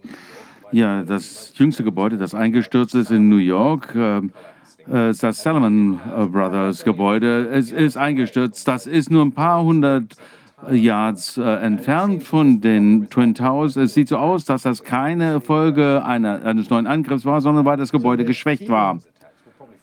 Also da werden wir äh, wohl jetzt mehr herausfinden. Wir werden mit Jay Stanley sprechen. Was können Sie uns über dieses Gebäude äh, erzählen, das da eingestürzt ist? Nun, äh, man muss einfach nur die Details angucken. Die sind ja, sehr unklar. wirklich äh, sehr äh, lückenhaft. Das Gebäude steht ja da noch, Entschuldigung, aber tut mir leid, äh, dass es diese verwirrenden Erfolg, äh, äh, Geschehnisse gibt. Sind das äh, Wahrsager? Das ist wohl offensichtlich ein falscher äh, Bericht, der im Vorfeld schon verfasst wurde und zu früh ausgestrahlt wurde. Und wir sehen ja auch, wie das mit Covid passiert ist. Hier haben wir die ganzen entscheidenden Elemente, also ein gesteuerter ähm, Einsturz, das sieht man hier. Und dann gibt es äh, weitere äh, Indizien, die zeigen, darauf hindeuten, dass das eine gesteuerte, geplante äh, Abriss war. Und wenn wir wissen, dass das äh, geplant war, dann ist, muss man natürlich auch fragen, ob das äh, nicht die äh, Geschichte um die Twin Towers ein bisschen in Frage stellt. Und äh, eine äh, Untersuchung, echte Untersuchung hat herausgebracht, dass sie das wirklich ähm, geplant hatten. Also wir sind frustriert mit den äh, falschen Stellungnahmen, die wir bekommen, also Lügen. Äh, McFlean tritt zurück, die Investiga äh, die Untersuchung äh, wird nicht vernünftig durchgeführt. Das White, äh, Weiße Haus versucht, das äh, unterm Deckel zu halten. Und äh, es ähm, sagte jemand, dass äh, er schockiert war, wie das Ganze beschrieben wurde. Ähm, äh, und ähm, es gab eine äh, Übereinkunft, nicht die Wahrheit zu sagen. Das ist doch Grund genug, das Ganze nochmal neu aufzurollen und neu zu untersuchen. Was äh, die Regierung und Militärs äh, dem Kongress, der Kommission, der, äh, den Medien und der Öffentlichkeit erzählt haben, ist wirklich falsch, ist einfach nicht wahr. Also faszinierend. Ja, wenn wir uns mal anschauen, wer da zuerst vor Ort war an äh, äh, Feuerwehrleuten, äh, da gab es 500 und äh, das wurde alles, was Sie gesagt haben, wurde ja aufgezeichnet, das wurde dann transkribiert, das waren 12.000 Seiten und auch das wurde zensiert, denn erst 2005 also erst vier Jahre danach, haben wir erfahren, äh, wurden diese äh, Transkriptionen freigegeben und dann haben wir gehört, was sie gesagt haben. Das sind also zum Beispiel äh, Feuerwehrleute, die haben gesagt, der oh, oh, Boden hat gebebt, man konnte sehen, dass die ähm, äh, Gebäude geschwankt haben und dann einfach eingestürzt sind. Und das sind die Leute, die gleich vor Ort waren. Und die beschreiben ganz genau, dass sie da Lichtblitze sehen, Explosionen, die in den ähm, Türmen passieren, auch außerhalb der Türme, und zwar in einer Reihenfolge, dass sie passieren, bevor die Türme einstürzen. Das ist ganz wichtig. Das heißt, der ähm, Boden äh, bebt, als würde ein Zug äh, unter, äh, äh, durch den Boden fahren. und dann stürzen die äh, Türme ein. Und das war bevor der erste Turm eingestürzt ist, habe ich den Boden äh, beben gefühlt. Dann gab es ein furchtbares Geräusch und dann ist es eingestürzt. So kam das runter, Stockwerk für Stockwerk, stürzte es. Also von oben nach unten durch. Wir haben also diese extreme Kontrolle, Steuerung der Informationen und Praktiken, wie sie ähm, Geheimdienst und andere Behörden einsetzen, um uns davon abzuhalten, zu verstehen, was ein Apfel ist im Gegensatz zu einer äh, Orange, was eine Explosion im Vergleich oder äh, mehrere Explosionen sind im Vergleich zu ähm, dem, was uns erzählt wurde. Also solide, schwere Objekte, die durch die Gegend geschleudert werden. Das sieht eher mehr aus wie ein Vulkanausbruch. Ähm, das war die, äh, der schlimmste Einsturz, den wir je gesehen haben.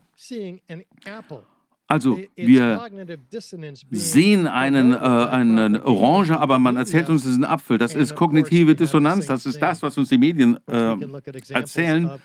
Uh, und äh, uh, das sehen wir jetzt auch wieder. Und Sie können also sehen, diese einzelnen Explosionen den, von oben bis unten auf jeder Seite diese beider Gebäude, die ja uh, genau gleiche äh, Explosionsabfolgen haben. Was sehen wir hier? Ich sehe hier Dutzende einzelner Explosionen, die die Struktur Uh, in, in this lower. In diesem unteren, äh, in, an dieser Ecke des Gebäudes äh, zerstören. Man kann sogar Einzelexplosionen äh, sehen. Das ist völlig anders als das, äh, was uns erzählt wurde, dass das ein ähm, äh, Schwerkraftphänomen wäre. Also, also alles Blödsinn, was Sie uns erzählen. Man kann hier eine Reihe von Explosionen sehen. Man sieht auch einzelne äh, Objekte, die weg herausgeschossen abgeschossen werden, und zwar schon 10, 20, 60 Stockwerke unter dem Zusammensturz. Was könnte, wenn das durch die Schwerkraft verursacht wird, wie könnte das denn 60 Stockwerke darunter schon passieren? Man sieht hier auf, auf der linken Seite einzelne ähm, Explosionen. In diesem äh, Video sieht man das.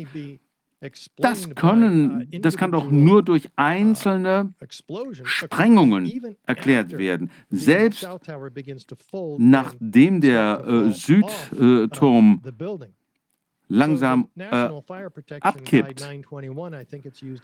Die ähm, Brandschutzanweisung ähm, ähm, bei der, für die Untersuchung von ähm, äh, Brandschäden sagt, äh, schauen, äh, suchen Sie nach äh, Schrapnell. Und das sehen wir ja. Wir sehen hier kleine pulverisierten Schutt. Äh, das Gebäude ist völlig zusammengestürzt. das ist genau das, was Explosionen, äh, Sprengungen verursachen. genau das sehen wir hier. Bis unten im, äh, am Boden, bis hin zu den einzelnen ähm, Streben. Äh, schauen, äh, suchen Sie äh, Druckwelleneffekte, schwere äh, Strukturteile, die durch die Luft fliegen. Genau das haben wir. Überall rund um das Gebäude waren solche Teile verstreut. 600 Fuß weiter, 200 Meter weit weg von dem Gebäude. Und da sieht man hier, die horizontal herausgeschleudert werden. Horizontal werden seitlich herausgeschleudert, wie das hier. 45 äh, Grad äh, äh, Winkel hier unten, aber es fängt ja äh, horizontal an. Wie äh, kann ein äh, Stahlträger so rausgedrückt werden?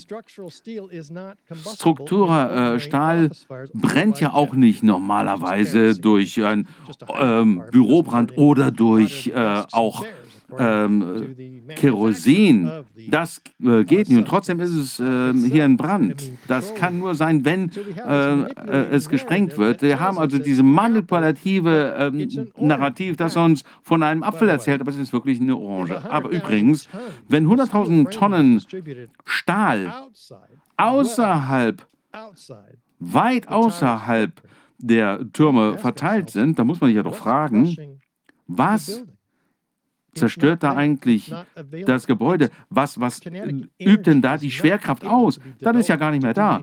Da ist ja gar nichts mehr da, was nach unten drücken kann. Das ist ja 200 Meter weit äh, rund um das Gebäude verstreut worden. Was sind 600 uh, Fuß, 200 Meter oder was? Vielleicht sind das die äh, Böden, die ähm, Betonböden. Schauen wir uns den mal an.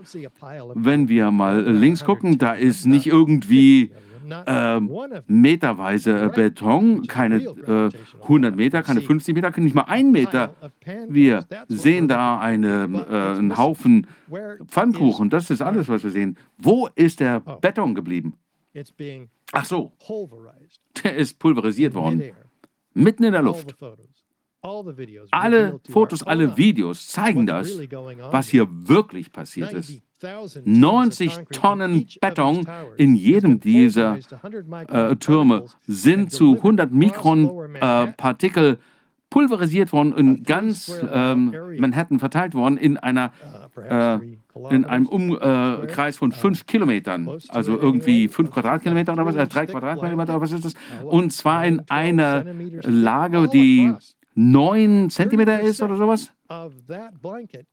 90 Prozent von, davon ist Beton. und das äh, zeigen die Studien.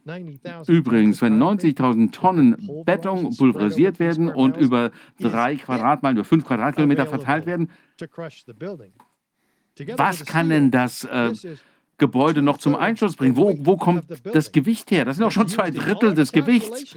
Und das wird immer in den ganzen Berechnungen der ursprünglichen Berechnungen, der offiziellen Berechnungen benutzt, dass da äh, der Beton das äh, zerdrückt. Sehen Sie, wie Sie äh, lügen? Das ist ein Missbrauch der äh, Wissenschaft.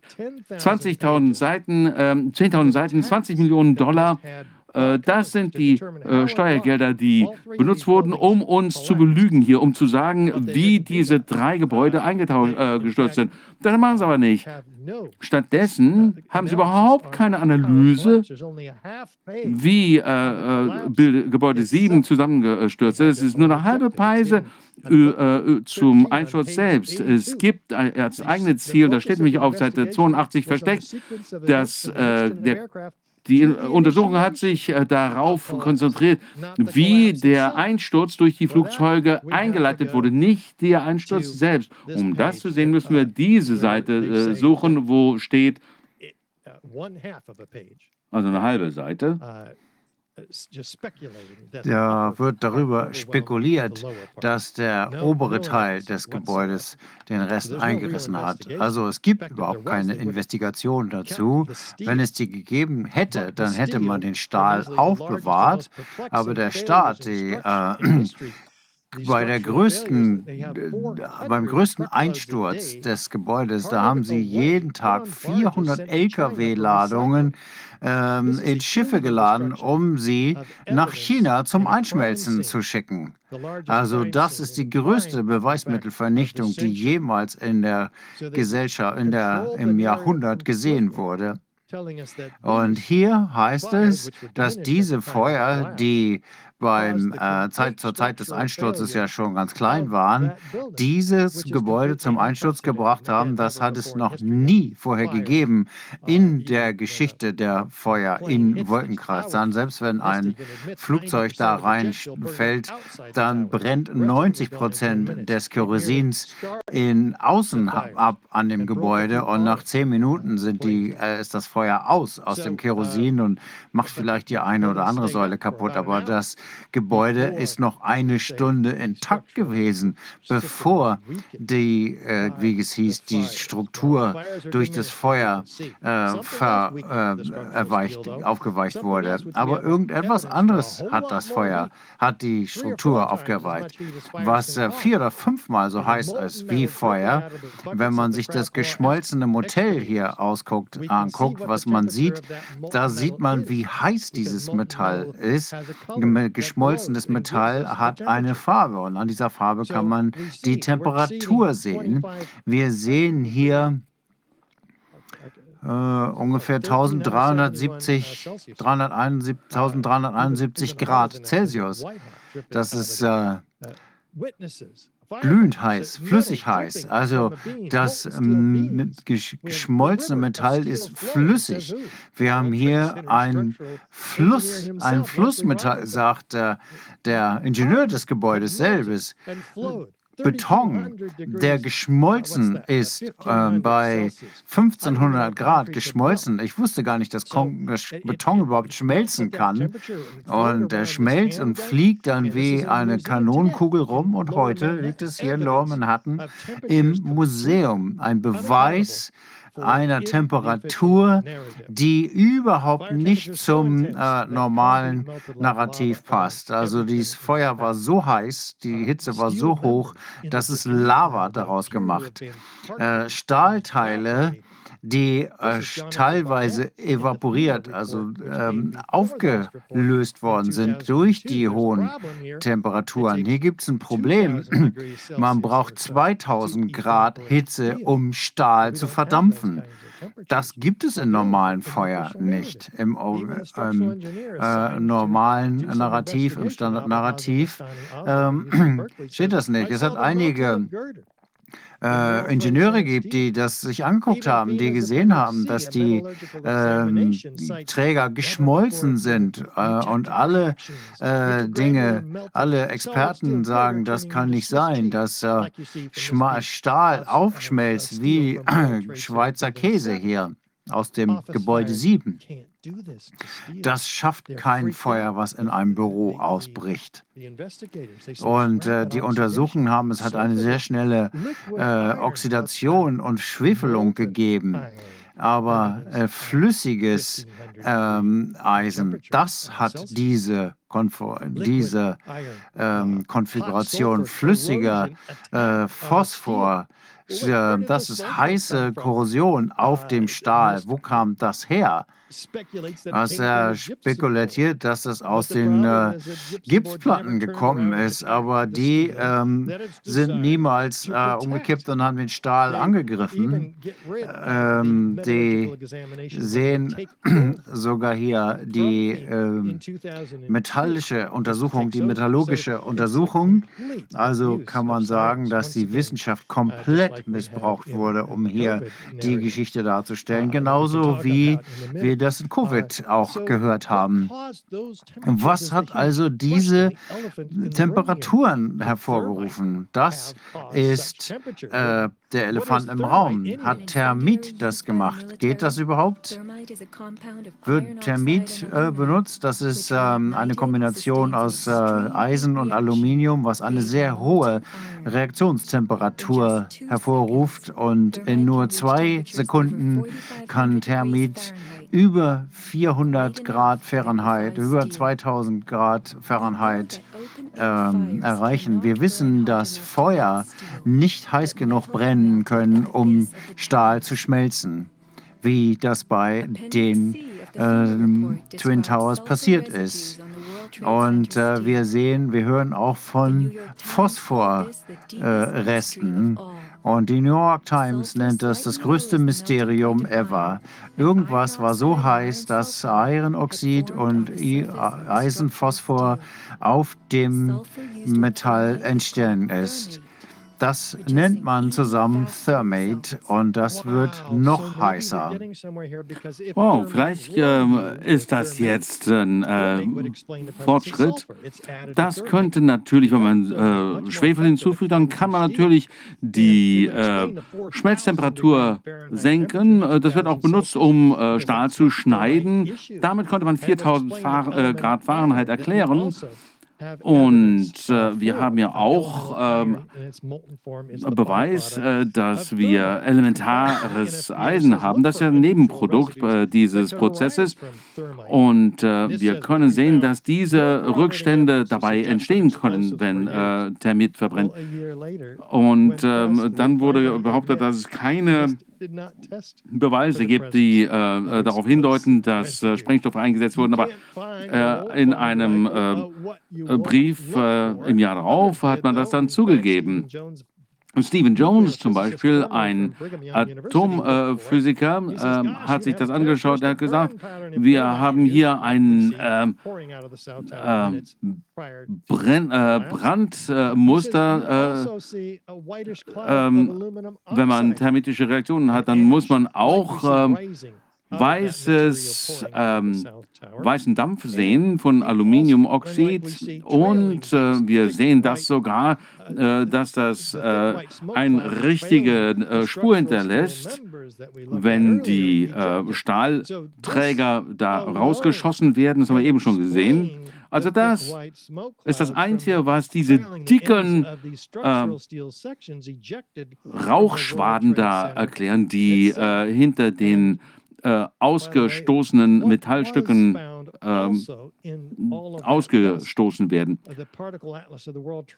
Und äh, der äh, Partikelatlas des World Trade Center äh, zeigt Folgendes. Es gab eine Tiefuntersuchung äh, und sie haben viel Eisen-Mikrokugeln gefunden, äh, die aus der Schmelze stammen. Das ist wirklich äh, was charakteristisch ist für den äh, Staub. Und 6 Prozent des Staubs besteht aus diesen ehemaligen äh, Stahltränen, aus diesen äh, Stahlkügelchen. Und dann kann man errechnen, dass das natürlich äh, unfassbar ist, dass ein Un äh, Umweltberatungsunternehmen äh, hat herausgefunden, dass das während der äh, Katastrophe passiert ist, sondern nicht anschließend von den ähm, Arbeitern, die, die, das dann zerschnitten haben. Und wie kann man das äh, nachweisen? Da schauen Sie sich mal dieses Experiment an mit äh, Thermit. Das sieht äh, äh aus, als gäbe es eine sehr äh, heftige Reaktion. Und was sieht man da? Diese ganz kleinen äh, Eisenkügelchen. Und die sehen aus wie Staub. Und wie können die ähm, sich mit dem ähm, Staub so verbinden? das passiert, wenn Feuchtigkeit im Spiel ist. Äh, erklärt das vielleicht die äh, äh, Verbrennung der uh, äh, Dächer dieser Autos? Da äh, war doch sehr viel äh, hohe Temperatur im Spiel. Da gibt es auch keine vernünftige Erklärung, als dass dieses diese heißen Eisenkügelchen gibt. Und was haben wir dann noch festgestellt? Dass der letzte äh, Test, das ist wirklich der Nagel im Sarg dieser, äh, der äh, offiziellen Narrativs. Wir haben nämlich unterschiedliche äh, Proben äh, untersuchen lassen von diesem ähm, Staub. Das wurde von Niels Hart in ähm, Kopenhagen untersucht. Diese kleinen ähm, äh, Chips werden von einem Magnet angezogen. Das heißt, da ist viel Eisen drin und man stellt fest, da ist viel Aluminium und äh, Eisen drin. und das gehört zu das sind die Bestandteile von Thermit. Das sieht aus, als wären das ähm, äh, Farbsplitter, ähm, aber das sind sie nicht. Wenn man das vergrößert, dann sieht man, das sind ähm, Aluminiumplättchen ähm, und äh, Eisenoxid ist. Das sind Nanopartikel. Und das ist ja in äh, peer-reviewten äh, Literatur untersucht worden. Und in Los Alamos äh, konnte man nachweisen, dass sich das Ganze entzünden lässt. Also die haben das wirklich detailliert untersucht. Bei 420 Grad Celsius ähm, verbrennen die. Und was kommt dabei raus? Naja, ge, äh, geschmolzene Eisenkügelchen. Also diese Chips sind die Quelle für diese Kügelchen, die äh, überall um das World äh, Trade Center gefunden wurden. Und die haben die gleiche chemische Signatur wie die äh, geschmolzenen ähm, Eisenkügelchen, die vom äh, Labor in Los Alamos gefunden wurden. Äh, wir wissen also, wo das herkommt, nämlich aus diesen Chips. Die waren daran äh, schon damit äh, verbunden. Sie sehen hier diese rot-grauen äh, äh, Flocken. Das ist alles extrem klein. und die Oberflächen, äh, ähm, das Oberflächenvolumen ähm, dehnt sich explosiv aus. Das wird nicht irgendwo in irgendeiner Höhle in Afghanistan zusammengemischt, sondern in sehr hoch äh, entwickelten Laboren. Also was wir hier sehen, und das wurde in einem äh, Artikel veröffentlicht, der wirklich peer-reviewed ist, äh, dass es sich hier um ein aktives, noch nicht äh, einer Reaktion äh, unterworfenen thermitischen Material äh, geht. Also dazu gehören, äh, das ist ein sehr starker Sprengstoff. Wurde das untersucht von NIST? Nö. Überhaupt nicht. Das haben sie selbst zugegeben. Also, wenn wir uns anschauen äh, hinsichtlich der Twin Towers, dann haben wir ähnliche Schlussfolgerungen, an denen wir erreichen, äh, ankommen. Und das ist wirklich ziemlich unglaublich, wenn man sich mal anschaut, die äh, Ergebnisse der Twin Towers, die Parallelen zu den Ergebnissen äh, des äh, Gebäudes Nummer 7. Da muss man sich natürlich fragen, wenn 9-11, also wenn äh, die Twin Towers hier ähm, wirklich auf ein geplantes Ereignis hindeuten, dass also die Leute das schon im Vorfeld wissen, zum Beispiel äh, 28 äh, ähm, Entführer, ähm, äh, da wurden also die äh, Reaktionen auf das ähm, auf diese Katastrophe äh, schon mal kontrolliert, indem man das vorher schon mal geübt hatte. Und äh, Übungen, die äh, Osama bin Laden ähm, alles auf ihn äh, deuten und der dann quasi die äh, Twin Towers als Ziel auswägt. Naja, wir haben noch andere Übungen, ähm, die zu Vorwissen äh, führen, nämlich äh, Tripod 2. Das hat FEMA, äh, die ähm, Polizei von New York, die äh, Feuerwehr von äh, New York und andere auf diesen Pier gebracht haben, am Tag vor 9-11, wo alle schon darauf vorbereitet wurden, zu den äh, Twin Towers äh, zu regieren, als Gebäude 7 eingestürzt ist. Das war der 23. Stock. Äh, Im Gebäude 7 war wirklich äh, die, das, ähm, äh, die Kommandozentrale, wo das Ganze, die Reaktion hätte gesteuert werden sollen. Aber die waren schon vorher vor Ort, wie man hier sehen. Ein äh, Rettungsarbeiter ähm, aus dem Katastrophenschutz Und Kennedy. Um ehrlich zu sein, wir sind Montagabend gekommen und Dienstagmorgen in den Einsatz gekommen. Ja, danke, dass Sie das so ehrlich sagen, Tom. Wir sind also am Vorabend angekommen und sind dann gleich äh, äh, aktiv geworden. Und äh, wir waren äh, schon eine Woche vorher äh, eingeflogen worden. Also äh, es ging also hier ähm, wohl um eine ähm, Reaktion auf eine Antragsattacke. Gut, gehen wir zurück auf unsere, äh, auf eine andere Präsentation, die können wir heute nicht mehr vorstellen, denke ich, da haben wir nicht die Zeit. Aber bei Covid sieht das ja ganz ähnlich aus. Da hat man ja auch ähnliche Übungen, die ähm, euch ja ganz klar sind, nämlich das äh, Event 201, das drei Monate vorher kam. Also äh, drei Monate vorher wussten die schon, dass es zu einem Ausbruch kommen würde und da haben sie das schon mal äh, geübt, wie man darauf reagieren kann. Das wurde ja von, von Johns Hopkins und Bill Melinda Gates äh, Foundation und vom äh, Weltwirtschaftsforum äh, durchgeführt. Das hat nicht nur vorhergenommen, äh, dass es äh, ein Virus geben würde, dass man auch einen äh, Impfstoff braucht, dass man äh, Widerstände hat, haben würde gegen die Impfstoffe, dass man das überwinden müsste. Alles schon, alles im Voraus. Das heißt, wir wissen hier sehr viel Vorwissen. Fauci sagte, es wird eine in der nächsten Regierungszeit einen Ausbruch geben. Es wird einen überraschenden Ausbruch geben. Das ist schon ziemlich unglaublich. Woher weiß man das? Wir haben also Insider-Trading mit äh, den Twin Towers bei Covid. Wir haben falsche öffentliche äh, Berichte und das ist ja inzwischen schon äh, nachgewiesen und äh, öffentlich gemacht von äh, äh, Mr. Sachs.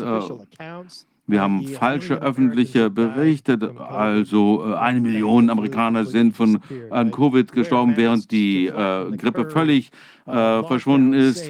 Äh, tragt Masken, um die Kurve abzuflachen. Äh, Lockdowns retten Leben und überhaupt äh, bieten die Impfstoffe bessere Immunität als die natürliche Immunität, äh, Immunität äh, bieten.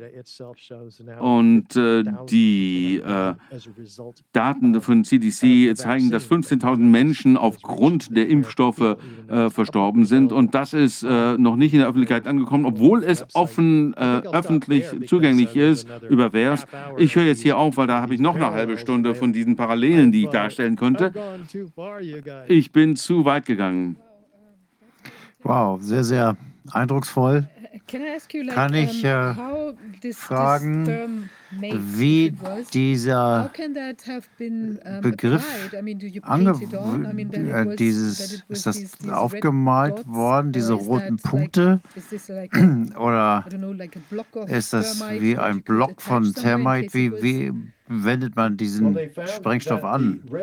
Nun, diese rot-grauen äh, Chips sind zweilagig. Eine Seite ist grau, die andere ist äh, ähm, etwas breiter. Die sind nur ein paar Millimeter groß und äh, waren natürlich komplett zerstört worden. Es scheint also, dass die flüssig, mit einer Flüssigkeit aufgetragen worden sind. Wir wissen nicht worauf. Wir haben äh, keinen Zugriff auf den Stahl. Der Stahl ist ja sofort danach nach China geschickt worden, um äh, eingeschmolzen zu werden. Es gibt nur ein paar ähm, Stahlteile, die aufbewahrt worden sind, aber wir haben keinen Zugang dazu, um das zu analysieren. Ähm, dadurch ist ja überhaupt erst diese Korrosion, die durch hohe Temperaturen zustande kommt, äh, aufgekommen. Und deswegen haben die noch Termit gesucht. Und äh, wir denken also, dass die draufgesprüht worden sind, entweder in den, unter den Trägern, den Säulen oder eben auch auf den Fußboden. Ähm, die Fußböden bestanden aus Metall, die mit äh, Beton äh, vergossen waren. Also das könnte man auch sozusagen äh, damit tarnen, dass man einen Feuerschutzanstrich aufbringt bringt, was auch passiert ist, ähm, gerade dort, wo auch später dann das Flugzeug eingeschlagen ist. Wenn wir uns jetzt mal das vorstellen, muss man das dann auf allen Etagen machen oder nur in einigen. Nun, die, der uh, Zusammensturz wird ja uh, verdächtigerweise über und unter, hauptsächlich aber unter der Einschlagstelle des Flugzeuges ähm, gestartet. Es gibt auf jeden Fall Explosionen. Das ganze Gebäude runter wurde das von Nanothermit äh, oder von äh, Sprengstoffen gemacht. Ähm, ich finde, die Beweise deuten darauf hin, dass ähm, dieses Nanothermit einfach eine höhere Sprengkraft hat und deswegen denkt man, dass es wohl das war, aber es kann auch herkömmlichen Sprengstoff gegeben haben. Was für ein Sprengstoff äh, kann es dann sein? Nun, das ist noch nicht äh, getestet worden und äh, die Ähm, es hieß, dass sie keine Tests gemacht haben. Wir wissen das nicht, wir können das nicht beantworten. Also es muss ja irgendwie ein neues Hightech-Material sein.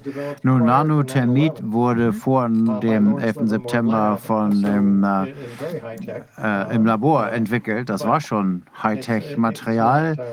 Aber leider haben wir Beweise dafür, dass es entwickelt wurde in der Literatur, ja. Oh, ja, okay. Und ähm, um, so if we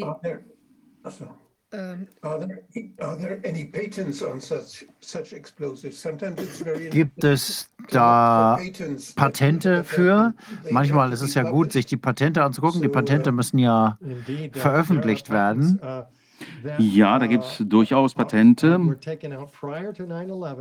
die vor äh, dem 11. September äh, beantragt wurden, ähm, um in Millisekunden äh, geschmolzenes äh, Eisen zu nutzen, um Stahl zu schneiden, viel schneller als das ähm, Sprengstoffe könnten. Also es gibt hier Patente dazu und die Einhausung dieser äh, Geräte selbst bestehen aus äh, äh, verbrauchbarem äh, Thermit, sodass also nichts übrig bleibt, was als äh, Beweismittel benutzt werden konnte, außer geschmolzenem Eisen. Davon haben wir jetzt natürlich jede Menge. Ein Zuschauer fragt, ob es möglich ist, dass dieser geschmolzene Stahl durch irgendwelche Stromflüsse, weil die als Kurzschlüsse gegeben hat oder so, hätte das dadurch entstehen können? Ich weiß nicht, wie das äh, Nanothermit ähm, ähm, in Brand gesetzt wurde. Wir wissen nicht, wie. Da braucht man hohe Temperaturen dafür. Das könnte elektrisch angeregt worden sein. Aber auf jeden Fall äh, mit äh, drahtloser äh, Technik, äh, statt dass da hunderte von Kilometern von Kabeln verlegt worden wären. Und wie lange hätte das denn gedauert, das vorzubereiten? Diese Sprengladung zu verlegen. Das würde auf jeden Fall äh, Monate dauern. Man bräuchte Dutzende von äh, Kräften, die auch Zugang zu allen äh, Teilen des Gebäudes haben. Die äh, für die Sicherheit äh, zuständige Firma waren äh, natürlich auch ähm, ein ähm, Vertragsunternehmen. Und wer sitzt da vorne im Vorstand? Ja, lustigerweise Mitglieder der äh, Bush-Familie. Das sollte man nochmal wirklich äh, untersuchen, wo echte Detektive, echte Journalisten rangehen und solche Hinweise auch verfolgen. Und gleichzeitig haben wir eine unfassbare Monetarisierung in den neun Monaten vor der ähm, ähm, ähm, vor 9-11. Und da wurden dann eben auch ähm, Wartungsarbeiten durchgeführt. Man konnte also, äh, hätte dann zum Beispiel die ähm, Aufzüge ähm, entsprechend äh, manipulieren können. Also Otis hatte das jahrzehntelang gemacht und äh, die wurden dann ersetzt. Und das wurde sogar im März 2001 schon im, äh, in einem Fachjournal zu Aufzügen veröffentlicht. Und diese Fahrstuhlrenovierung? Wow. Um ähm, das heißt, die hätten Zugang gehabt zu diesen ganzen Säulen, die man, wo man Zugang brauchen würde, um diese Dinge zu tun? Ja, die internen Säulen äh, waren von den äh, Aufzugsschächten nur durch ein äh, paar Zentimeter ähm, Gipskarton getrennt. Das heißt, da hatte man Zugang. Also, Und uh, es gibt auch einen Artikel von USA Today, äh, der dokumentiert, dass äh, 85 Prozent der Mitarbeiter äh, von Ace Elevator am 11. Äh, äh, September ähm, rechtzeitig den uh, ähm, Turm verlassen hatten, nachdem die ähm, Flugzeuge das äh, Gebäude ähm, getroffen hatten. Und da gibt es natürlich entsprechende äh, Zeugenaussagen und ich hoffe, dass es die auch, äh, natürlich, die kann man immer noch äh, befragen. Und natürlich gibt es auch noch, äh, das war schon ein Skandal, dass äh, die alle geflohen sind. Wie viele Menschen hätte man denn gebraucht, um sowas vorzubereiten? Und diese ganzen Arbeiten durchzuführen. Braucht man da viele tausend oder hundert oder wie viele Arbeiter braucht man dafür?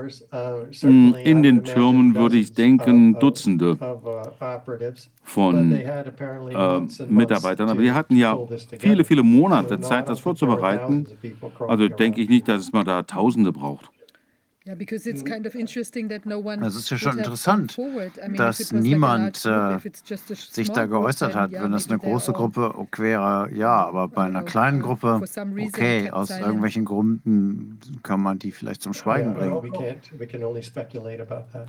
Ja, da können wir nur äh, spekulieren. Wie kann solch eine Straftat in den USA bestraft werden? Gibt es da äh, irgendwelche Verjährungsfristen? Nee, äh, es gibt keine äh, Verjährung äh, für Massenmord oder Hochverrat. Äh, selbst der Mord an einem Einzelnen kann niemals verjähren, schon gar nicht ein Terrorangriff auf ein ähm, Bundesgebäude.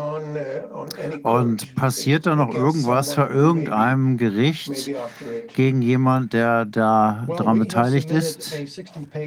Ja gut, wir haben ja 60 Seiten äh, Beweise dem äh, Staatsanwalt äh, vorgelegt um eine Untersuchung einzuleiten zu, äh, zum 11. September. Und das kann man sehen auf LLC ähm, FC äh, 9, äh, 9111. Wir sammeln diese äh, Beweise schon seit 17 Jahren. und die äh, Rechtsanwälte haben das vor äh, zwei Jahren in einem Antrag äh, eingereicht. Und wir sind jetzt vor dem obersten Bundesgerichtshof, um den Staatsanwalt zu zwingen, eine Sonderjury einzuberufen, eine Grand Jury einzuberufen, um das zu untersuchen. Und das ist ja unser äh, das Recht nach dem ersten Verfassungszusatz, dass wir äh, das Recht haben, äh, die, äh, äh, die Regierung äh, zum Handeln aufzufordern. Aber leider ist, sind Regierung und Gerichte in den USA nicht mehr unabhängig voneinander. Wir erwarten also, dass der Film, den wir jetzt machen, um all diese unterschiedlichen Stimmen, äh, diese ganzen Experten, äh, Ingenieure, äh, Brandschutzingenieure, Feuerwehrleute zusammenbringen und die ganzen Beweise, die ich heute gezeigt habe, all das ist zusammengetragen worden. Und wir machen äh, eben jetzt gerade einen Film, also eine ganze Reihe von Filmen zu Gebäude 7, zu den äh, Twin Towers. Das wird auch dem ähm, Staatsanwalt vorgelegt werden, damit er das in die Untersuchung mit einbeziehen kann. Er sieht also all das, was wir schon zusammengetragen haben ähm, in diesem Film. Äh, 9-11 äh, Tatort zum uh, Gerichts. Die Verschiffung des Stahls nach China, was, wie wurde das begründet? Und ist das vorher schon mal so vorgekommen, dass man das so schnell aus ja, von einem äh, Tatort zu entfernen? Ja gut, äh, es gab einen großen Unfall. Ähm, das war noch nicht einmal ein, ähm, äh, ein äh, Verbrechen, sondern der Absturz der Challenger, äh, des äh, Space Shuttles. Da wurden die Einzelteile zusammengesucht. Es wurde wieder äh, wie ein Puzzle zusammengesetzt. Und da haben sie, äh, und da haben sich die ähm, Ingenieure ähm, beschwert, dass sie äh, den Stahl nicht zusammentragen konnten, jetzt im Zusammenhang mit, nein, äh, den Twin Towers. Oh, und äh, die Untersucher, äh, die, die, die ähm, ähm, Experten, die das untersuchen sollten, die konnten äh, gar nicht ans, aufs Gelände kommen. Die haben gesagt, das ist ja eine Touristenattraktion hier. Da laufen die äh, Touristen rum. 99,9 Prozent des Stahls war schon weggeschafft worden, schon zwei Wochen nach äh, 9-11 äh, hat die Regierung China ähm, gebeten, das ganze Zeug zu äh, recyceln. Also ich kann mir, ich habe noch nichts gehört, äh, warum, also ich habe noch kein offizielles Narrativ gehört, warum man so schnell diesen Stahl loswerden wollte. Und ähm, äh, es hat auch jemand in ähm, ähm, sich beschwert, schon seinerzeit, dass es äh, nicht äh, sein kann, dass man diese Beweisstücke wegschafft. Man sollte da wirklich eine genaue Untersuchung durchführen, was hier äh, äh das, äh, diese Katastrophe verursacht hat.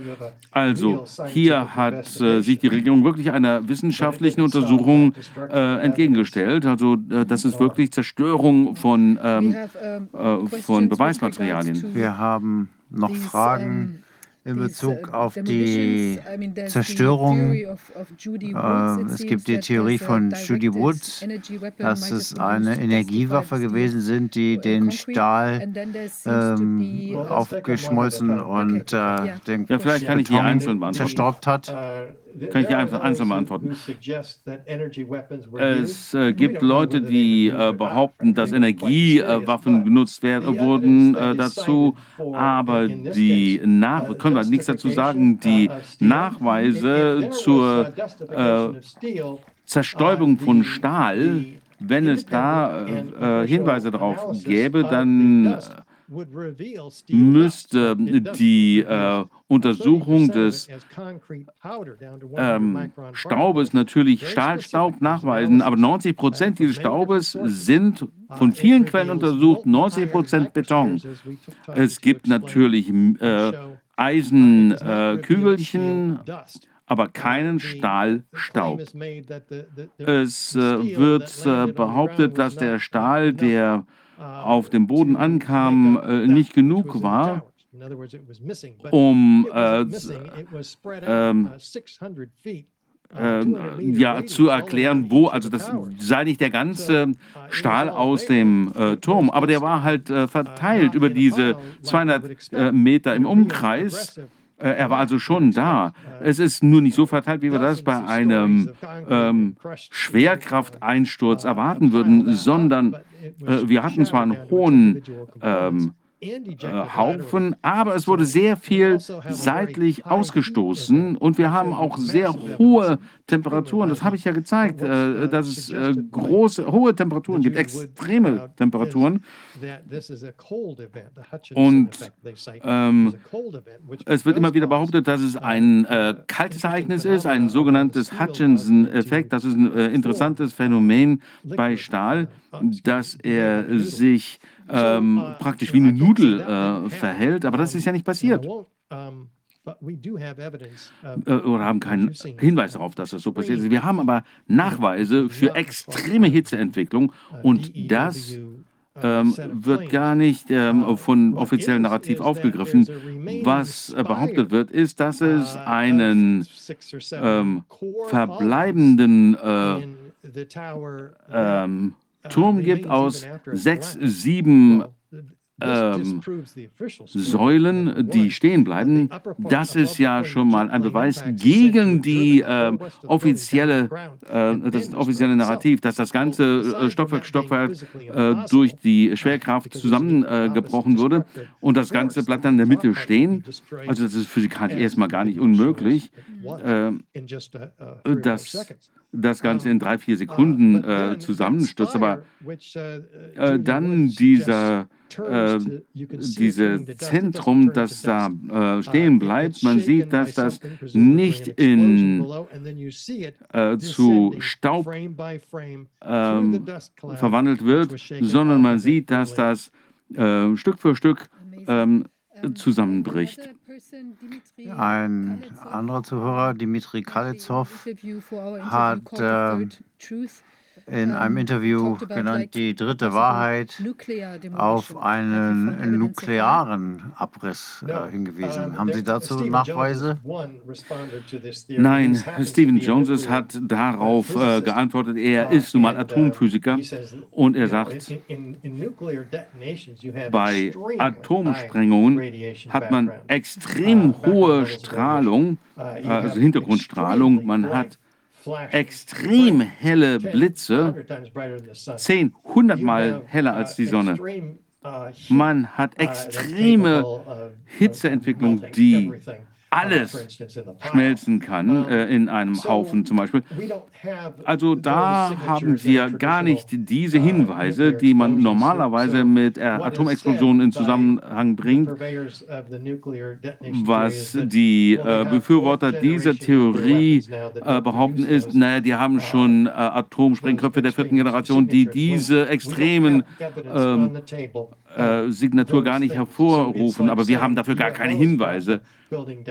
Also man kann es immer behaupten, wir haben äh, einfach keine Hinweise darauf. Äh, vielleicht gibt es Hinweise, aber wir haben die nicht, dass sie bei den, in den äh, Türmen eingesetzt wurden.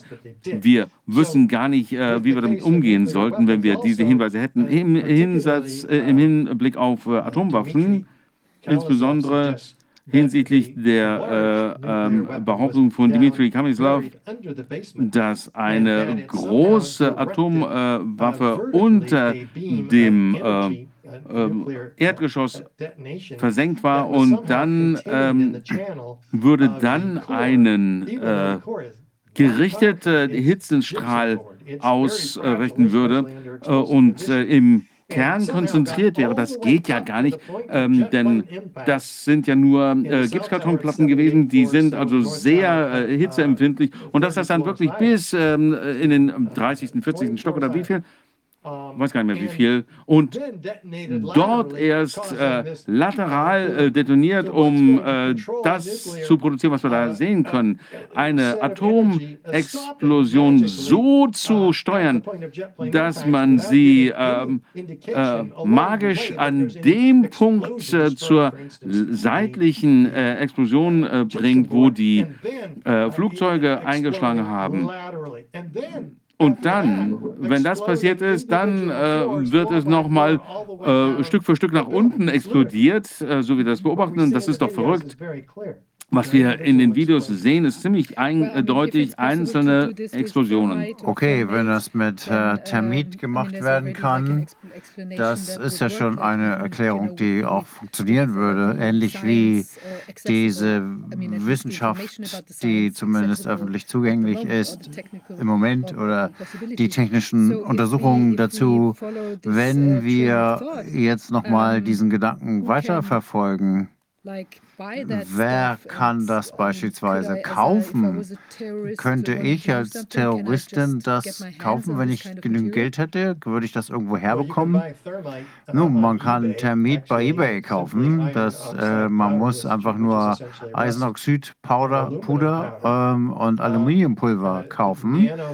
Ähm, und Nanothermit Thermit ist ein bisschen Hightech, aber Kevin Ryan hat das in seinem ähm, Heimlabor da äh, gemacht und er zeigt uns ja eine wie das äh, funktioniert, wie, äh, wie, er das äh, nutzt und dann auch diese äh, Metallkügelchen macht. Aber um die Türme zu sprengen, sprechen wir schon von einer sehr hochentwickelten Waffe, die nur in äh, Laboren hergestellt werden kann, die mit Verteidigungstechnik beschäftigt sind und die eigentlich auch nur das US-Ministerium ähm, zur Verfügung hat. Und natürlich sollten die mal gucken, wer das eigentlich produziert hat und die Leute dann entsprechend vor Gericht stellen. Dann sieht es ja wirklich so aus, als äh, sei das eine orchestrierte Geschichte gewesen. Wir haben diese Übungen äh, mit äh, FEMA, äh, die dann schon bereitstehen, um zu, äh, Hilfe zu äh, bringen. Dann wird der Schutz sofort nach China verschafft. Dann haben wir diese super Hightech-Materialien und ähm, eine Reihe von ähm, ähm, Abdeckung, Ver, äh, Vertuschung durch die Medien, das muss doch orchestriert gewesen sein. Und wie viele Menschen sind dem geopfert worden? In dieser Operation. Auf jeden Fall äh, die 2744 Menschen, die ihr Leben verloren haben und die zwei Millionen in Afghanistan und im Irak, die ermordet wurden in äh, dem Versuch, hier eine regionale Hegemonie im äh, Nahen Osten und Mittleren Osten zu erreichen. Das war ja ein Teil des Projektes für das neue amerikanische Jahrhundert. Ähm, auf pedak.org dieser Webseite wird gezeigt, dass Mitglieder der äh, Bush-Regierung schon vor der Bush-Regierung äh, dafür sich eingesetzt haben, dass das Militärbudget aufgeblasen wird, äh, um die Dominanz im Mittleren Osten zu erreichen. Und sie haben gesagt, dass wir ein äh, katalytisches Ereignis brauchen, ein katastrophales äh, Ereignis haben müssen, äh, äh, um das möglich zu machen, zum Beispiel eine Atomexplosion. Das hat natürlich Jahre gedauert, das vorzubereiten. Und ähm, uh, Bush uh, äh, hat in sein Tagebuch eingetragen, wir haben ein neues Pearl Harbor. Und wenn man sich anschaut, ähm, ähm, ähm, es gibt ja unterschiedliche äh, Forscher, ähm, uh, und da sieht man wirklich, dass es sehr gute Nachweise gibt, die ähm, nicht von dem offiziellen Narrativ aufgegriffen werden. Und das ist wirklich ein ganz schlimmes Bild, das sich da ergibt von Zensur, wenn wir von den Medien reden hier, die ähm, Finanzierung äh, geheimer Quellen, die äh, Plünderung öffentlicher äh, Gelder. Ähm, es, ähm, es gibt ja einen Dokumentarfilm, die Billionen äh, von äh, 9-11 folgen sie dem Geld. Das zeigt, wie tief das Ganze geht. Und das ist natürlich nirgendwo offensichtlicher als in der Forschung, die Ihr äh, Ausschuss im Zusammenhang mit Covid durchgeführt hat, diese ähm, Kooperation und, und, und, Mitläuferschaft der öffentlichen Medien bei diesem falschen Narrativ, die den Menschen weltweit äh, äh, hier in einen äh, Angstzustand versetzen. Ich war wirklich schockiert, wie ähm, die äh, Gesundheitssysteme weltweit da einfach mitspielen. Die Ärztekammern, die Krankenhäuser, die Gesundheitssysteme, wie korrupt das System einfach ist. Ähm, die sich von äh, Big Pharma haben aufkaufen können und Bill Gates und den reichsten Menschen der Welt. Ich bin sehr traurig und ich habe den Eindruck, dass die Geschichte immer solche Straftaten verlohnt und die erst die Täter einholt, kurz bevor die gestorben sind oder sterben. Das ist ähm, in der Nazizeit in Deutschland genauso gewesen. Dass, äh, die Aufarbeitung hat erst begonnen, als die meisten bereits gestorben waren.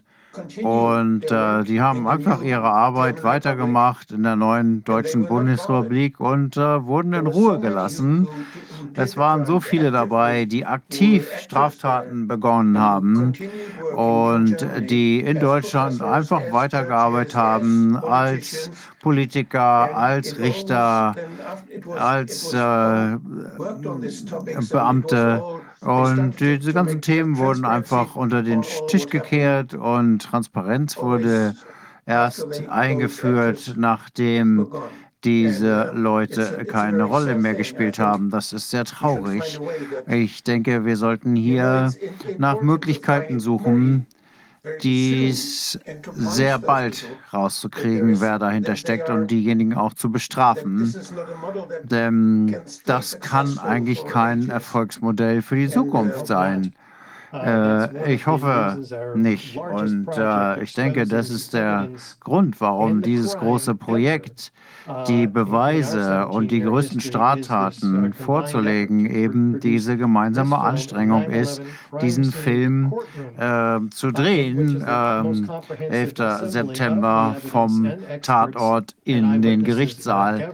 Und ähm, das ist äh, die größte Bereich, Beweisvorlage. Das werden vier, fünf Folgen nur für Gebäude 7 geben und doppelt so viele für die äh, Twin Towers in kleinen verdaubaren Abschnitten, nicht nur für die Jury, sondern auch für die Öffentlichkeit. Und wir hoffen, dass das entsprechend Gehör finden wird mit den Beweisen, die wir da vorlegen. Wann kommt denn der Film raus? Ich glaube in einem Monat ungefähr. Wir haben äh, in Washington DC gerade einige Aufnahmen dazu gemacht und äh, wir schneiden das jetzt äh, im Moment und dann werden wir noch mal äh, Anfang nächsten Jahres einige Aufnahmen bei an den Twin Towers machen. Ähm, Darf ich fragen, wie wird Ihre Arbeit in den USA oder weltweit aufgenommen? Wie viele Menschen denken Sie haben Zweifel äh, zu 9-11, zum offiziellen Narrativ entwickelt? Unsere Filme, Filme und meine Reden haben bestimmt 10, 20, 30 Millionen Menschen erreicht. Also das ist da.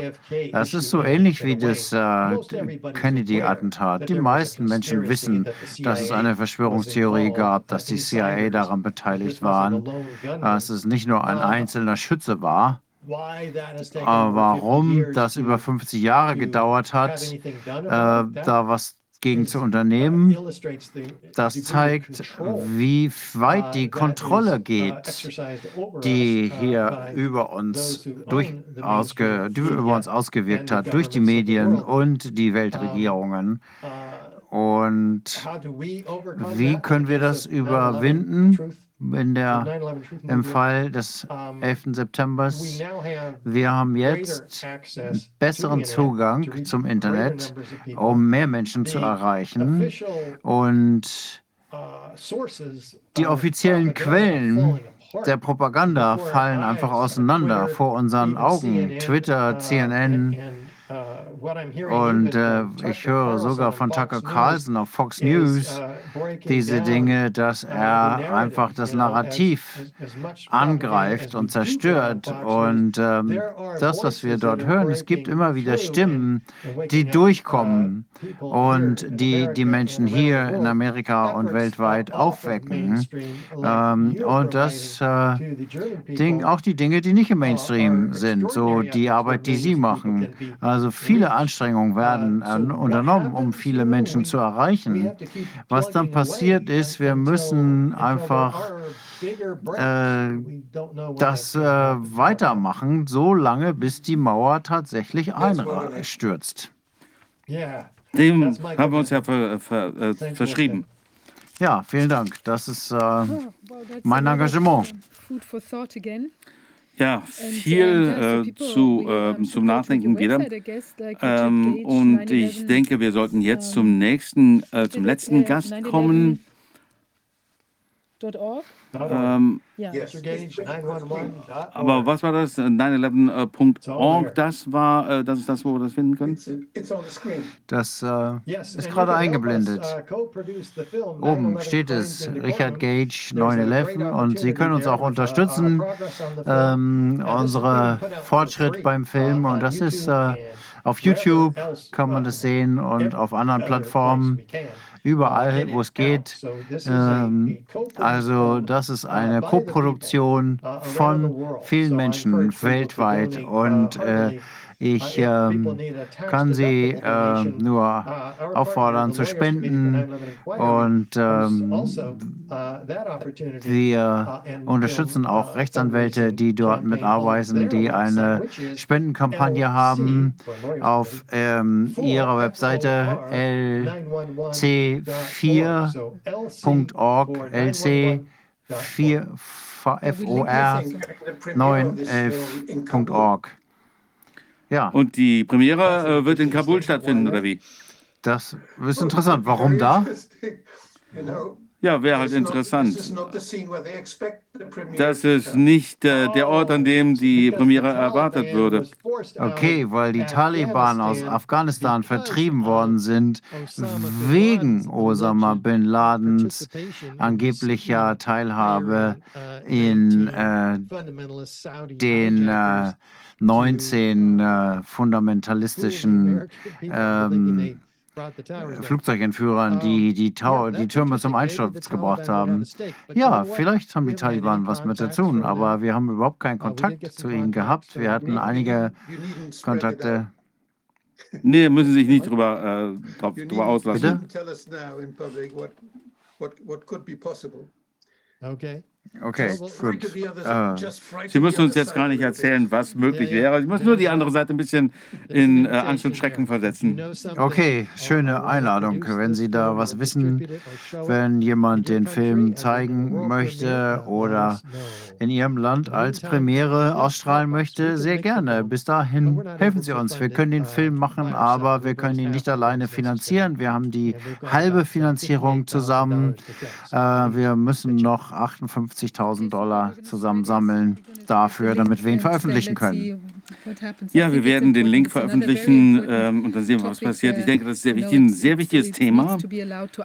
Dass es muss äh, zugelassen sein, Fragen zu stellen und wirklich äh, tief in die Wissenschaft einzusteigen. Da, ähm, das ist ja was wissenschaftliche äh, Fragen, warum die so wichtig sind und technische Fragen, die man stellt. Ja, dem stimme ich zu. Ja, vielen Dank, dass Sie uns das alles vorgestellt haben. Das ist wirklich äh, interessant faszinierend und interessant ist ja fast ein äh, Krimi. Es äh, scheint irgendwie irreal, weil es man muss so, äh, neu, so umdenken, aber wir haben so viel umdenken müssen in den letzten zweieinhalb Jahren, dass vielleicht die Zeit da ist, dass äh, man auch sich das äh, Thema mal genauer anschauen muss. Ja, dem stimme ich völlig zu. Und es gibt noch so viel mehr Beweise, die wir auf der Webseite da zeigen. Dokumentarfilme, die wir gemacht haben. Wir haben hier eben nur die Oberfläche angekratzt und da ist noch viel, viel mehr. Erstaunlich. Ja, vielen Dank, dass Sie uns das äh, mitgeteilt haben und also äh, vielleicht, also wenn Sie eine Präsentation haben, dann können wir darauf natürlich auch verlinken, auf einen Artikel oder was immer. Dann werden wir das natürlich auch gerne machen, denn das ist wirklich wichtig, äh, das also auch wirklich zu unterstützen, was Sie hier ähm, äh, herausgebracht haben. Vielen Dank. Ja. Gerne. Vielen, vielen Dank, dass ich da sein äh, durfte. Well, this was Richard Gage from America. Um, American um, of the American Architects, American Institute of Architects, American Institute of Architects um, and um, he also Architects and Engineers von 9/11 Truth gegründet und uns jetzt hier die Erkenntnisse, insbesondere die technischen Erkenntnisse, äh, näher dargestellt zu den Geschehnissen am 9. No no ähm, äh, November ähm, 11. September, sorry. Ähm, ja, also sehr interessant, äh, muss man auf jeden Fall sich nochmal näher mit auseinandersetzen. So, ich bin jetzt wieder auf Deutsch ähm, umgestiegen und zwar, weil wir unseren nächsten Gast erwarten, mit dem wir Deutsch sprechen können, Jeroen äh, de Pols aus Holland. Kannst du mich hören? Ja, Dank, äh, Wolfgang. Ich bin hier. Hallo, sehr schön. Ja, wir haben ja schon öfter mal miteinander gesprochen. Ähm, du bist ja in, in Holland aktiv. Ähm, ihr hattet Viruswahrheit gegründet, ähm, zusammen auch mit ähm, Willem Engel. Und äh, jetzt würde mich mal interessieren, wir haben da neulich drüber telefoniert, was sich im Moment in Holland so tut. Da gibt es ja einige dramatische Entwicklungen. Vielleicht bringst du uns auf den neuesten Stand, bitte. Ja, also ich denke, wir haben heute drei Sachen, äh, um ein Update zu geben. Das erste war die strafrechtliche Verfolgung von Willem Engel. Zweites die Ende von unserer Aktionsgruppe, von unserer aktivistischen Gruppe äh, für das Wahrheit. Und die dritte ist die Sache äh, für David Icke. Mhm. Äh, das sind die drei. Mhm. Ähm, gut, lass uns erstmal anfangen mit der strafrechtlichen Verfolgung von äh, Willem. Mhm. Ähm, wir haben schon mal darüber gesprochen, als er verhaftet war äh, damals. Äh, mittlerweile haben wir drei volle Prozesstage gehabt. Das, äh, wir, die letzte war letzte Woche Montag, haben wir acht Stunden lang Verhandlungen äh, gehabt. Äh, warum, warum geht's? Es geht um äh, sechs ähm, Nachrichten auf Facebook und Twitter. Und die Staatsanwaltschaft hat da einige Nachrichten zusammengeschnitten ähm, und äh, aber, wirklich zusammengeschnitten, zum Beispiel, äh, worum geht's? Ähm, hat zum Beispiel da ein, ähm, mehrere Nachrichten, nachdem unsere Demos verboten waren. Das war die 21. Juni und 28. Juni 2020. Also das ist wieder einige Zeit her. Äh, damals äh, haben wir ein Verbot bekommen, sind zweimal im Gericht gegangen für eine einstweilige Verfügung. Das war abgelehnt. Ähm, und bevor die, die, die, Richter da Urteil gegeben hat, äh, äh, haben wir noch gesagt, okay, wir gehen davon aus, dass wir demonstrieren äh, werden. Und äh, nachdem das Urteil kam, äh, haben wir gesagt, äh, wir rufen die Leute auf, nicht zu kommen, weil ähm, da die Drohung bestand auf schwere Polizeigewalt. und das hat sich auch das hat sich auch verwirklicht, realisiert.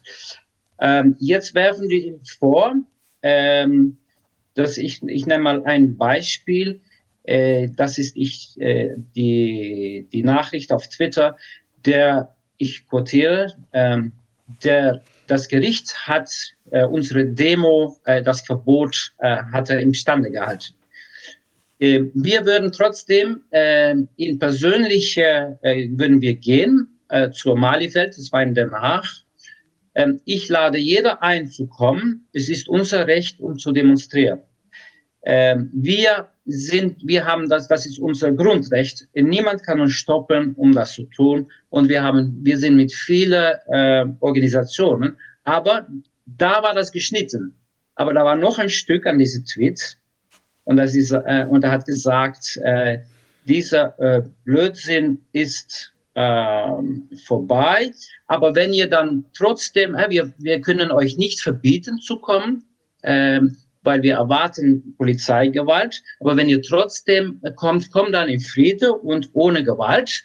Aber äh, ihr könnt besser Blumen legen beim Gericht oder beim, äh, beim Stadthaus. Äh, solche, und das da sind sechs, sieben von dieser Art von Twitter. Ein anderer ist zum Beispiel, ähm, das ist auch ein quotiert, weiß noch jemand eine gute Adresse, wo ich meine Booster-Infektion holen kann. Und dann ist das, das war in der Zeit, dass alle Jugendliche wollten eine Infektion haben, damit sie einen genesenen Ausweis, äh, Pass bekommen können. Ähm, solche Art von äh, Nachrichten von ihm äh, werden, dafür werden verfolgt, weil diese, die ich jetzt sage, das ist äh, Ansatz zu, äh, wie sagt man das, äh, äh, schwere äh, Misshandlung, wie heißt es auf Deutsch? Körperverletzung, ja, mhm. schwere mhm. Körperverletzung. Und die erste, das ist Aufrufe zu einer verbotenen Demonstration. Da hat er natürlich schon drei Wochen für im, äh, war in, in Ohrhaft äh, gewesen. Ähm, jetzt äh, haben wir die dritte Verhandlungstag. Ne? Und, und worum geht es überhaupt nicht? Drei volle Tage. Im Januar wird die nächste sein. Aber wir würden darauf bestehen, dass auch der Minister von Finanz, äh, der Minister äh, von Justiz, die Justizminister auch als Zeuge angehört wird, aber auch der Direktor von der NCTV. Die NCTV ist der Nationalkoordinator Terrorismusbekämpfung. Ähm, das ist eine äh, unoffizielle Organisation, die aber auch keine äh, gesetzliche Grundlage. Nur diese Organisation, die organisiert alles. Die eigentlich leiten die das Land. Das ist Herr Albersberg. Ähm, das ist, das kann man vergleichen mit einem Stasi. Ich habe, ich weiß nicht, in Deutschland haben wir noch, äh, habe ich noch nicht gesehen, wie das da äh, organisiert ist, aber ich bestimmt, dass in alle Länder so eine, äh, was auf diese Art geht. Die bestimmen alles. Und jetzt ist Information gerade äh, gestern rausgekommen. Und das ist, dass die ganze Aktion gegen Willem ist vom Minister persönlich äh, begleitet worden und die NCTV. Und man, wir haben jetzt E-Mails im Handel bekommen, wo wirklich bis auf die Minuten die Minister informiert wird und auch dann die Nachricht gekommen ist am Minister, ja, äh, er ist jetzt äh, in Haft und äh, der Richter wird gleich äh, urteilen, ob er in Haft bleibt. Also das wirklich äh, ähm, äh, von Minute bis Minute ist das gefolgt und das ist politische Einmischung, das können wir jetzt beweisen. Also in Januar, wenn das weitergeht, wir würden darauf bestehen, dass äh, die verantwortlichen Leute ähm, als Zeuge aussagen muss. Und äh, wir nutzen diesen Prozess, um äh, zu, äh, zu, äh, zu zeigen und herauszufinden, wie das alles funktioniert, diese politische Verfolgungen. Willem ist nicht der Einzige. es passiert mit mehr Leuten, wie auch in Deutschland mehr Leute politisch verfolgt werden. Äh, am Moment, sie fragen jetzt, die wollen das, äh, die haben die schon, äh, was haben die gefragt jetzt? Äh, das ist, äh, wie heißt es auf Deutsch, dass man Arbeit macht, gemein, äh, Arbeit. Tätigkeit oder so. Mhm. Ja, dass man Arbeit machen muss, äh, ich, ich, 120 Stunden oder so oder 220 Stunden und eine Bewährungsstrafe wollen die ihm geben. Ähm, aber die Bewährungsstrafe ist natürlich ganz gefährlich, weil dann hat man jederzeit wieder einen Angriff, um sich wieder im Knast äh, zu stecken. Ne? Das machen die mit anderen Aktivisten, haben die das auch gemacht. Äh, aber wir sind noch lange nicht da. Es ist uns geklappt, um das jetzt äh, zu ziehen und zu ziehen und das immer weiter. Und äh, das Gericht äh, letzten Montag war ganz deutlich, ist auch zehntausende Leute haben zugeschaut. Es war live gestreamt. Und äh, jeder, der das gesehen hat, hat gesehen, äh, Willem hat richtig, wirklich so gut gemacht, äh, so gut vorbereitet. Und die Richter haben äh, da keinen einzigen Raum bekommen und die sind nur immer tiefer in die Schlamassel gekommen mit seiner Verfolgung. Also dieser Prozess läuft gut, wir sind ganz zufrieden damit, äh, gibt uns auch eine Chance, um alles äh, öffentlich zu kriegen. Sagst du ganz kurz noch einmal diese Terroristenbekämpfungsorganisation? Was ist denn, sag das nochmal, dieser Herr, der heißt Halbesberg, der Mensch, der das. Halbesberg, ja, das ist wirklich, dann sieht man wirklich beim Tiefstedt, wenn man darüber, äh, wenn man so einen Begriff äh, äh nutzt. Äh, Albersberg, äh, National, Nationalkoordinator äh, äh, Terrorismus äh, und Sicherheit. Ja, so heißt es. Das ist wirklich wie äh, wie Stasi. Und das ist aber eine, eine Behörde oder das ist eine, eine Art Staatssekretär oder sowas? Oder was ist der Mensch? Nein, das ist eine, eigentlich ist ein Geheimdienst, aber ein Geheimdienst ohne gesetzliche Grundlage. Aha. Also die gibt es offiziell gibt's die nicht, aber die haben die ganze Regie über die Zeit Anfang Corona, haben die eigentlich das Land übernommen alles Entscheidungen, alles läuft durch den. Das sieht man auch in Holland. Wir haben dieses Veröffentlichkeitsgesetz ähm, und die wir nutzen das ganz viel. Ich habe dir auch erklärt, wir haben eine Suchmaschine äh, ist gebaut, äh, von, äh, wirklich super äh, von, äh, von einigen Leuten. Und wir können das jetzt, die hunderttausende Seiten, die die jedes Mal rausschmeißen, die können wir jetzt ganz gut durchsuchen und da kommt unglaublich viel Information äh, auf den Tisch jetzt und man kann jetzt wirklich rekonstruieren, was da alles abgeht und was da alles passiert. Und das ist ganz schon äh, erschütternd, wie unsere Regierungen und unsere Verwaltungen, wie das äh, ja zu ein zu kriminellen Organisationen. Ich meine, andere Worte gibt es da eigentlich nicht mehr. Unglaublich. Und diese Organisation, also der tritt öffentlich in Erscheinung mit dieser Bezeichnung? Ja, ja. wir bringen auch Reporte raus mit äh, Terrorismusdrohungen und er hat jetzt vor zwei Wochen ist ein neuer äh, ausgekommen. Und da wird auch die, ähm, die terroristische Bedrohung, wird auch Willem Engel wird auch genannt als terroristische Bedrohung. Ne? Das, äh, er wird einfach in diesem Report genannt. Und äh, vor allem diese, die, äh, die falschen Informationen verbreiten, die, die, die Verschwörungstheoretiker und so. Das wird als eine Bedrohung äh, gesehen, äh, Terrorismusbedrohung gesehen. Mhm. Okay, unglaublich. Oder der, interessant, ja, okay. Und das ja, hat jetzt auch Auswirkungen auf eure Organisation, dieses ganze Geschehen. Ja. Ja, äh, das, ist, äh, das ist natürlich auch alles koordiniert von NCTV. Ähm, seit Anfang äh, liegen wir natürlich unter äh, Feuer, unter Schussfeuer, wie, heißt, wie sagt man das auf Deutsch? Unter ähm, Beschuss. Wir haben eine ganze Reihe haben wir äh, bekommen. Wir haben erstmal ähm, eine Untersuchung vom Staatsanwalt gehabt, um zu gucken, ob äh, die Stiftung gut geleitet wird. Ist, das ist wirklich noch eigentlich noch nie eine Stiftung äh, hat das äh, dafür, diese Befugnis ist, war noch nie benutzt. Das ist bei uns äh, das erste Mal äh, wirklich eingesetzt. Wir haben wirklich alles erforscht. Wir wollten auch all unsere Unterlagen. Wir haben verweigert, um, äh, um die äh, Liste von Spender zu geben. Die wollten wir auch haben. Mhm. Haben wir nicht abgegeben, aber wir haben alle Unterlagen, äh, alle Ausgaben und so, das, das, das haben die schön eingesehen. Aber die haben natürlich äh, gesucht, um, um etwas zu finden, um uns äh, zu hängen. Das ist nicht geklappt. Am Ende haben die einen äh, Pressebericht rausgegeben, dass es keine, äh, keinerlei äh, Ungereimtheiten gegeben hat in unserer Organisation und das Geld genutzt wird, wofür die, äh, die, die Leute das Geld gespendet haben.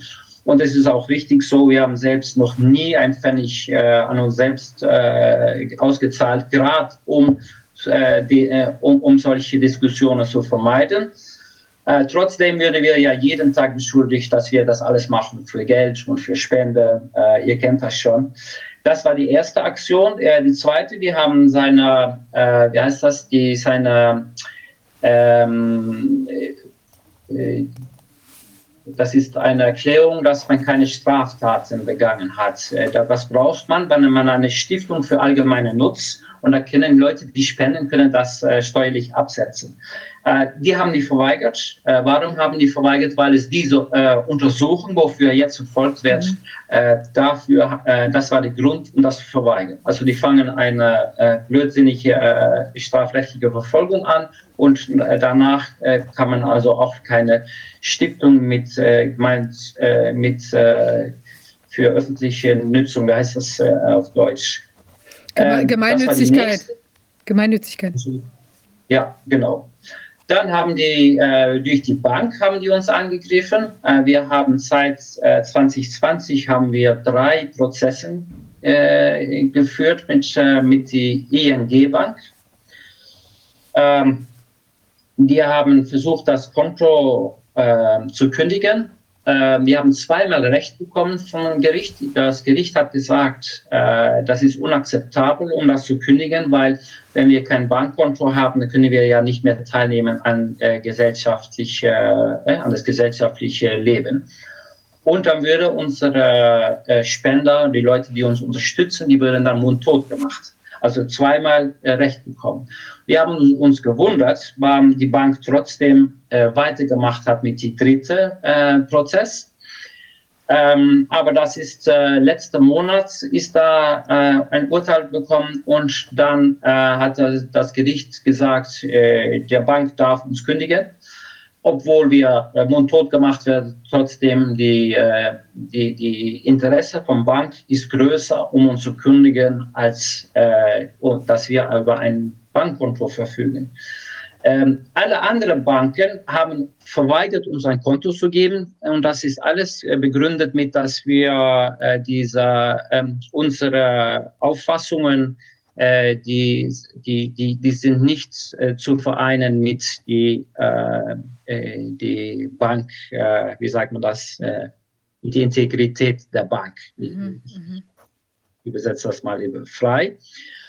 Ähm, aber auch da, da haben wir herausgefunden, dass äh, es gibt äh, jetzt ein Gesetzentwurf. Das bedeutet, dass wenn man einmal verweigert ist bei einer Bank, dann kommst du in eine Liste, die alle Banken Zugang zu haben. Und dann brauchen andere Banken brauchen nicht mal mehr zu untersuchen, ob sie ein Konto geben brauchen.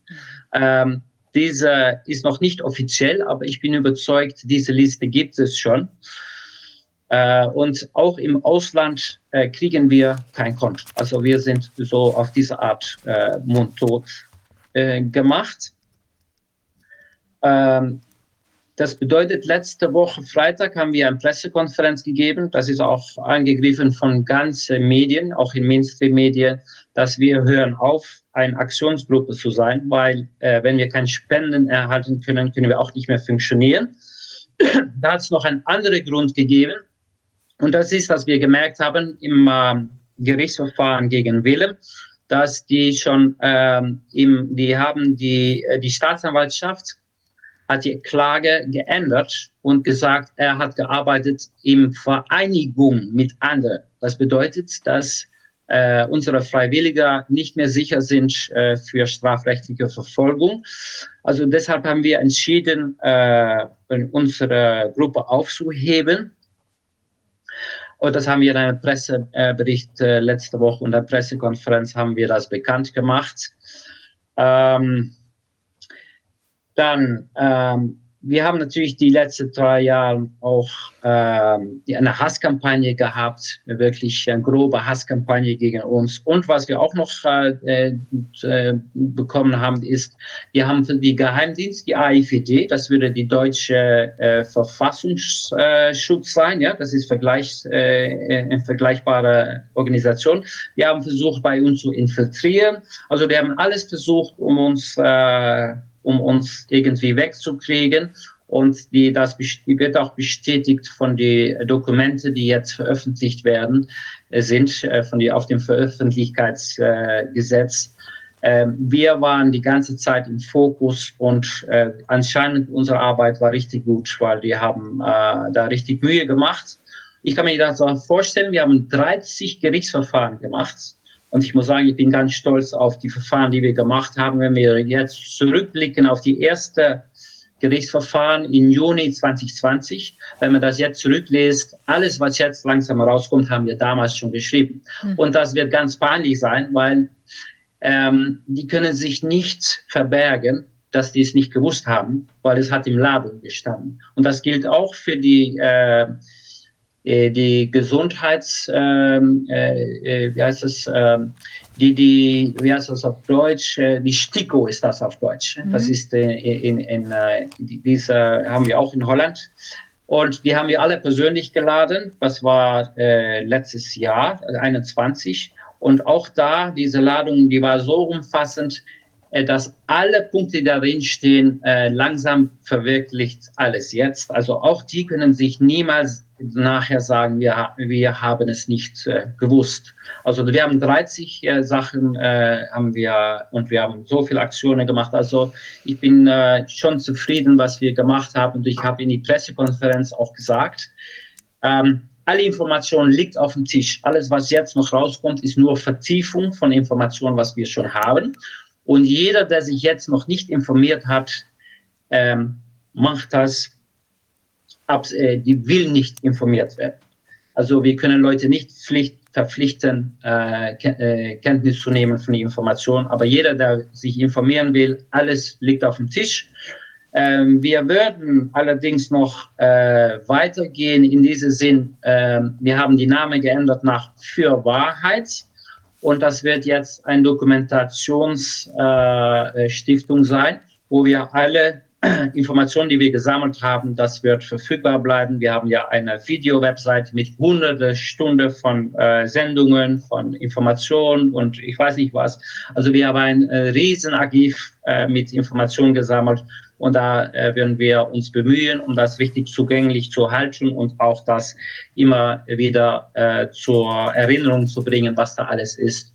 Also in dieser Hinsicht werden wir weitergehen. Wir werden keine Prozesse mehr führen und wir werden auch keine Aktionen mehr ähm, organisieren und Demos und äh, weiß ich was, äh, weil wir hatten ja auch eine wissenschaftliche Gruppe. Ähm, ja, mittlerweile alles liegt auf dem Tisch, alles ist bekannt. Also äh, unsere Arbeit ist eigentlich in dieser Hinsicht äh, fertig. Ähm, die letzte Prozess, die wir noch führen, da komme ich bei dem dritten mhm. Punkt. Ich weiß nicht, ob du noch äh, Fragen hast äh, über diesen Teil. Ich habe nur eine Frage, wie, wie du insgesamt die Stimmung in Holland siehst oder so die, wie die, wie ja. die, also Leute, ob da kommen ja wahrscheinlich auch jetzt mehr Impfopfer raus oder ja. vielleicht auch mehr vom Mainstream. Wie ist da die Lage? Also die Mainstream, äh, muss ich sagen, äh, im Vergleich zu Deutschland äh, ist noch immer, äh, wir liegen ganz weit zurück. Äh, aber langsam, da kommen einige bisschen kritische Artikel.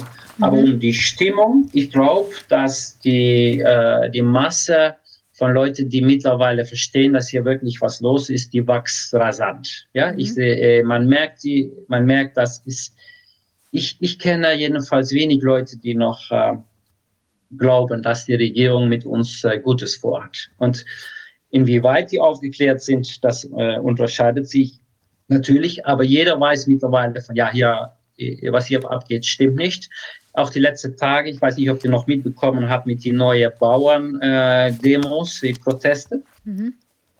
Das ist auch richtig brutal von der Polizei versucht, äh, um das ähm, auszuwischen. Die haben sogar große, wie heißt es auf Deutsch, Bagger eingesetzt und die haben versucht, die, Tra die Trecker einfach umzukippen. Das hat die Polizei versucht. Die sind einfach, die haben auch äh, auf Journalisten, haben die einfach äh, mit die Bagger, sind die auf losgefahren. Äh, das war, und die haben auch wieder diese äh, Romeos, äh, haben die mhm. genutzt, sind diese äh, mit, mit, mit Maske und so und das, das sind eigentlich die Schlägertruppe vom, vom Regime. So, so sehen wir das. Also die sind richtig brutal vorgegangen, nur weil die Bauern, die haben die Schnauze voll, weil die Politik, um die zu enteignen, geht einfach weiter. Ne? Es wird nicht, es wird nur angehört, aber es wird nicht gehört. Ne? Ähm, die machen einfach weiter, was die geplant haben. Mhm. Ähm, also die Lage verschärft sich, auch die Bauern, ich glaube, die würden äh, weitergehen. Aber äh, die Provokationen von Seite vom Staat, die, ja, die geben mir das Gefühl, dass die versuchen, Gewalt auszulocken. Ne? Die versuchen, mhm. äh, also wir haben bis jetzt zum Glück, äh, ist alles ruhig geblieben. Äh, aber ja, wir werden sehen, wie das äh, weitergeht. Aber man merkt, es wird immer schwieriger, um die Politik durchzudrücken. Ne? Das hat, äh, wie in Deutschland, in Holland, die Corona-Maßnahmen, alles ist weg und es kommt auch, die, die, die trauen sich auch nicht mehr darüber zu reden, wirklich, weil die hatten ein Gesetz in Entwurf, aber die Gesetz ist noch immer nicht da. Äh? Und ich, da redet auch niemand mehr von. Also ich habe die Eindruck, dass langsam äh, dass die, die ganze Corona-Geschichte, die, ist, äh, die ist aus. Die, die Eindruck habe ich. Mhm. Okay. Sehr faszinierend. Okay, alles klar. Und die Sache mit dem, du hast einen Prozess, habt ihr noch am Laufen? Ja, das ist nächster Freitag um 12 Uhr. Das wird auch live gestimmt. Das ist über äh, David Icke. Ähm, der wollte bei uns auf, wir hatten eine Demo am 6. November, das war ein Friedensdemo und das war organisiert von allen äh, Organisationen zusammen. Und da würde David Icke auch sprechen. Ähm, dann, bevor er gekommen ist, äh, äh, also angekündigt war, äh, haben erstmal die, wir haben ja eine jüdische Organisation, die CIDI, äh, die fing an, das ist eigentlich eine politische Organisation, die auch äh, nicht die äh, jüdische Bevölkerung vertretet, sondern die israelische Staat. Das ist eigentlich eine Propagandaorganisation. Ähm, und die sind gleich angefangen, die Politik zu fragen, und was macht ihr, um zu vermeiden, was sie kommt? Weil David Icke sollte ein äh, Holocaust-Lügner sein und er sollte Antisemit sein. Äh, allerdings fehlen alle konkrete Anweisungen, was das wirklich ist. Niemand hat doch ein, äh, ein, ein, einen Beitrag oder so äh, auf den Tisch legen können, wo aus das hervorkommt. Was die meinen ist, dass David Icke sagt, äh, dass äh, es gibt eine Gruppe, wovon ein Teil äh, jüdische Glauben sind und so wie Soros und die versuchen die Welt zu beherrschen. Das sagt er, aber nicht weil die Juden sind, nur weil die Straftaten begehen. Ne? Das sind zwei unterschiedliche Sachen. Aber anscheinend, wenn man jemand beschuldigt und ist zufällig auch noch jüdisch, dann ist man gleich Antisemit. Das kennt man auch in Deutschland, glaube ich. Jedenfalls, was passierte? Die CD hat gleich äh, Alarm geschlagen. Dann sind im Parlament ein paar äh, Parlamentsmitglieder, die haben da Minister gefragt, ja, was würden die dann machen, um zu vermeiden, dass dieser Jüdenhasser hier in Amsterdam sprechen würde. Äh, und so ist das losgegangen, dass ähm, am Tag, dass er abreisen wollte, haben die ein äh, CIS zwei Registrierungen rausgeschickt. Ähm, ich weiß nicht, ob dir bekannt ist, was es ist. Das ist das Schengen-Informationssystem und das sind die 26 Schengen-Länder, die äh, sind daran beteiligt. Das bedeutet, wenn man äh, da registriert wird, kommt man die Schengen, äh, äh kommt man nicht mehr rein. Mhm. Ähm, das Problem ist, wenn man diese Schengen-Registrierung hat, kommen auch nicht mehr die Vereinigten Staaten rein, aber auch Länder wie Rumänien, äh, Bulgarien, die nicht zur Schengen gehören, die nutzen auch diese Database. Das bedeutet eigentlich, dass am Moment David Icke ist jetzt für zwei Jahre aus ganz Europa kann er nicht mehr reinkommen. Nur um zu vermeiden, dass er auf einer Demo sprechen wird. Das ist wirklich das Einzige. Ähm, das ist natürlich eine unglaubliche Verletzung äh, von, äh, von, die, äh, von das Recht auf äh, freie Meinungsäußerung, aber auch von das Recht auf zu, zu demonstrieren, weil die haben die Demo nicht verboten, nur die haben verboten, äh, dass er äh, kommen würde. Wir haben die Demo dann abgesagt, weil er war die Haupt, der Hauptsprecher da. Ähm, Jetzt ähm, versuchen wir äh, nächsten Freitag diese Registrierung äh, vom Tisch zu bekommen. Ähm, und ja, wenn das nicht vom Tisch geht, das würde sehr ernst sein, weil das würde eine neue, dann würde wir zu einer neuen äh, Konstellation kommen, dass äh, in Zukunft Leute, die nicht gewünscht sind, einfach Europa nicht mehr einreisen können. Ne? Dafür war das auch nie gemeint, diese äh, Schengen-Informationssystem. Ich habe in der Vergangenheit habe ich da mehrmals Prozesse über äh, gemacht, ähm, schon viele Jahre her. Und es ist ein unglaubliches äh, Machtsmittel ähm, und man steht auch machtlos dagegenüber. Wenn man da einmal drin ist, ist ganz schwer, äh, sich noch zu bewegen. Und äh, also wir werden sehen, was da passiert. Wir haben da äh, die, die wichtigste Gründe ist, dass es ist natürlich absolut unangemessen, aber dazu kommt, die CIS ist nicht dafür, um Demo, Demonstrationen, um Demos äh, zu regulieren. Dafür haben wir äh, Gesetze und man darf ja nie auf den Inhalt einer Demonstration äh, äh, verboten oder vermeiden, dass ein Sprecher da kommt. Also ich bin ganz neugierig, was äh, da passiert. Ähm, auch hier hat die Minister persönlich dafür gesorgt, äh, dass, die, dass David Icke äh, nicht in die Niederlande nicht äh, äh, einreisen konnte und damit auch die ganze Rest von Europa. Und auf Fragen im Parlament hat sie gesagt, sie war ganz glücklich, dass sie diese Jüdenhasser die Zugang zu Holland, äh, äh, wie sagen das, äh, verneint hat, äh, dass, sie, dass, dass sie das geschafft hat, dass er nicht Holland reinkommt. Äh, ja, das ist so ein bisschen die letzte Entwicklung im Moment. Wahnsinn. Aber das bedeutet ja, dass also Willem Engel und auch der David Icke ja offenbar unglaublich gefährlich sein müssen. Ja, die sind äh, ganz gefährlich für die öffentliche Ordnung. Und äh, was sagt der Minister? Ich habe das hier liegen. Ähm, was die sehen als Problem, dass äh, erstens mal, dass er diese Verschwörungstheorien verbreitet. Äh, das ist äh, die größte, größte Beschwerde und die Verschwörungstheorie, die, äh, die, die können ähm, gesellschaftliche Unruhe verursachen. Und das sehen die als ein ganz schwerwiegender Grund, um eben den Zugang äh, zu vermeiden. Die öffentliche Ordnung und öffentliche Sicherheit wird davon gefährdet. Und es sind ja, es könnte ja eine Gruppe von Menschen sein, die, die, die sich äh, von ihm verletzt fühlen und deshalb äh, war es ganz wichtig, um ihm den äh, Zugang äh, ähm, zu äh, ent, entnehmen. Hm. Zum Glück gibt es äh, einige Professoren von Universitäten, ähm, die, die sich da ganz stark gegen aus gesagt haben, äh, die, die sich dagegen äh, gewendet haben, gesagt, das geht überhaupt nicht. Und zu unserer Überraschung, auch Amnesty International hat unterstützt uns jetzt und sagt, mhm. äh, dass äh, das konnte nicht sein, was ihm die Zugang verweigert wird. Also ich bin ganz neugierig, was nächsten Freitag äh, passiert, weil Amnesty International hat bis jetzt immer ihre Mund, ihre Klappe gehalten auch bei die großen äh, Prügeleien von, äh, von Demonstranten äh, wir haben das alles gesehen, was sie da gemacht haben. Das äh, hat Amnesty hat nie ein Wort gesagt und jetzt, die haben in einem Interview gesagt, äh, dass mit David Icke das kann überhaupt nicht. Also ich, äh, ich bin, äh, ich habe Hoffnung, dass wir das Freitag äh, vom Tisch kriegen. Lieber es nicht vom Tisch, dann ist das richtig äh, sorgniserregend, weil das, äh, das ist ein neues Kapitel, wie man Leute äh, weghält aus Europa. Aber faszinierend, dass hier jetzt da so äh, Hilfe von der Seite kommt quasi. Das ist ja schon, schon erstaunlich. Also das, mal gucken, was das bedeutet jetzt. Da bin ich sehr gespannt, was da herauskommt, ja. Weil es ist ja. Also ist natürlich schon klar. Also ich finde jetzt auch gerade bei Willem, wir haben das ja auch die ganze Zeit mitverfolgt.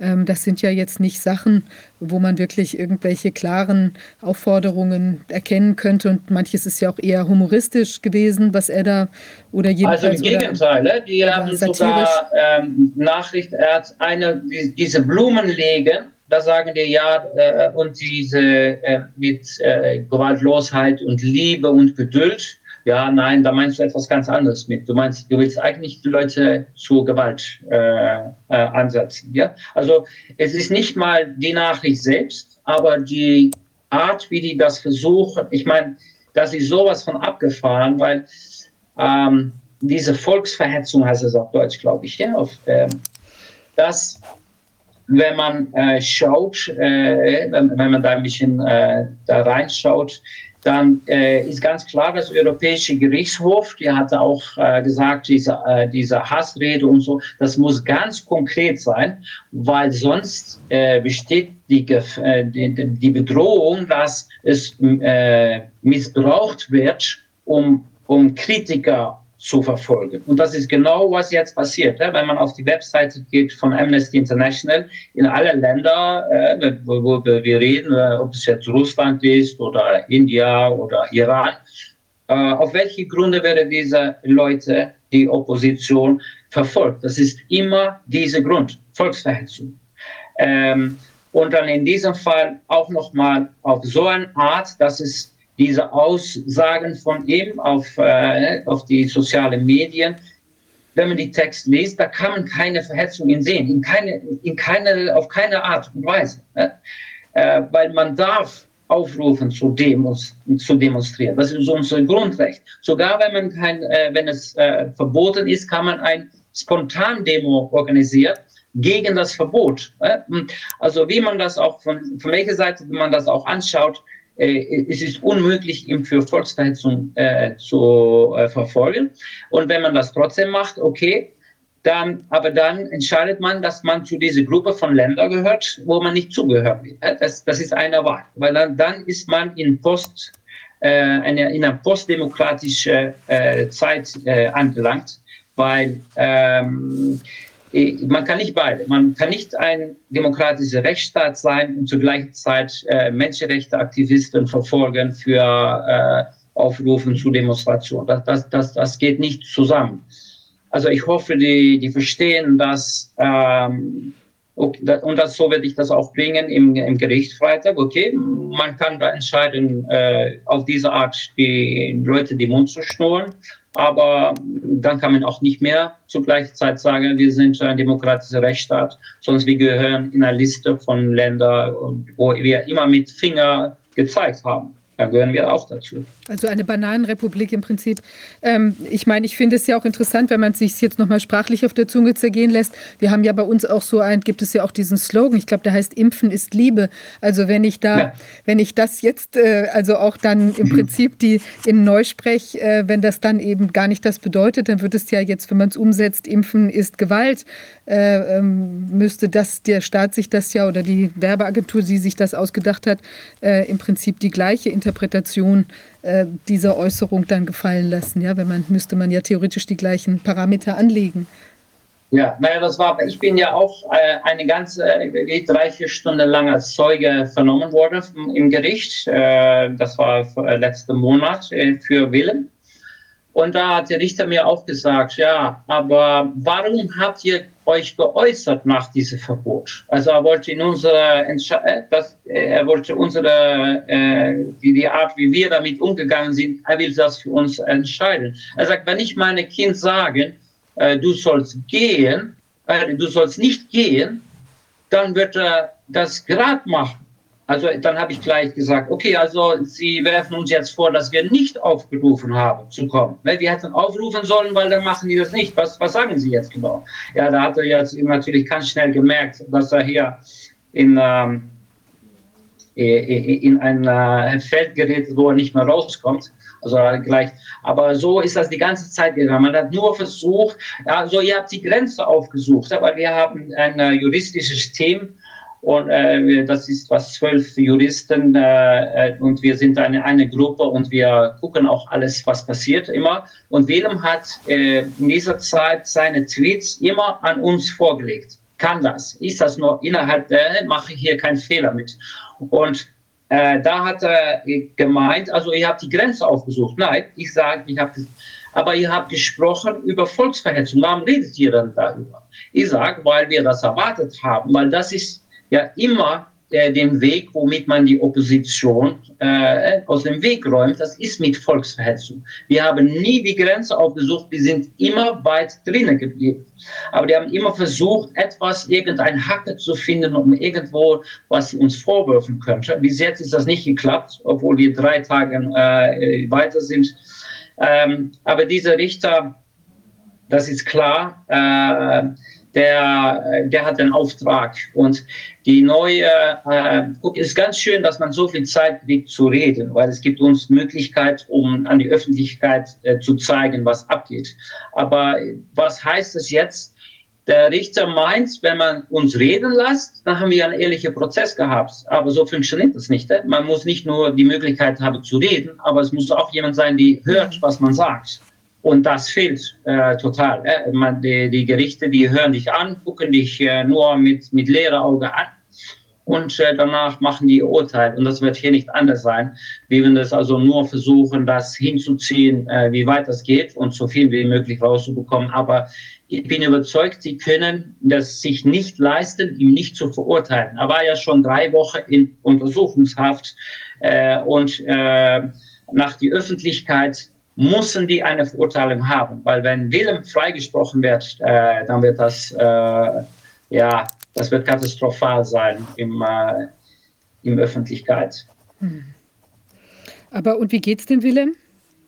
Gut, also er ist jetzt im äh, Kanarischen Insel und er bleibt da vorläufig. Er hat sich schon äh, für, für jetzt äh, er wird erst im Januar wieder zurückkommen, aber ähm, er will sich ganz auch absetzen aus, äh, aus Holland. Äh, das reicht so jetzt so langsam. Ne? Wir haben äh, äh zweieinhalb Jahre äh, Tag und Nacht äh, ist er beschäftigt gewesen und hat ja nur vom, vom Staat so viel ähm, ja, äh, wie sagt man das, all diese Dreck über sich hingeworfen bekommen und ich weiß nicht was. Also äh, er will jetzt ein bisschen Ruhe nehmen und äh, bleibt vor jetzt äh, da in, äh, auf die Kanarische Insel.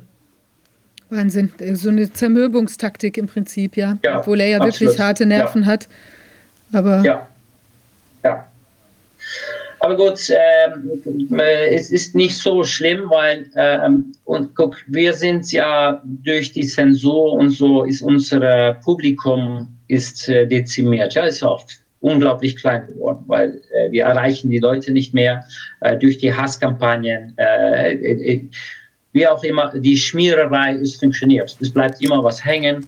Also wir sind auch nicht mehr so effektiv, wie wir das einmal waren. Und es sind so viele neue Leute und Gruppen entstanden. Und die Informations, diese, diese Lawine von Informationen, die wird nicht mehr gestoppt. Da sind, wir sind nicht mehr nötig dafür. Wir waren die Sturmtruppe, wir, haben, wir waren die Erste, die angefangen sind. Wir haben die Erste, die die Leute gesagt haben, was los ist und, was, äh, und ihnen diese Information versorgt. Aber mittlerweile äh, ist es, auch wenn wir jetzt wegfallen, ist es nicht so schlimm, weil äh, es sind so viele andere Leute am Moment, die, ich meine, die Strom jeden Tag, die Information, die rauskommt, die können das nicht mehr stoppen und das wird auch weitergehen. Also in dieser Hinsicht äh, bereuen wir das auch nicht und vielleicht ist es auch gut jetzt. Äh, wir haben unser Teil gemacht und äh, wir würden nur sorgen, dass die Information zugänglich bleibt und dass sie auch weiter verbreitet wird. Es ist jetzt ganz wichtig, dass wir äh, die Blast from the Past, dass wir immer wieder zeigen, was damals passiert ist, was abgegangen ist, dass wir das nicht vergessen, weil wie lange die Zeit vorgeht, wie idiotischer und wie wahnsinniger die Bilder sind, was die da alles ausgefressen haben, diese Leute. Ähm, wenn man jetzt wieder zurückblickt, äh, was mit, mit dieser äh, die, die Einsperrungen, die wir gehabt haben, was die gemacht haben mit den Pflegehäusern. Also das ist ganz wichtig, dass jedes Mal diese Bilder wieder äh, gezeigt werden. Äh, damit man es nicht vergisst. Und äh, weil das Einzige, was diese Leute jetzt wollen, ne, die Regierungen, die wollen, dass wir das vergessen. Absolut. Und wir müssen sorgen, dass es jeden Tag wieder zu sehen ist, was die alles gemacht haben, bis die dafür zur Verantwortung gezogen werden können. Ja, vergessen und vergeben, das ist ja bei uns auch irgendwie ein Thema, wird gerne irgendwie angesprochen. Ja. Aber das, vergessen äh, und vergeben ist schön, aber die sollen erstmal vom äh, Straf, äh, im Strafprozess äh, beurteilt werden, alle. Und äh, erst muss man erst alle Informationen muss auf den Tisch kommen, was die alles ausgefressen haben und vergeben. Und dann können wir mal über vergeben und äh, vergessen reden. Aber vergessen werden wir es nie, aber ich meine, eines Tages müssen wir wieder zusammen weiter, aber die Verantwortlichen müssen vor Gericht kommen. Das, das kann nicht sein, dass die ungestraft davon kommen, was ja, und viele, äh, das sieht man in Deutschland auch, äh, Leute, die anfangen über, ja, wir müssen da mal überreden und so. Nein, wir brauchen da nicht überreden. Die muss einfach vor Gericht gestellt werden. Ja, also die Leute, die jetzt jedenfalls sich nicht schützend vor die Kinder und andere gestellt haben oder im Gegenteil darauf losgeschossen sind, da muss man wirklich sagen, die haben dann auch in Entscheiderpositionen nichts mehr zu suchen, ist meine Meinung. Und vor allem, die können nie sagen, wir haben es nicht gewusst, weil alle Information war da. Nur die Leute, die die Information äh, äh, angereicht haben, die, die sind mundtot gemacht, die sind mit Gewalt äh, und mit Schmiererei äh, vom, vom Tisch gefegt. Aber die Information war immer da. Also die würde nie sich verteidigen können mit, ja, wir haben es nicht gewusst und zwar undeutlich. Nein, da war nichts undeutlich, alles war klar, nur äh, die wollten es nicht wissen. Also ähm, ja, bin mal gespannt, wie sich das weiterentwickelt. Aber ich, ich, äh, einerseits, äh, ich, ich, bin vorsichtig optimistisch, äh, dass äh, die, die, die schaffen das nicht. Äh, ich, ich glaube nicht, dass die Pläne läuft, äh, so gut laufen. Andererseits, die Schade, die schon angerichtet ist, äh, das ist ja katastrophal. Also ähm, ja, es werden äh, spannende Jahre, die vor uns liegen, das ist äh, sicher. Auf jeden Fall. Jeroen, ich möchte dir auch danken für die viele Arbeit, die ihr gemacht habt, die ganzen äh, zwei Jahre da, zweieinhalb Jahre. Ihr wart ja auch für uns eine große Inspiration. Und ich finde das wirklich toll, was ihr da alles geleistet habt und wie ihr euch reingehangen habt. Und äh, das ist super. Und ich bin auch ganz sicher, dass das ein unglaublich wichtiger Impuls war in der ganzen Zeit, weil ihr wart ja auch wirklich eine, also ja, wie will man sagen, die erste und die ja. aktivste Gruppe äh, die ganze Zeit. Und dass da jetzt andere dann aufspringen, äh, wo ihr die Pionierarbeit gemacht habt, das ist ja schon gut. Und wie du sagst, ist vielleicht jetzt auch ganz gut, einen, einen äh, ja. kleinen Punkt zu machen und vielleicht äh, kommt eher in anderer Form äh, werdet ihr die wieder haunten. Ja, so, ja das, genau. Ja. Nein, ich bin sicher, in Zukunft äh, die Informationen, die wir versammelt haben und auch vor allem diese Gerichtssachen. Äh, guck, was ganz peinlich ist, wir haben die, auch die, die, die gerichtliche, die Gerichten haben wir entlarvt, ja. Wir haben gezeigt, die Gerichte stecken da drin und die sind genauso mitschuldig wie alle. Das ist unsere, äh, wir haben auch ganz gute Kontakte mit die äh, FVD im Parlament, haben wir richtig gut mit zusammengearbeitet immer und die machen das gleich, was wir gemacht haben mit die Gerichte, machen die im Parlament. Die zeigen, das Parlament, es funktioniert nicht. Wir sind gekapert. Alles ist gekapert, infiltriert, korrumpiert und äh, es ist äh, moralische äh, und juridische Perversität, was hier abgeht. Und das haben wir gezeigt. Äh, ja, mhm. wird verfolgt. Super, ja, dann halte ich die Daumen, dass das da ähm, gut läuft für den Willem. Und auch in deinem Prozess jetzt, sehr interessant da am Freitag, auch wenn der live, live gestreamt wird wieder, müsste man sich eigentlich ja. mal anschauen, aber der ist nicht übersetzt, oder? Das ist dann schon auf Holländisch. Ist nicht, ist nicht übersetzt. Ähm, aber ähm, ja, wenn, äh, wenn ihr wollt, wir können, wenn das interessant ist, vielleicht können wir da nochmal äh, dann äh, nochmal ein Dass du nochmal berichtest darüber. Ja. Ja. Ja, also wie gesagt, ich drücke alle Daumen, dass da ein vernünftiger Abschluss bei rauskommt. Wäre ja toll, wenn Willem auch da, äh, wie, wie will man sagen, ja freigesprochen würde. Wer weiß, wie du sagst, vielleicht ein bisschen unwahrscheinlich im Sinne der Narrative, aber äh, wer weiß, vielleicht geschehen ja noch Zeichen und Wunder. Also ich denke auch, dass da viele Dinge jetzt so offenbar werden, dass es auch schwierig ist, weiter diese ja. Sachen so zu verfolgen. Und insofern, also darf man gespannt sein. Ja, herzlichen Dank dir, dass du uns mal wieder auf den neuesten Stand gebracht hast, was, hast, was da bei dir so los ist. Ja? Und, ähm, Gerne. Und du auch, äh, danke. Und äh, wir bleiben in Kontakt jedenfalls. Definitiv. Ja. Vielen Dank dir. Okay, Jeroen. danke dir. Danke. Tschüss. Ja, Jeroen Puls hat uns hier aus äh, Holland berichtet, was sich da so alles tut, wichtige Prozesse und erstmal eine kleine Pause in der, in der eigenen Aktivität als Organisation. Aber ich denke, es geht natürlich in anderer Form weiter. Ähm, ja, wir sind am Ende der Sitzung angekommen. Wir zeigen zum Schluss jetzt noch mal ein paar von diesen äh, Ich schütze mich äh, Videos gleich. Die kann man dann sich noch mal anschauen in anderer Ausprägung. Und ich freue mich, dass das äh, wieder, wie ich fand, eine sehr interessante, spannende Sitzung war. Ich habe sehr viel gelernt oder auch Anregungen bekommen. Ja, und man sieht, wir hatten ja die Konfettis auf dem Tisch, weil wir sind seit heute eben auch als gemeinnützig anerkannt in unserer neuen äh, Trägerschaft der Stiftung Corona-Ausschuss. Und da freue ich mich wirklich sehr, dass das geklappt hat und dass man uns jetzt eben auch mit einer äh, Abzugs, ähm, also einer, ja, wie heißt das, ähm, also dass die abzugsfähig sind, jetzt die Spenden, die Unterstützung, die wir, ähm, die man uns zukommen lassen kann. Und ähm, ja, wollte ich auch nochmal mich bedanken, dass schon einiges reingekommen ist. Und ich, wir sind ja immer noch in der beklemmenden Situation, Situation, dass wir die 700.000 äh, Euro von Rainer Füllmich noch nicht zurückbekommen haben. Er hat jetzt mal irgendeine alte Hotelrechnung bezahlt, eine kleine, äh, aber eben zahlt nicht die Dinge, die jetzt eben eigentlich anstehen. Also zum Beispiel unsere Dolmetscher von der Liquiditätsreserve, die noch bei ihm ist. Und das äh, ist natürlich auch eine große Problematik, weil wir damit auch natürlich Gefahr laufen, dass wir eben, dass Menschen eben auch nicht mehr für uns arbeiten können. Die Stiftung soll das eben jetzt für die Zukunft äh, machen. Wir haben aber auch noch einige Sachen aus der Vergangenheit, die natürlich nicht von der Stiftung bezahlt werden, sondern die müssen dann eben von der vorigen Gesellschaft bezahlt werden, ähm, die eben uns noch begleiten, die Rainer für mich nicht gezahlt hat. Ja, es ist irgendwie weiterhin eine schwierige Situation, aber ich freue mich sehr, dass wir ähm, hier irgendwie in der, auf der Durststrecke von Ihnen ähm, über Wasser gehalten worden sind bis jetzt. Und ich hoffe, dass das auch weitergeht. Ich denke, die Arbeit ist, wichtig und es ist, äh, gibt immer noch viel aufzuklären und zu sammeln an Informationen. Jeroen Puls hat es ja gerade auch nochmal gesagt. Ja, in diesem Sinne bin ich eigentlich am Ende der Sitzung angekommen und ähm, ich weiß nicht, ob Wolfgang noch bei uns ist oder ob er weg musste. Ich glaube, er ist musste etwas früher weg, weil wir etwas länger gemacht haben. Ja, dann in diesem Sinne wünsche ich einen erfreulichen Freitag. Nachmittag, Abend, Abend kann man schon sagen, und ein ersprießliches Wochenende. Und dann sehen wir uns in der nächsten Woche wieder. Bis dahin. Tschüss.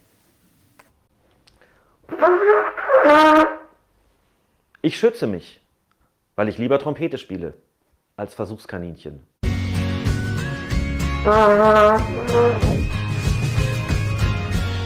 Schützen auch Sie sich vor der Spritze. ida-hd.de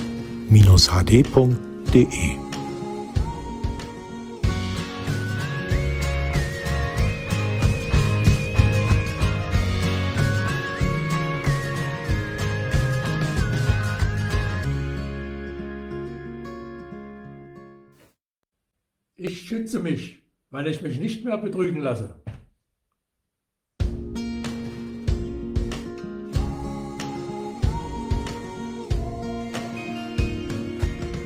Schützen auch Sie sich vor der Spritze.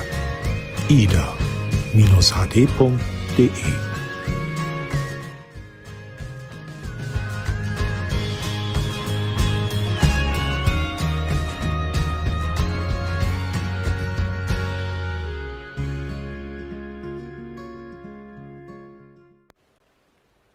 Ich schütze mich. Lieber lasse ich mir meinen Beruf nehmen als meine Gesundheit.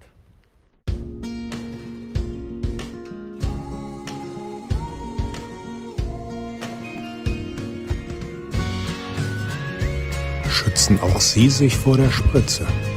ida-hd.de